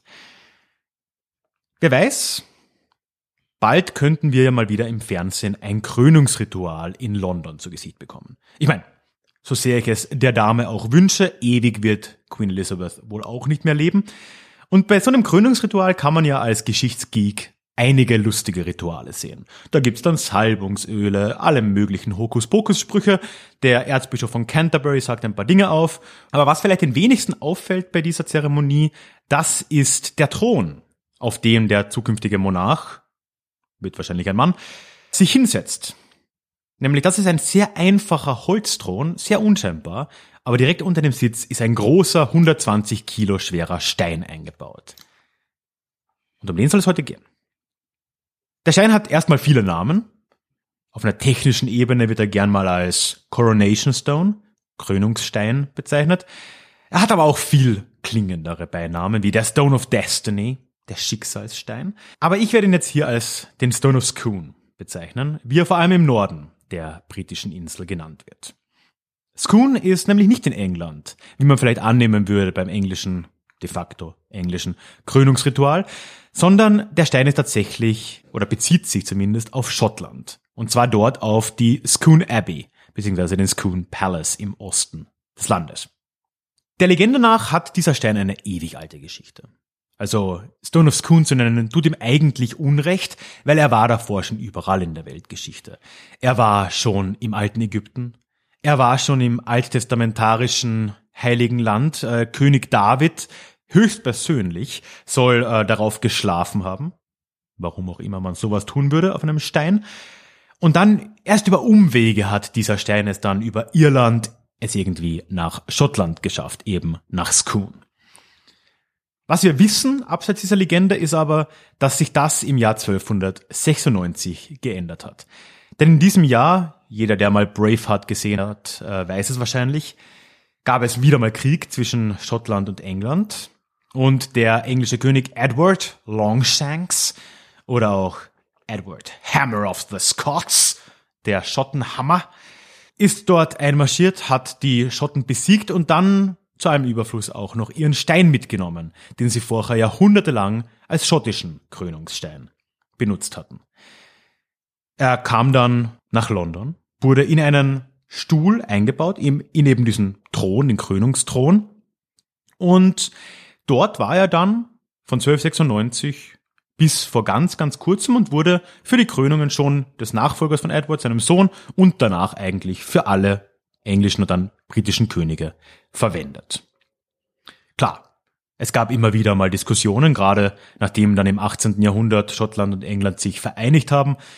Da wollten verschiedene schottische Politiker den Stein immer wieder mal zurückhaben. Aber irgendwie fand sich der politische Wille wohl nicht, sagen wir es mal so. Und das ändert sich dann tatsächlich erst im Jahr 1950. Denn da begab es sich, dass äh, drei schottische Studenten in Glasgow wieder mal, wie sie es gerne taten, nach der Uni auf ein Bierchen zusammensaßen in äh, einer Bar im Zentrum Glasgows, in der Arlington Bar. Das war furchtbar ausgesprochen, in der Arlington Bar. Na, besser wird's nicht. Und sich dann einen Plan überlegt haben. Denn sie fanden es wirklich ganz furchtbar, sie waren wohl schottisch-nationalistisch geprägt, dass dieser Stein nicht in Schottland war und entschieden sich, das zu ändern. Und sie entschieden sich wenige Tage darauf, am Weihnachtstag 1950 mit dem Auto von Glasgow nach London zu fahren und diesen Stein aus der Westminster Abbey zu stehlen. Gut, nach ein paar Bieren und äh, Whiskys, äh, Weedrums, wird diese, diese Idee wohl sehr gut geklungen haben für diese Studenten. Aber man würde doch annehmen, dass am nächsten Tag und nüchtern das Ganze gar nicht mehr so gut aussieht. Aber sie zogen es durch. Am Weihnachtstag, am 25. Dezember 1950, fahren sie mit dem Auto runter und tatsächlich in der Nacht finden sie Westminster Abbey mehr oder weniger unbewacht vor. Sie kommen rein, sie schaffen es, den 120 Kilo schweren Stein aus dem Thron zu entfernen, in ihr Auto zu hieven und sie in Richtung Norden davon zu machen. Am nächsten Tag fängt eine große Suchaktion von Scotland Yard an, aber zu dem Zeitpunkt haben es die Studenten schon ziemlich weit geschafft. Sie haben irgendwo auf einem Feld übernachtet, wo sie den Stein wohl auch ein bisschen beschädigt haben. Damit meine ich, ist in der Mitte durchgebrochen. Aber trotzdem schaffen sie es dann mit den äh, zwei Steinen zurück nach Glasgow und für die nächsten paar Monate bleibt der Stein verschollen. Bis dann im Frühjahr 1951 erst ein anonymer Tipp, vielleicht waren es die Studenten selbst, Scotland Yard darauf aufmerksam machte wo denn dieser Stein war. Er war in der Zwischenzeit wohl repariert worden, konnte zurückgebracht werden, gerade rechtzeitig für die Krönung von Queen Elizabeth einige Jahre später. Es war dann tatsächlich erst 1996 und das ist äh, ein symbolisches Datum natürlich, ganze 700 Jahre auf, die, auf das Jahr genau, nachdem er entwendet wurde von der Scone Abbey, da wurde der Stein dann tatsächlich zurückgegeben und kann heute in Edinburgh im Schloss bewundert werden. Aber was sagt uns diese Geschichte denn jetzt? Also für mich ist eine Interpretation zumindest, wie absurd mythologisch aufgeladen vollkommen einfache Gegenstände werden können. Gerade wenn Glaube und gerade wenn Nationalismus im Spiel sind. Wir haben einen einfachen Stein, der schaut nicht mal gut aus. Es ist nur so ein rötlicher Sandstein. Und der wird so wichtig aufgeladen, dass er plötzlich für die englische Seite als essentieller Bestandteil einer Krönungszeremonie gilt, gleichzeitig für die Schotten als Symbol der Nation, die sogar so weit bringt, oder zumindest drei Studenten so weit bringt, sich die Strapazen anzutun, nach London zu fahren, um den zu stehlen. Und das Absurdeste daran, wir wissen nicht mal, ob dieser Stein echt ist. Denn es gibt einige Steine von Scone heutzutage. Ja, es gibt den im Edinburgh Castle, den man bewundern kann. Aber es wird immer Leute geben, die behaupten, das wäre gar nicht das Original. Einige sagen, das Original ist immer noch in Scone und zwar seit 700 Jahren. Denn natürlich waren die Mönche, die auf ihn aufgepasst haben, in der Abbey nicht blöd. Die haben König Edward nicht den echten Stein gegeben, sondern eine Kopie. Und tatsächlich, direkt vor der Abbey findet man einen Stein. Markiert als Replik. Andere, vielleicht die populärere Theorie, werden sagen, nein, der Stein ist genau dort, wo die Studenten ihren Plan ausgeheckt haben, nämlich in der Arlington Bar. Und wenn man da reingeht, siehe da, ist ein großer Stein in dieser Bar vorzufinden. Wir werden es nie sagen können.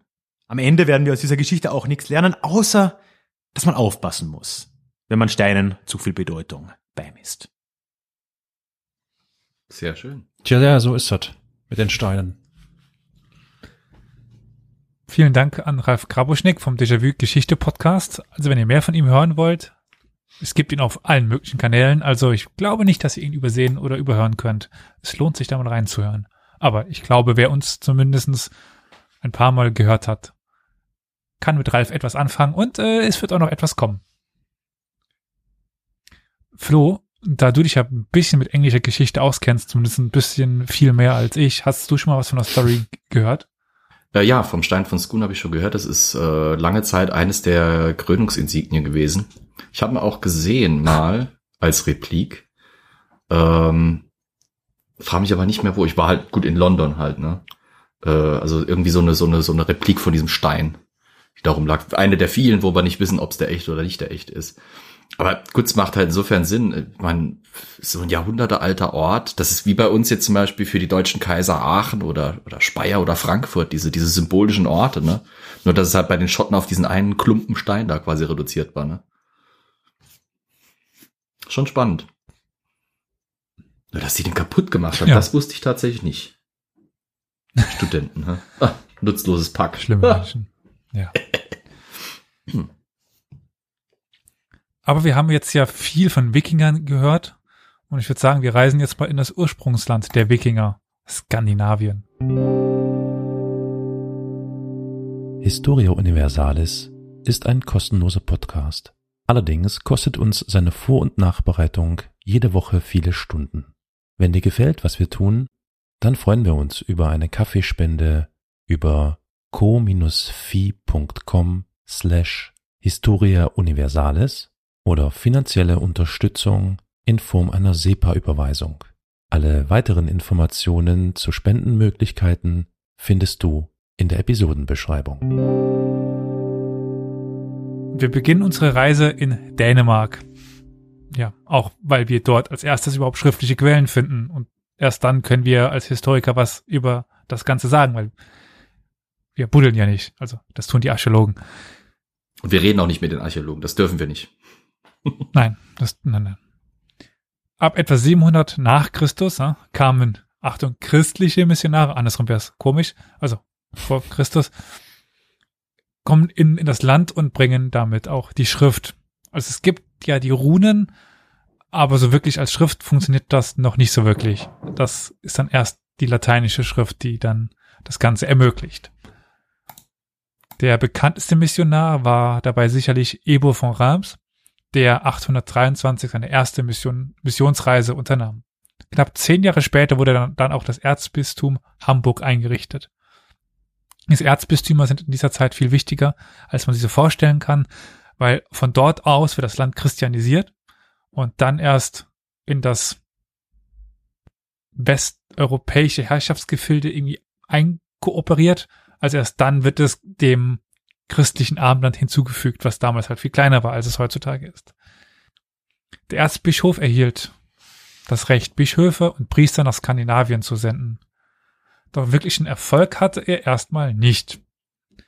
kein König der Dänen wurde christlich. Erst im Jahr 948, über 100 Jahre nach der Gründung dieses Missionsbistums, ließ sich ein König taufen. Ich habe ihn jetzt schon zwei, dreimal erwähnt wegen seinem dann doch, wie ich jetzt weiß, äh, anderen Beinamen, also von dem Schwert her, Harald Blauzahn. Auch sein Nachfolger Sven Gabelbart. Und äh, ich versuche gerade es auf Dänisch mich zu erinnern, ich komme glaube ich gar nicht mehr drauf, wurde christlich. Der neue Glaube fing also Fuß, äh, fing an Fuß zu fassen. Aber wer waren diese Könige überhaupt? Und über wen herrschten sie? Die Dänen tauchen im Frühmittelalter hauptsächlich dann auf, wenn sie andere Länder überfielen. Etwa im 9. Jahrhundert England. Wo wir ja dann erfahren haben, dass es dann doch etwas dauerte, bis sie wieder zurückgedrängt werden konnten. Wirklich unter einheitlicher Führung scheint Dänemark nicht immer gewesen zu sein. Mächtige Fürsten bzw. Jarls, auch wieder hier auf die Serie Vikings zu verweisen, rangen um die Macht. Eine weitere Schwierigkeit ist die, Lokalisa die Lokalisation von Dänemark bzw. anderen skandinavischen Regionen. Wir können nur mutmaßen, was was bezeichnet hat und was wo gelegen hat. Danmark, was ist Danmark, was ist, äh, was ist Schweden, was ist Norwegen, das ist nicht immer ganz so sicher. Der schon erwähnte Harald Blauzahn konnte in der Mitte des 10. Jahrhunderts Dänemark einen, wobei die Jarls immer noch eine wichtige Rolle einnehmen sollten. Und das taten sie auch, nämlich meistens durch Plündern. Mit ihren Schiffen tauchten sie eigentlich in ganz Europa auf und plünderten ober überall. Also die Flüsse, wie schon erwähnt im Fall von, von England, das war, die waren die Lebensadern, auf denen fuhr man dann ins Landesinnere und plünderte dort. Also der Rhein zum Beispiel wurde hochgefahren, die Donau.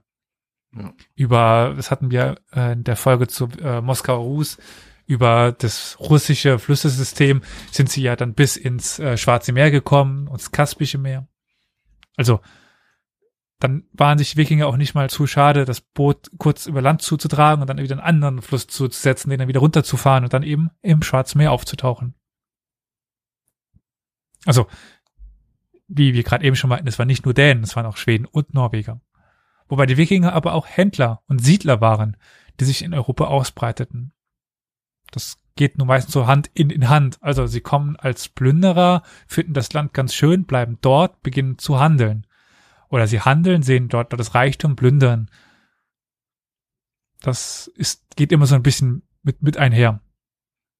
Unter Knut dem Großen umfasste das Dänische Reich auch Teile Schwedens, Norwegens und Englands.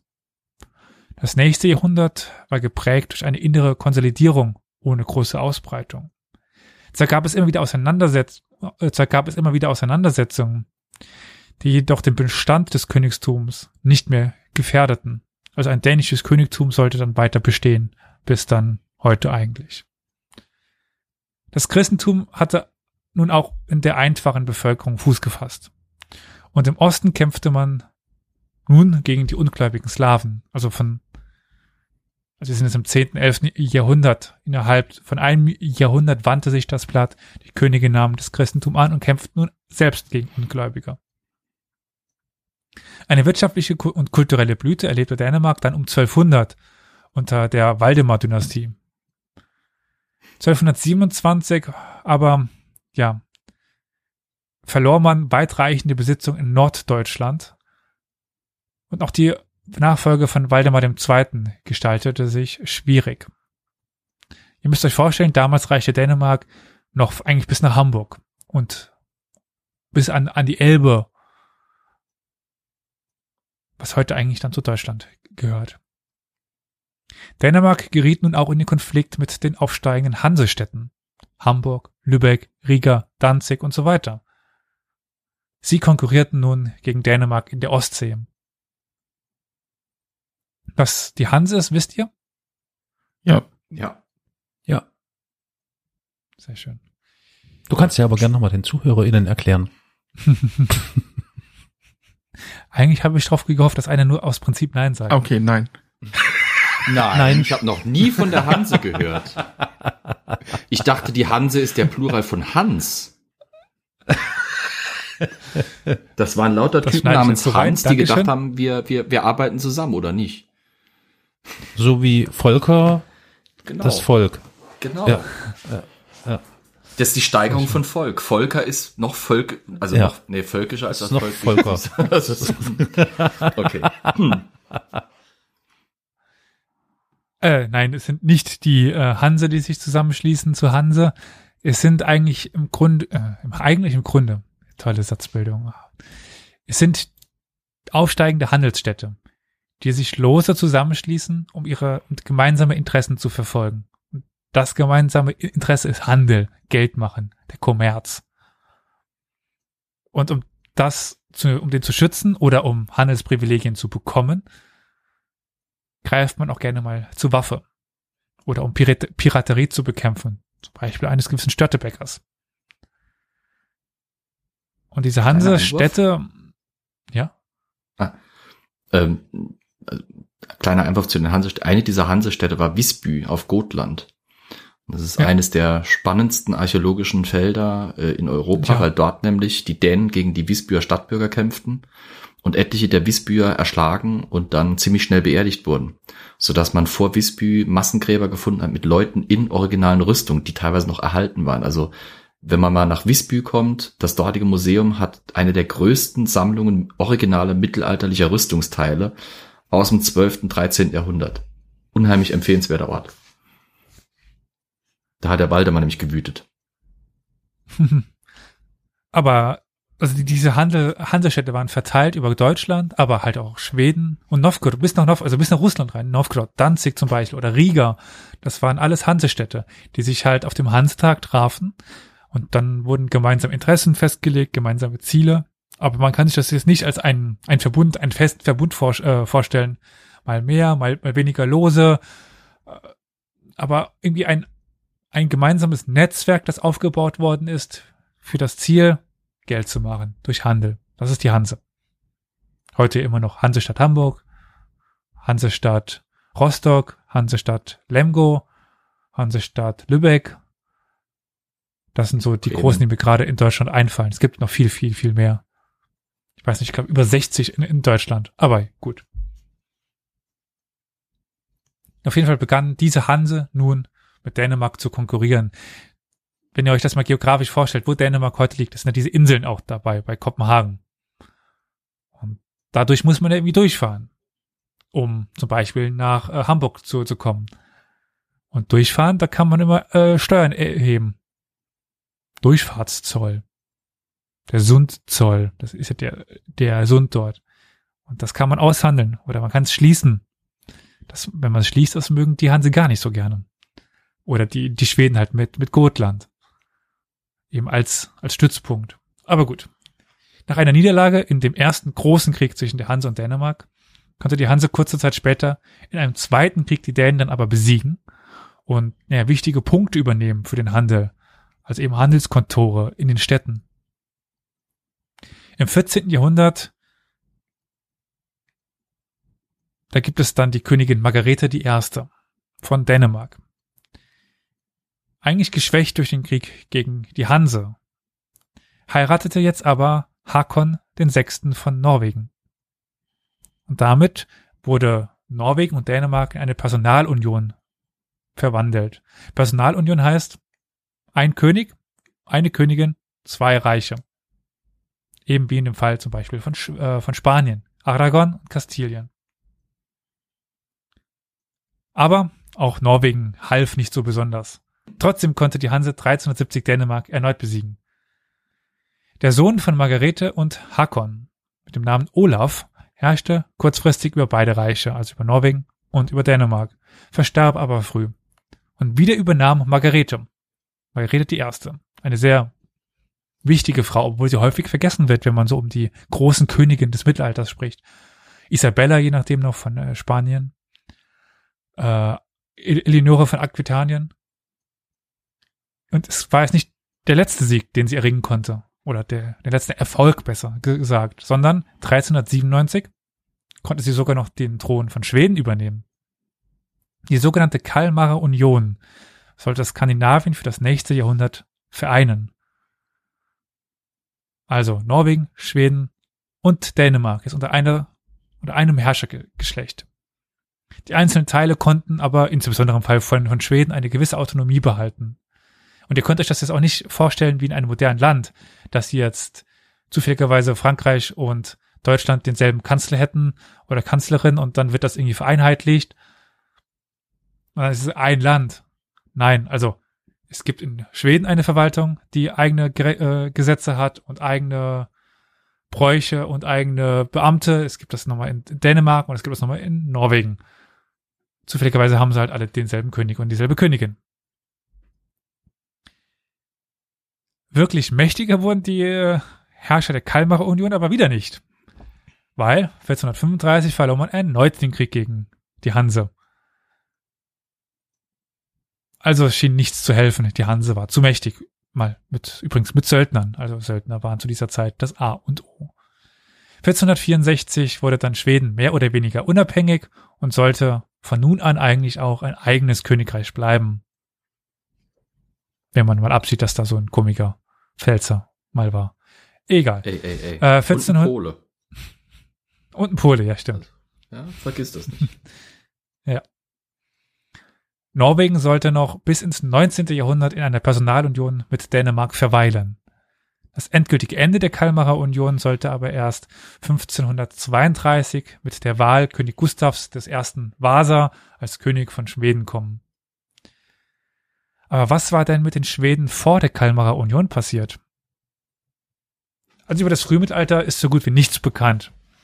Etwa um das Jahr 800 beginnt dann die Zeit der Wikingerfahrten. Wobei sich die schwedischen Wikinger, wie ich sagte schon, eher gen Osten orientierten, also ins moderne Russland oder über die äh, Flüsse dann bis nach Konstantinopel und ins Kaspische Meer.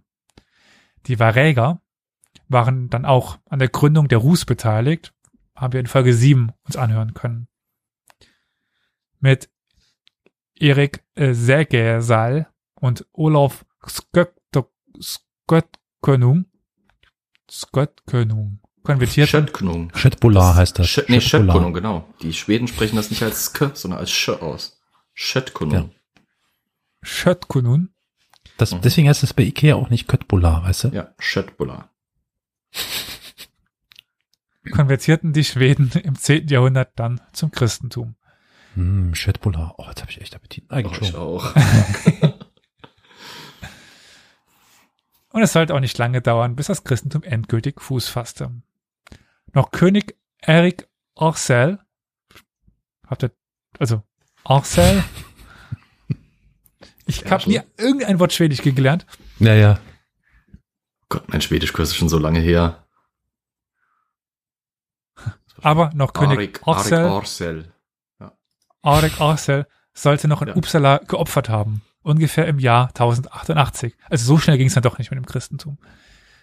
Uppsala ist das zentrale Heiligtum in Schweden gewesen. Und mit dieser Christianisierung fand dann auch das zentrale oder zentralistische Königstum Eingang in Schweden. Also vergleichsmäßig zentralistisch. Vorher halt die unabhängigen Jarls und jetzt gibt es halt die Königsidee mit den Schweden, äh, mit dem Christentum kommend. Es entwickelte sich ein Wahlkönigtum. Und der Adel konnte weitreichende Macht behalten. Und dieser mächtige Adel war es dann auch, der 1388 und 1397 Margarete I.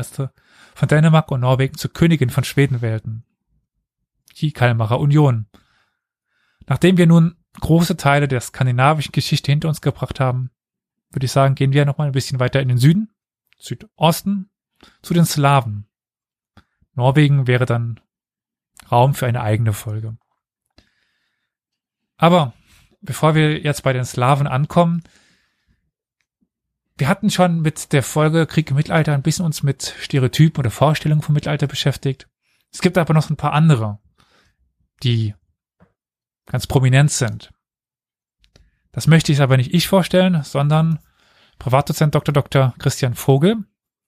Der ist momentan die Lehrstuhlvertretung hier an der Universität des Saarlandes für die Professur des Mittelalters und der will uns etwas erzählen zu den, zu den Vorurteilen zum Mittelalter.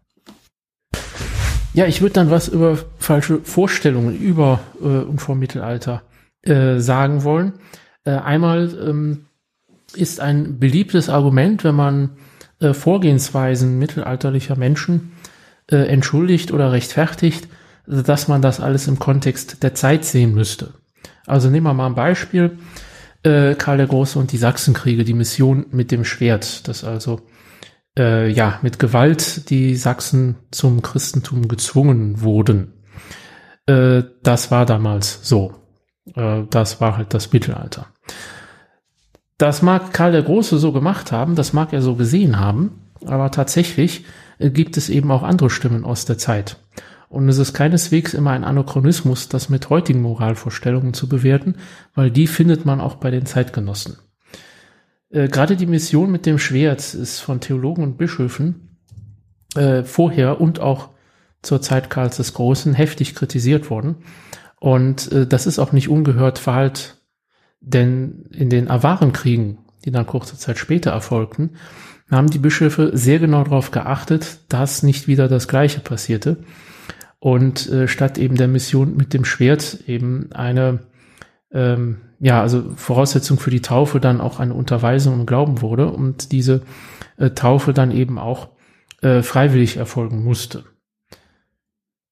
Äh, das wurde gefordert, das wurde von den Zeitgenossen Karls des Großen gefordert und es wurde zumindest teilweise oder ansatzweise äh, dann auch später durchgesetzt.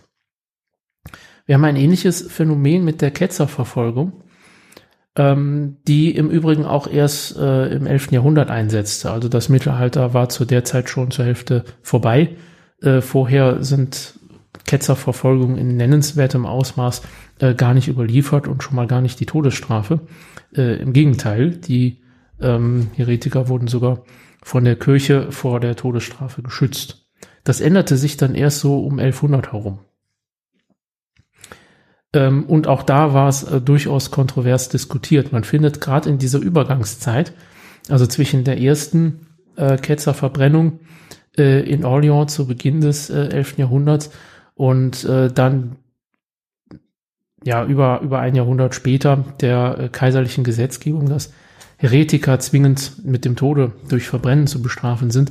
In dieser Übergangszeit findet man durchaus auch immer noch unter den Theologen, äh, unter den Bischöfen äh, Stimmen, die eine äh, Verfolgung äh, von Ketzern durchaus ablehnen.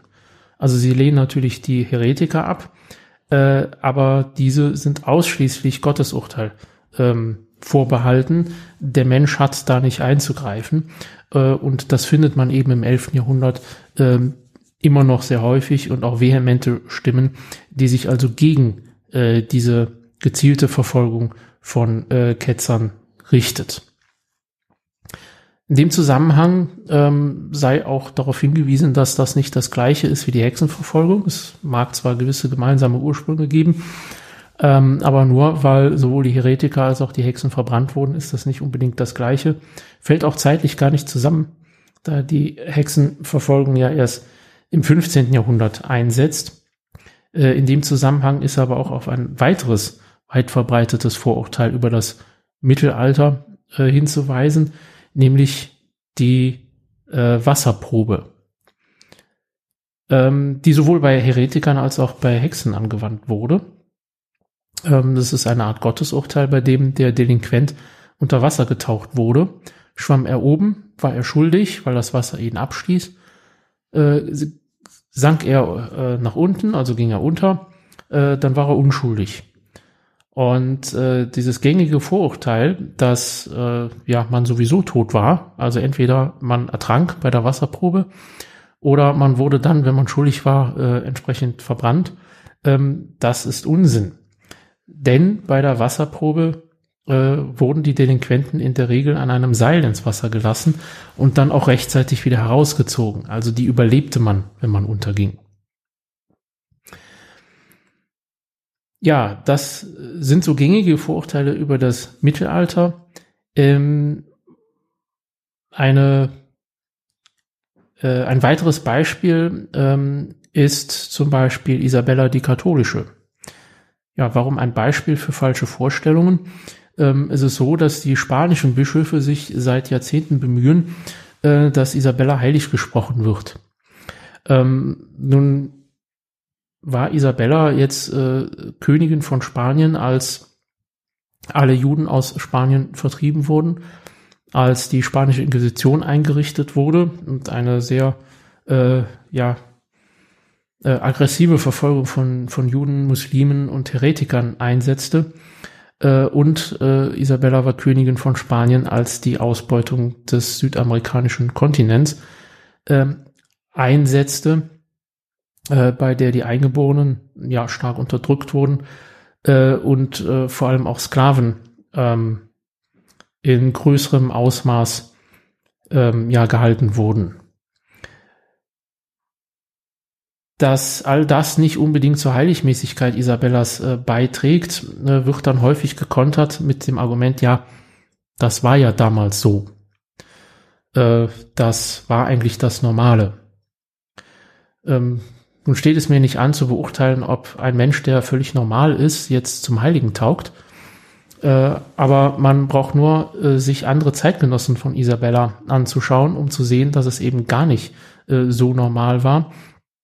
Und dabei rede ich jetzt gar nicht von dem Consejo de las Indias, besetzt mit Theologen und Juristen, die eben all diese Probleme im Zusammenhang mit Südamerika durchaus kontrovers diskutiert haben und auch die Rechte, die man den Eingeborenen zuzugestehen hat, kontrovers diskutierten, sondern ich meine damit äh, Personen wie ähm, Bartolomeo de las Casas, äh, einem, äh, ja, dem ersten Bischof von, äh, von Mexiko, äh, ursprünglich Dominikanermönch, äh, der sich sehr stark gemacht hat für die eingeborenen Rechte und diese eben auch gegen die spanische Besatzung ähm, verteidigt hat, der er ja streng genommen selber angehörte, der sich dann auch nach anfänglicher Befürwortung der Sklaverei gegen Ende seines Lebens ähm, auch zunehmend dagegen äh, ausgesprochen hat. Von einem Heiligsprechungsverfahren äh, dieses Dominikanermönchs ist mir allerdings nichts bekannt. Und wenn wir schon bei Isabella sind äh, und der Entdeckung Südamerikas, äh, möchte ich dann noch auf ein weiteres Vorurteil über das Mittelalter zu sprechen kommen, nämlich, dass die Erde eine Scheibe ist. Die, dass die Menschen im Mittelalter glaubten, die Erde sei eine Scheibe, ist im Grunde genommen eine Erfindung der Aufklärung, äh, die einen äh, byzantinischen äh, Reisenden, einen byzantinischen Geografen, äh, als Kronzeugen äh, genommen hat, nämlich Cosmas Indicopleustes, dessen Schriften aber erst äh, also nach dem Mittelalter vom Griechischen ins Lateinische übersetzt wurden und er hat tatsächlich dieses Weltbild von der Erde als Scheibe.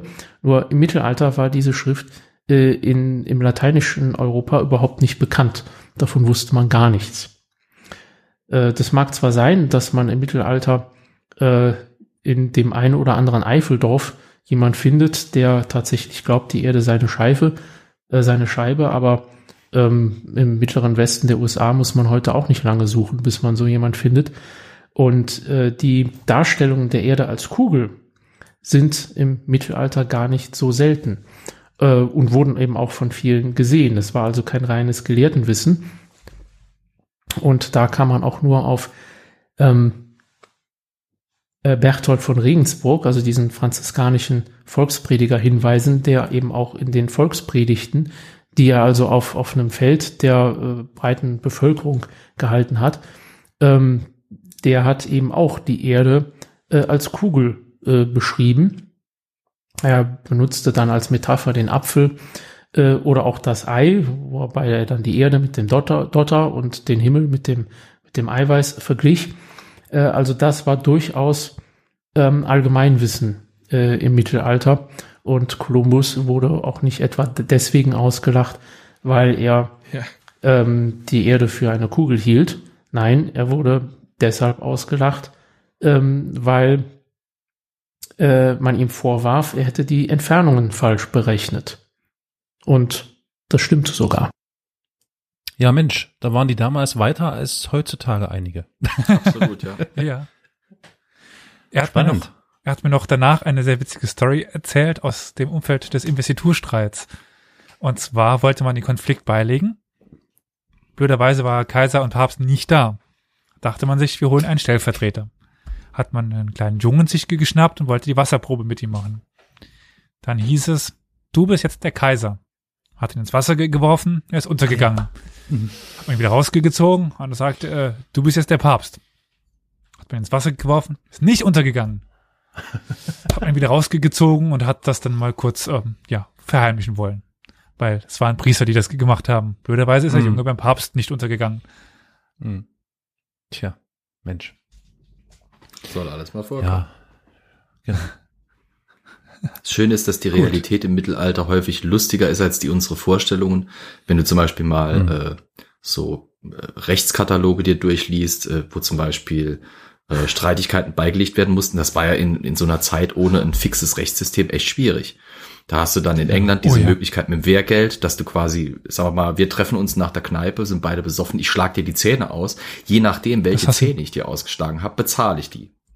Das ist das Wehrgeld. Das hast du in Deutschland auch. Genau, das ist ein germanischer Typ. In, in Deutschland wiederum gibt's dann so lustige Sachen wie, äh, es gibt so, äh, wir kennen das ja, dieses Trial by Combat, wie es, wie es Game of Thrones ein bisschen aufgepumpt hat. Das gab's tatsächlich, also eine, einen Streit durch einen Zweikampf lösen. Und dann gibt's dann die Sonderregelung, was ist, wenn ein Mann und eine Frau Streit haben? Und da gibt's dann diese Regelung, dass ein Mann sich ein Loch graben muss, das hüfttief ist, eine Hand auf den Rücken haben muss und dann den Zweikampf mit der Frau aushalten muss, um eben quasi Chancengleichheit herzustellen. Das wird dann alles in diesen Rechtskatalogen vorgegeben. Also ganz, ganz putzige Auswüchse, die das hat. Es war auch die Möglichkeit, dass eine Frau ihren Mann anklagt, weil sie keine Kinder von ihm bekommt. Und weil sie ihm quasi vorwirft, impotent so zu sein. Das konnte der Mann aber insofern ausmerzen, indem er, indem er quasi einen öffentlichen Beischlaf anordnete. Ja, okay. Gut. Ich fühle mich ein bisschen unwohl gerade. Das ist ein, ein wird, wird, wird, was die sich alles, meine Fresse, ey. Carol, Naja. freu dich auf eine baldige Folge. Ich habe nur so ein schönes Büchlein. Momentan Okay, ist es herrlich. okay, okay. Ja. Aber das ist äh, was für die Zukunft. Also wir werden demnächst eine Folge äh, ab 18 rausbringen, die dann äh, tatsächlich eine Altersfreigabe haben muss. Oh, ich weiß gar nicht, wenn man. Egal. Äh, gehen wir mal wieder zu den Slawen. Mit Osteuropa haben wir ein Riesenloch in der mittelalterlichen Geschichte Europas. Also wir haben jetzt ja uns ausführlichst mit Deutschland, Italien, Frankreich, Spanien, England, ein bisschen Skandinavien be- beschäftigt. Aber das ist ja eigentlich nur halb Europa. Da, da im Osten ist ja noch ganz viel Raum. Den versuche ich jetzt zumindest ein bisschen zu füllen. Wir haben ja schon jeweils eine eigene Folge zu Russland und Litauen im Mittelalter. Also auf die würde ich jetzt gerne verweisen, weil die Folge geht ja jetzt schon wahrscheinlich wieder vier, fünf Stunden. Dementsprechend, es gibt eine zu Russland, zu, zu Rus, das ist Folge 7, glaube ich, und zu Litauen in den 80ern, glaube ich, oder in den 70ern. Bin ich mir nicht mehr so, so sicher. Aber es gibt ja noch andere Länder in Osteuropa, zum Beispiel Polen oder Ungarn, oder? Also, Klar, ja. Hm. ich würde mal noch gerne kurz da nach Polen schauen, unserem dann östlichen Nachbarn mittlerweile. Dort entwickelte sich im 10. Jahrhundert eine erste greifbare Herrschaft. Unter anderem die Herrschaft der Polanen. Unter Mieszko I. expandierten diese Polanen ja, treten dann eigentlich als ja, Königreich, Herzogtum, als irgendein Reich in, in die europäische Geschichte ein. Nachdem äh, Mieszko in Kontakt trat mit den christlichen Herrschern im Westen, äh, ja, dann ließ er sich auch dann christlich taufen. Das passiert also relativ schnell, anders als zum Beispiel in Dänemark, wo es viel längere Missionsbemühungen brauchte. Wahrscheinlich ließ er sich aber auch taufen, weil das mit dem Glauben ist immer so eine Sache, weil er die ständigen Angriffe des Sachsenherzogs leid war. Also der Sachsenherzog, noch in Niedersachsen, plünderte immer wieder das Gebiet der Polanen. Um das zu unterbinden, wollte er dann zum Christen zu übertreten, dann sind beide Christen und dann sollte das nicht mehr passieren. Nachdem er nun selber nicht mehr von Raubzügen betroffen war, benutzte er aber interessanterweise dasselbe Argument, eben wir gehen bei den wir gehen die ungläubigen Räubern und ja, plünderte im Osten seines Reiches. Also es taten es nicht mehr die, die Sachsen im Osten, sondern es taten es die Polen im, im Osten, bis dann die auch irgendwann konvertierten. Oh, er tat es aber auch nach Norden, weil Polen war damals noch nicht an der Ostsee. Er unterwarf erst dann die Pommern, die sich eben bis nach, äh, ja, was ist denn das, also um Danzig rum, dort bis nach Königsberg oben erstreckten, dann dort an die Prussen äh, grenzten. Um im christlichen Europa Verbindung zu knüpfen, schloss Mieszko Heiratsbündnisse mit Böhmen, Dänemark und Sachsen. Nachdem es auch nach seiner Konvertierung aber immer noch an der Elbe zur Auseinandersetzung kam, leistete der polnische Herrscher Kaiser Otto I. sogar eine Treueschwur. Damit wurde er de facto Untertan des deutschen Königs, des, Ostdeu äh, des ostfränkischen Königs. Also könnte man oder ja rein rechtlich ging Deutschland oder das, was später mal Deutschland heißen sollte, ziemlich weit gen Osten zu dieser Zeit. Nach Mieszkos Tod wurde das Reich dann unter seinen drei Söhnen aufgeteilt. Bolis, Bolisław, der Erste, konnte jedoch die, Rein die Reichseinheit schnell wiederherstellen. Er hat seine zwei Söhne, zwei Brüder also Kopf kleiner gemacht. Im Jahr 1000 sollte dann der Erste offiziell zum König erhoben werden also auch offiziell gesalbt christlich, und gründete damit die Dynastie der Piasten. Es gab aber bei dieser Krönung so ein paar Probleme. Das Prozedere wurde nicht eingehalten, der Papst war nicht einverstanden, also das war nicht ganz so legitim. Also wurde der Vorgang 1025 einfach wiederholt, dann aber rechtskräftig. Zu dieser Zeit wandten sich die Polen, nun ja auch wirklich Königreich, immer mehr vom Heiligen Römischen Reich ab es gibt ja immer noch wieder kurze Episoden, wo sie lehnsabhängig werden oder abhängig werden, aber im Grunde genommen trennt sich nun die Geschichte. Unter den Nachfolgern Bolesławs zerfiel das Reich immer wieder. Von innen und außen begann es zu bröckeln. Polen wurde von drei Feinden bedrängt. Deutschland, dem Sachsen, Böhmen und der Kiewer Rus. Immer wieder wurde das Königreich unterworfen oder wurde teilweise abhängig, etwa Schlesien von Böhmen. Bolesław, der mittlerweile Dritte, teilte dann im 12. Jahrhundert wie seine Vorgänger sein Reich unter, unter seinen Söhnen auf. Also immer noch diese Reichsteilung, die ein Reich zersplittern lässt. Doch anders als zuvor wurde einem die Oberherrschaft zugesprochen, weshalb nun die Nachfolger gegeneinander um die Oberherrschaft kämpften. Also im Grunde genommen dann wieder doch nichts anderes, aber eigentlich gab es einen, der ihnen vorstand. Ist ganz wichtig für den Schritt dann hin wieder zu einem zentralen Königstum. Aber bevor es zu dieser Bewegung kam, entwickelte sich erstmal wieder zunehmend Eigenständigkeit. Also die, die Regionen begannen sich zu, zu lösen, die verschiedenen Piasten, Herzogtümer. Im 13. Jahrhundert ging sogar fast jede, jedwede Zentralmacht verloren. Also das Königtum ging eigentlich verloren. Die Herzöge hatten ihren Teilen kein Interesse mehr an einer Zusammenarbeit. Es versuchte zwar wieder ein Heinrich der Fromme Polen zu einen, aber er wurde bei der Schlacht bei Liegnitz 1241 getötet. 1241 ist eine sehr interessante Schlacht. Flo, weißt du, was da passiert ist? Äh, tatsächlich bin ich, was slawische Geschichte angeht, wirklich blissfully unaware, komplett unwissend. Es war tatsächlich auch ein deutsches Heer, was, von Liegnitz was schon mal gehört. Ich habe von Liegnitz ja. schon mal gehört, aber so viel weiß ich leider Gottes wirklich nicht. Also das war die Schlacht des deutsch-polnischen Heers gegen die Mongolen. Ah. Und die wurden dort ziemlich aufgerieben. Die Mongolen? Glück Nein, die Deutsch, die, das deutsch-polnische Heer. Ach, hätte ja mal sein können, dass die Mongolen mal auf die Schlacht. Nee, die hatten nie. Immer nee. diese Steppenvölker. Schon wieder. Ja. Ach. Genau. Aber glücklicherweise für Deutschland zog das mongolische Heer ja nicht weiter nach Deutschland rein, sondern zog nach Süden, nach Ungarn. Ende des 13. Jahrhunderts begann dann aber ein, begann sich ein neues polnisches Königreich anzubahnen. Und jetzt muss ich wieder ein bisschen basteln. Przemysław. Pre, Presem, Przemysław. Das PRZ ist ein Psch, Pschem, Przemyslav oder Przemyslav. Przemyslav, so. Przemyslav, ja, der das, zweite, irgendwie so. Ja. Konnte zumindest wieder zum König gesalbt werden. Auch wenn er jetzt noch keine große Machtfülle hatte, wie seine Vorgänger. Also nicht seine direkten Vorgänger, sondern die im 10., 11. Jahrhundert, 12. Nach dessen Tod wurde dann aber Wenzel Zweite von Böhmen dessen Nachfolger. Es kam also zu einer Personalunion zwischen den beiden Reichen, also zwischen Polen und Böhmen. Aber ja, auch Wenzels Herrschaft blieb nicht lange bestehen.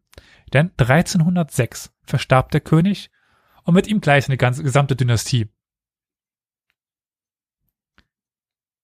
In Böhmen folgten die Luxemburger und in Polen Władysław Ellenlang. Im Norden hatte sich auch der Deutsche Orden etabliert, weshalb Polen der Zugang zur Ostsee genommen wurde. Der Deutsche Orden ist ja dieser ja, Mönchsorden, der, der kämpfende Mönchsorden aus dem Heiligen Land im Umfeld der Kreuzzüge entstanden, der dann nach dem Fall des Heiligen Landes, ich glaube zuerst über Österreich und dann vom deutschen König eben mit Be Besitzen im Osten belehnt wurde. Und dann erkämpfen sie sich dort eben in Preußen, also in dem dann späteren Preußen, eine eigene Herrschaft. Die Polen von damals könnt ihr euch aber auch nicht in die Grenzen von heute vorstellen. Es war ein sehr langgezogenes Gebiet bis in die moderne Ukraine rein, aber deutlich schmaler und nach Norden begrenzt. Schlesien zum Beispiel gehörte damals zu Böhmen.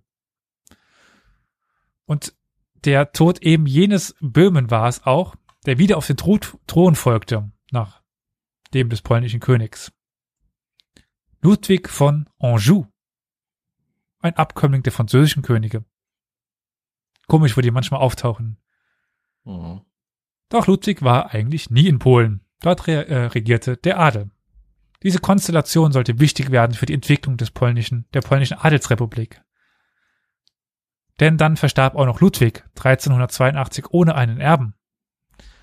Als Nachfolger, beziehungsweise besser gesagt Nachfolgerin, wurde Hedwig von Anjou bestimmt und auch zum König gekrönt, Königin.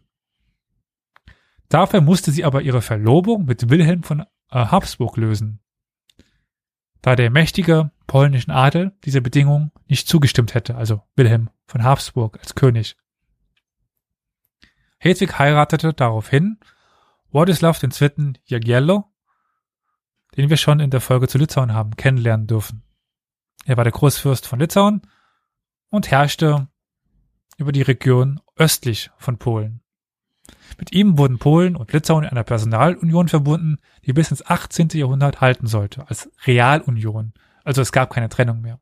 Weiter östlich, äh, weiter südlichen Ungarn, du ganz kurz zusammengefasst an, an dieser Stelle, schaffen es immer wieder auch außenstehende Könige an die Macht zu kommen. Der bekannteste Sigismund äh, von Luxemburg und dort König zu, zu werden. Nachdem also das von den Magyaren, von den in der ersten Folge erwähnten Magyaren geschaffene Reich bleibt eigentlich größtenteils so bestehen, kann irgendwie noch Kroatien sich sichern, aber wächst jetzt nicht und zerbricht nicht unbedingt außergewöhnlich. Es kommt natürlich zu Schwächephasen und Stärkephasen, zu einheimischen Königen, Ausheim, äh, also ausländischen Königen, aber das wäre dann auch wieder Raum für eine eigene Folge. Und jetzt haben wir eigentlich größtenteils Europa abgedeckt und in einer nächsten Folge würde ich dann nach außerhalb von Europa gehen, weil das Mittelalter als Begriff eigentlich nur auf Europa anwendbar, aber diese Zeit existiert ja trotzdem in Asien, in China, in Indien, in Japan mit ganz interessanten Stories, seien es die, äh, sei es die Entwicklung der, ähm, der Samurai in, in, in äh, Japan, seien es die Mongolen, seien es das Kaisertum in, in China also ich glaube, wir haben noch viele Themen offen, dann eben außerhalb von Europa. Das war ja ein schöner Streifzug, der unsagbare, äh, schreckliche vier Stunden Zeit in Anspruch genommen hat. Nee, also sie sind ja überhaupt, nee, ganz im Gegenteil. Das ist ja sehr wertvolle Zeit, die ihr, liebe ZuhörerInnen, mit viel Erkenntnisgewinn und äh, Wissenszufuhr verbracht habt. Vielleicht auch mit dem einen oder anderen Lacher. Wir haben ja schon ähm, die Vermutung, dass es da einige Lacher geben könnte. Das ist ja fast klar. Ja, Aber das ist ja noch lange nicht alles. Wahrscheinlich am, am, Schluss wird das gar keiner mehr, mehr anhören. Wir labern nur noch für genau. uns selbst. Selbstgespräche. Ja. oh Gott, die haben schon wieder einen Teil raufgeladen. Oh Gott. So ja, oft kann ich meine Wohnung gar nicht mehr putzen, um dabei zuzuhören.